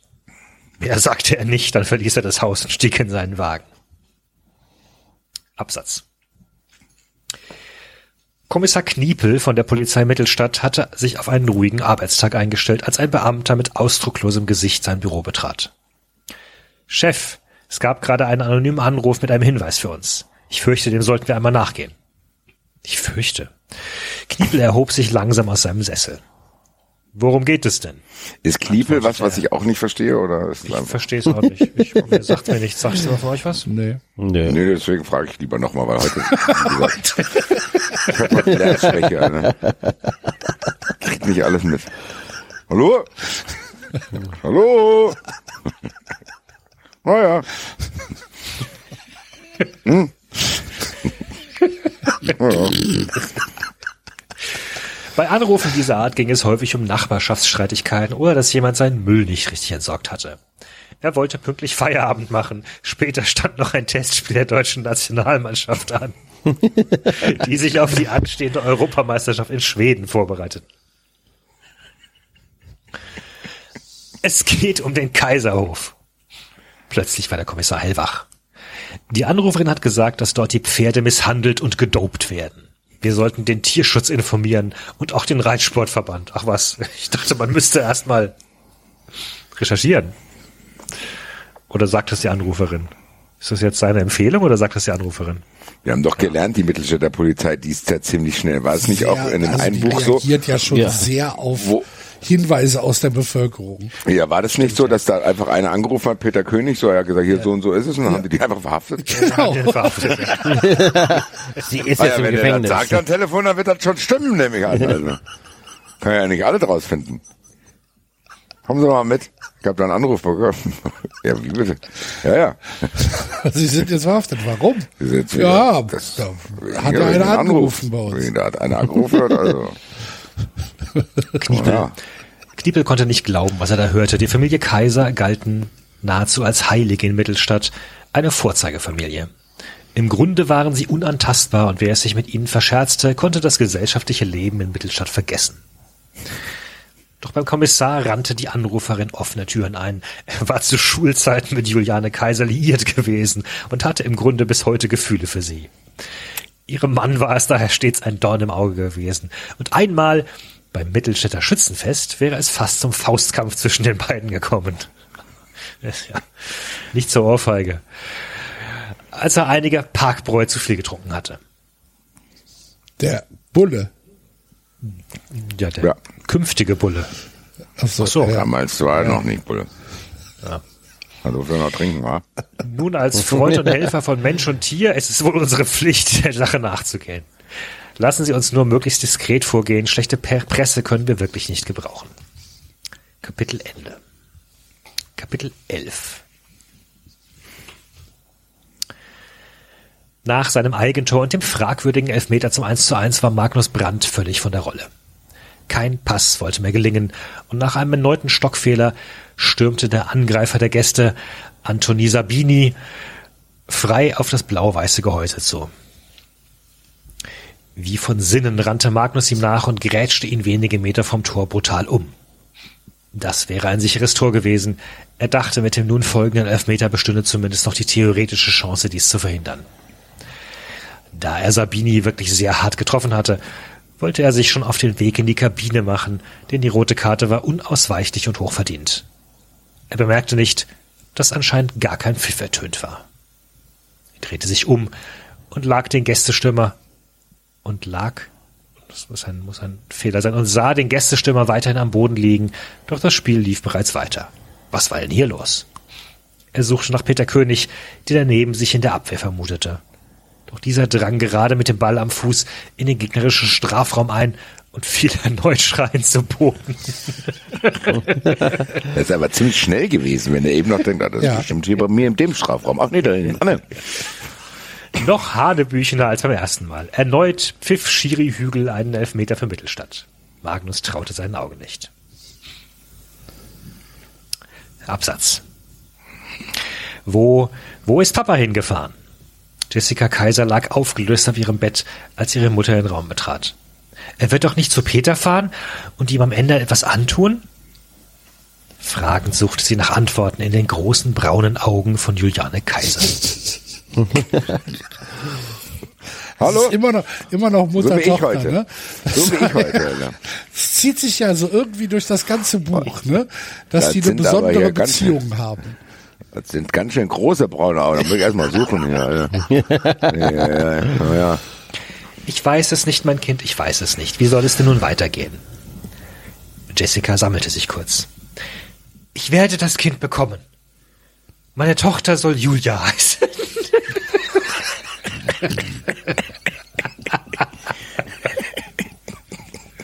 ja, was man halt so sagt. Also, ja, Juliane. Ja, verstehst du? Sprachlos verließ Juliane den Raum. Ja. Da brauchen wir ja nicht großartig kreativ sein. Was hier, Juliane, Julia, mein Gott. Alle das Gleiche. Ja, das uns so hier sofort, das ist einfach das Entscheidende dann. Bald das Kind Julia heißt das!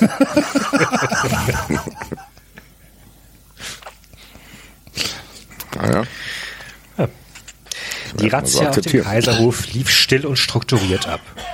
Die Beamten machten fleißig Fotos und nahmen Blutproben von den Turnierpferden. Lieber Himmel. Großer Guck mal, da kann man einfach, in Mittelstadt kannst du wirklich einfach anrufen, sofort. So, jeder rückt helfen ganz einem. groß an, Alter. Da hat jemand angerufen, wir nehmen jetzt erstmal sofort Blut rum. Sofort. Wir gehen jedem Hinweis nach. Völlig. Wir lassen die gegenseitig gar nicht zu Wort kommen. und Fotos. Wir machen sofort, sofort kommt da einer rein. Bevor hier Fotos sofort. Hier, bevor einer Hallo sagen kann, nimm das Blut jetzt. Was ist denn los? Völlig überstürzt, Alter.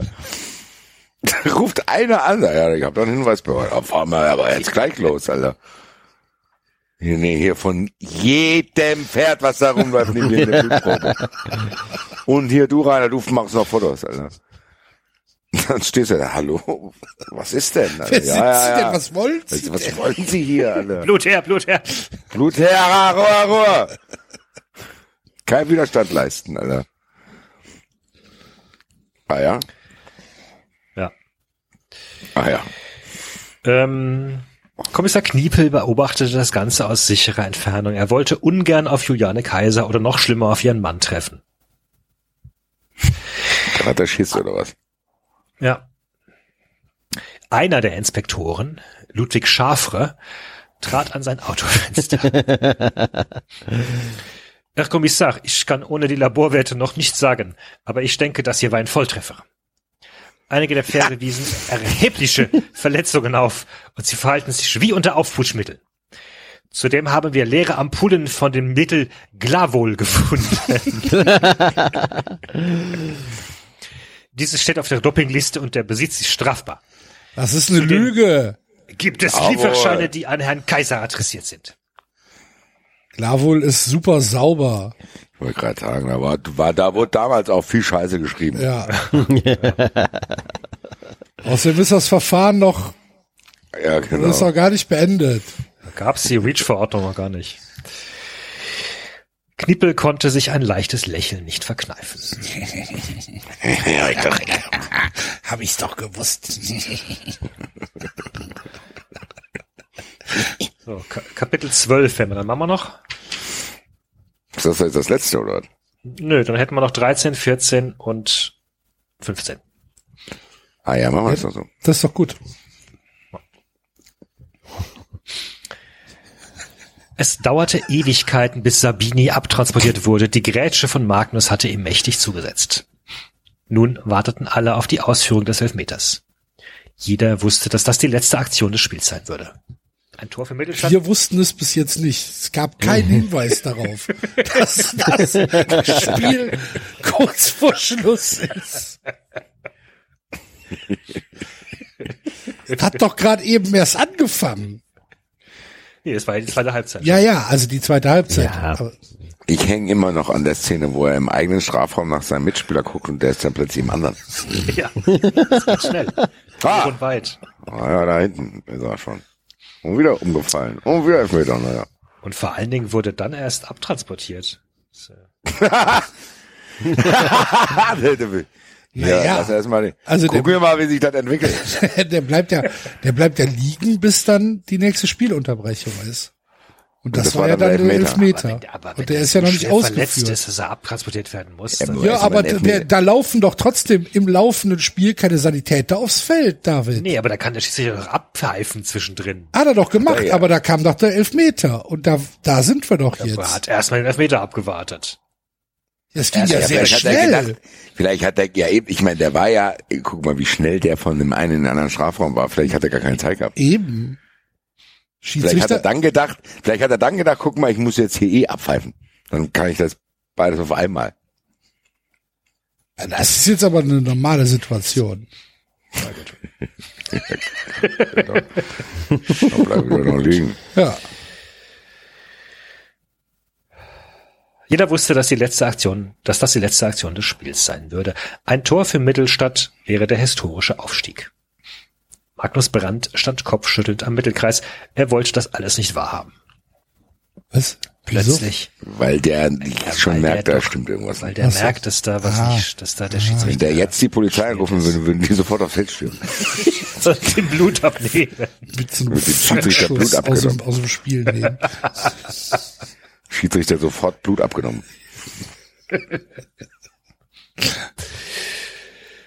Plötzlich stand Peter König neben ihm. Hallo. Gleich ist es soweit. Ups. Wo kommst, wo kommst du denn her? Bist du Du warst ja bescheuert? da, was da vorne noch? Äh, Warum, warum erschrickst du mich denn so? Hallo. Mal Peter. Gleich ist es soweit, rief er Magnus zu. Warum schießt du den Strafstoß denn nicht? Peter lachte. Mir ist gerade der Schuh kaputt gegangen und mit dem Ersatzschuh fühle ich mich einfach nicht sicher. Liebe, liebe Peter, Peter, Peter König.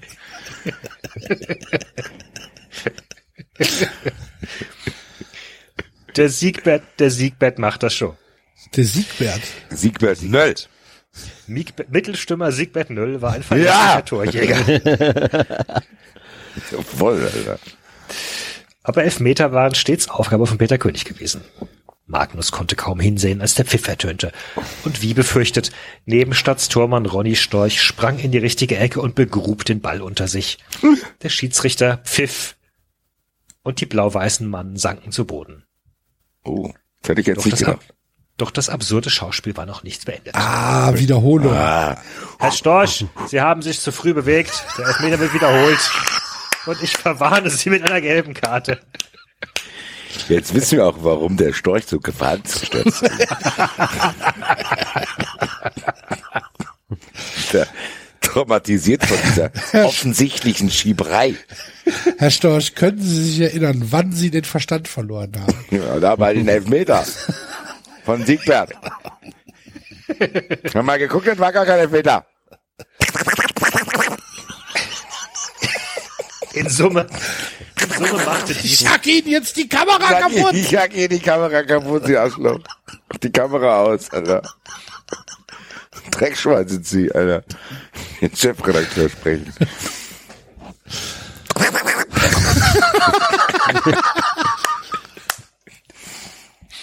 Where did it all go wrong ist halt auch heute ein kleiner über, kleine Überschrift über alles hier, Ja. was wir hier besprochen haben.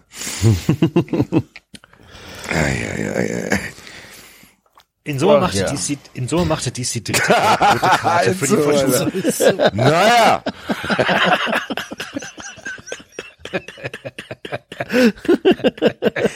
Gut. Ähm.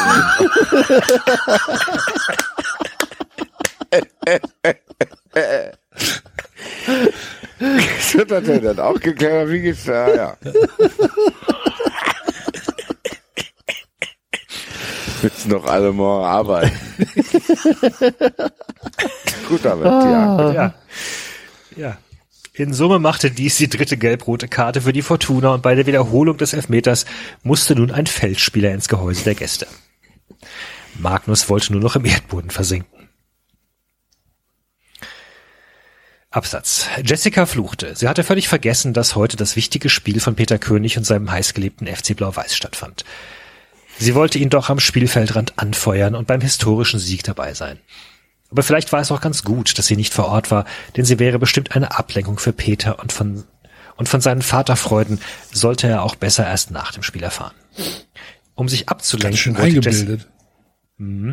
um sich abzulenken, wollte Jessica Kaiser in die Stallungen gehen, um ein bisschen Trost bei den Pferden zu suchen.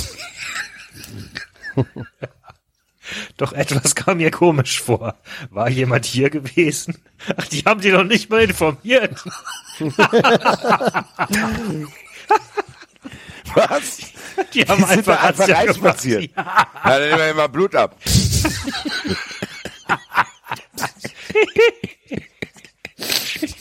ah ja. Was denn?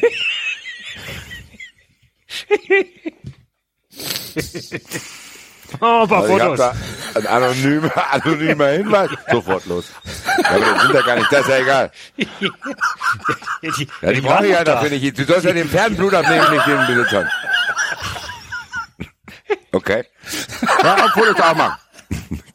Hallo? Was denn mal? Ah ja, wir haben einen Anruf bekommen. Was denken Sie denn? Müssen wir Ah, ja. nachgehen. Den muss man, wie soll ich das sonst rausfinden, ob das stimmt? Okay. Na ja, gut. Das ist der Polizei. Doch etwas kam mir komisch vor. War jemand hier gewesen? Die Pferde wirkten unruhig und aufgedreht. Sie würde lieber mal mit ihrer Mutter Die hat sprechen. nicht mal gewartet, oder was? Die, Die sind schon wieder weg. die ist schon wieder weg. Komplette Sneak-Aktion. Komm, Tempo, Tempo, Tempo. Wer weiß, wer gleich noch anruft. Wer weiß, wer weiß, ob die gleich wiederkommt. Eilig. Ninja-Angriff. Geheimermittlung erstmal. Okay, letzter Absatz für heute. Wie schwer konnte es denn bitte sein, so ein Spiel zu verpfeifen? Na, der Pries war noch nie beim Fußball gewesen, aber was sie da sah, wollte nicht in ihren Kopf. Das Spiel musste jeden Moment vorbei sein und es stand noch immer eins zu eins. Das würde Peter ihr nie verzeihen. Plötzlich trat ein Mann an ihre Seite und flüsterte in ihr Ohr. Die Razzia war ein voller Erfolg, wie versprochen. Keine Spuren von uns und der alte Kaiser geht für mindestens fünf Jahre in den Bau. Er ist schon zur Fahndung ausgeschrieben. Für was? Einfach so. Dass man dafür Schritte alles einleiten kann, ohne irgendwie. Ja, Die haben doch Glarwohl gefunden bei den Pferden. ja das ist schon zur Fahndung ausgeschrieben, Alter. Hier hängen überall schon Plakate der Stadt. Es geht ganz schnell. Hier, es geht ganz schnell. Oh, ein Anruf. Ein Anruf. Was wird mir vorgeworfen? Ist egal, komm. Fahndung. Vor allem keine Spuren von uns, als wären die wir auf jeden Fall keine Spuren hinterlassen bei der Fahndung, bei der, bei der Von der Polizeieinsatz keine die Spuren. Ninja-Polizei. Wenigstens hier hatten ihre Intrigen zum Erfolg geführt. So, und Kapitel 13 beginnt mit So wollte er nicht aufsteigen. Sehr schön. Das war doch gut. Ja. Dann sind wir für heute dann tatsächlich am Ende, aber wir müssen natürlich noch auflösen, welchen Nationalmannschaftsspieler gibt es wirklich? Ähm, 513 Hörer haben sich an der Abstimmung beteiligt. Stand jetzt. Stand hier, naja, die Abstimmung ist, glaube ich, vorbei. Stimmt, Ist die vorbei? Ja, ist vorbei. Achso, okay. Äh, auf Anton Platz 4 äh, Markus Tauber, 6%. Platz 3 Pascal Weiler mit 7%. 18% sagen Cedric Parenburg gibt es wirklich. Und 69% haben sich für Anton Stach entschieden. Guck an. Ich wäre aufgeschmissen gewesen. Ich hätte einfach tippen müssen. Aber Ich so glaube, ich hätte Cedric Pagenburg gesagt, weil das so absurd klingt. Ja. Gut, also Anton Stach gibt es wirklich, sagen unsere Hörer. Gut. Vertrauen wir darauf. Das war aber das, erst jetzt glaube ich das. Oh, gibt bestimmt wieder böse Kolumnen, wie man, ach egal. Gut, gut. Also, dann äh, haben wir die Da sind die. Eltern aber auch schuld. Dann nenn doch das Kind nicht Anton, Alter. Haben wir Guck die, mal, hier hat übrigens hier der, der, der, unser User äh, Michael Hapenscheid hat uns einen Artikel äh, geschickt. Bei der TV-Übertragung des deutschen U21-Spiels gegen Niederlande kam es am Samstag zu einer kuriosen Situation. Matthias Stach kommentierte die Einwechslung seines eigenen Sohns. Ach guck, ist er doch mit dem verwandt, wusste ich. Ach, ach, das wusstest du wieder, ne? Ja doch, das, das klingelte da tatsächlich. Dass der irgendwie ein, ein berühmtes... Äh, Geil auch, dass der Vater Matthias heißt und der Sohn Anton. Hat der Vater einen moderneren Namen. ja, Namen kommen Ja, ich wieder. weiß, Anton ist wieder modern. Kommt Ich habe jetzt schon wieder ist wieder gedacht, ich raff irgendwas nicht, dass Anton und Matthias irgendwie ein Schlagerduo ist oder so. ich hoffe, ich finde mein Schlafzimmer nachher, Anna.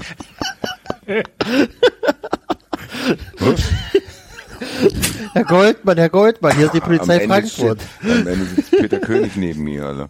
Hä? Hallo? Wir haben einen verwirrten Menschen hier. wieder, wieder eine WhatsApp. Kannst du bitte mal in mein Zimmer kommen?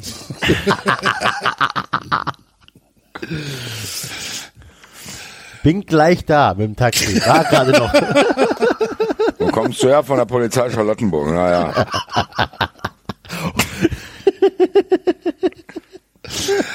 Gut. Äh, Okay. Kauft euch Karten für 3,90 live, wenn ihr mit mir nachts auf Polizeistation rumhängen wollt. Übrigens, äh, der Tankdiebstähle, also hier tanken ohne bezahlen in Berlin um 70 Prozent hochgegangen. ja. Das hat der mir auch erzählt, da der, der Kollege, der vor mir in der Reihe stand. Sag ich ja, deswegen komme ich ja drauf. Gut. Also Also, mal Grüße an den Herrn. Grüße. nächste Woche hört ihr uns exklusiv auf Patreon. Das ist ja die erste April-Folge dann. Das wird die erste Folge mit Vollauslastung, Alter. Das wird die erste Folge mit Vollauslastung. Ah. Freue mich ein bisschen drauf. Hoch. Wir hören uns. Madet Jod. Tschö. Ciao. Ciao. Ciao.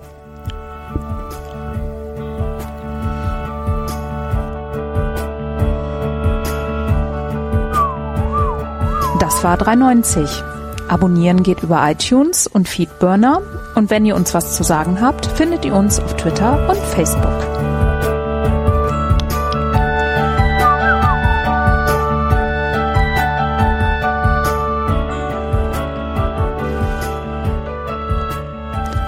Jetzt mal ehrlich, wer hört sich den Scheiß denn?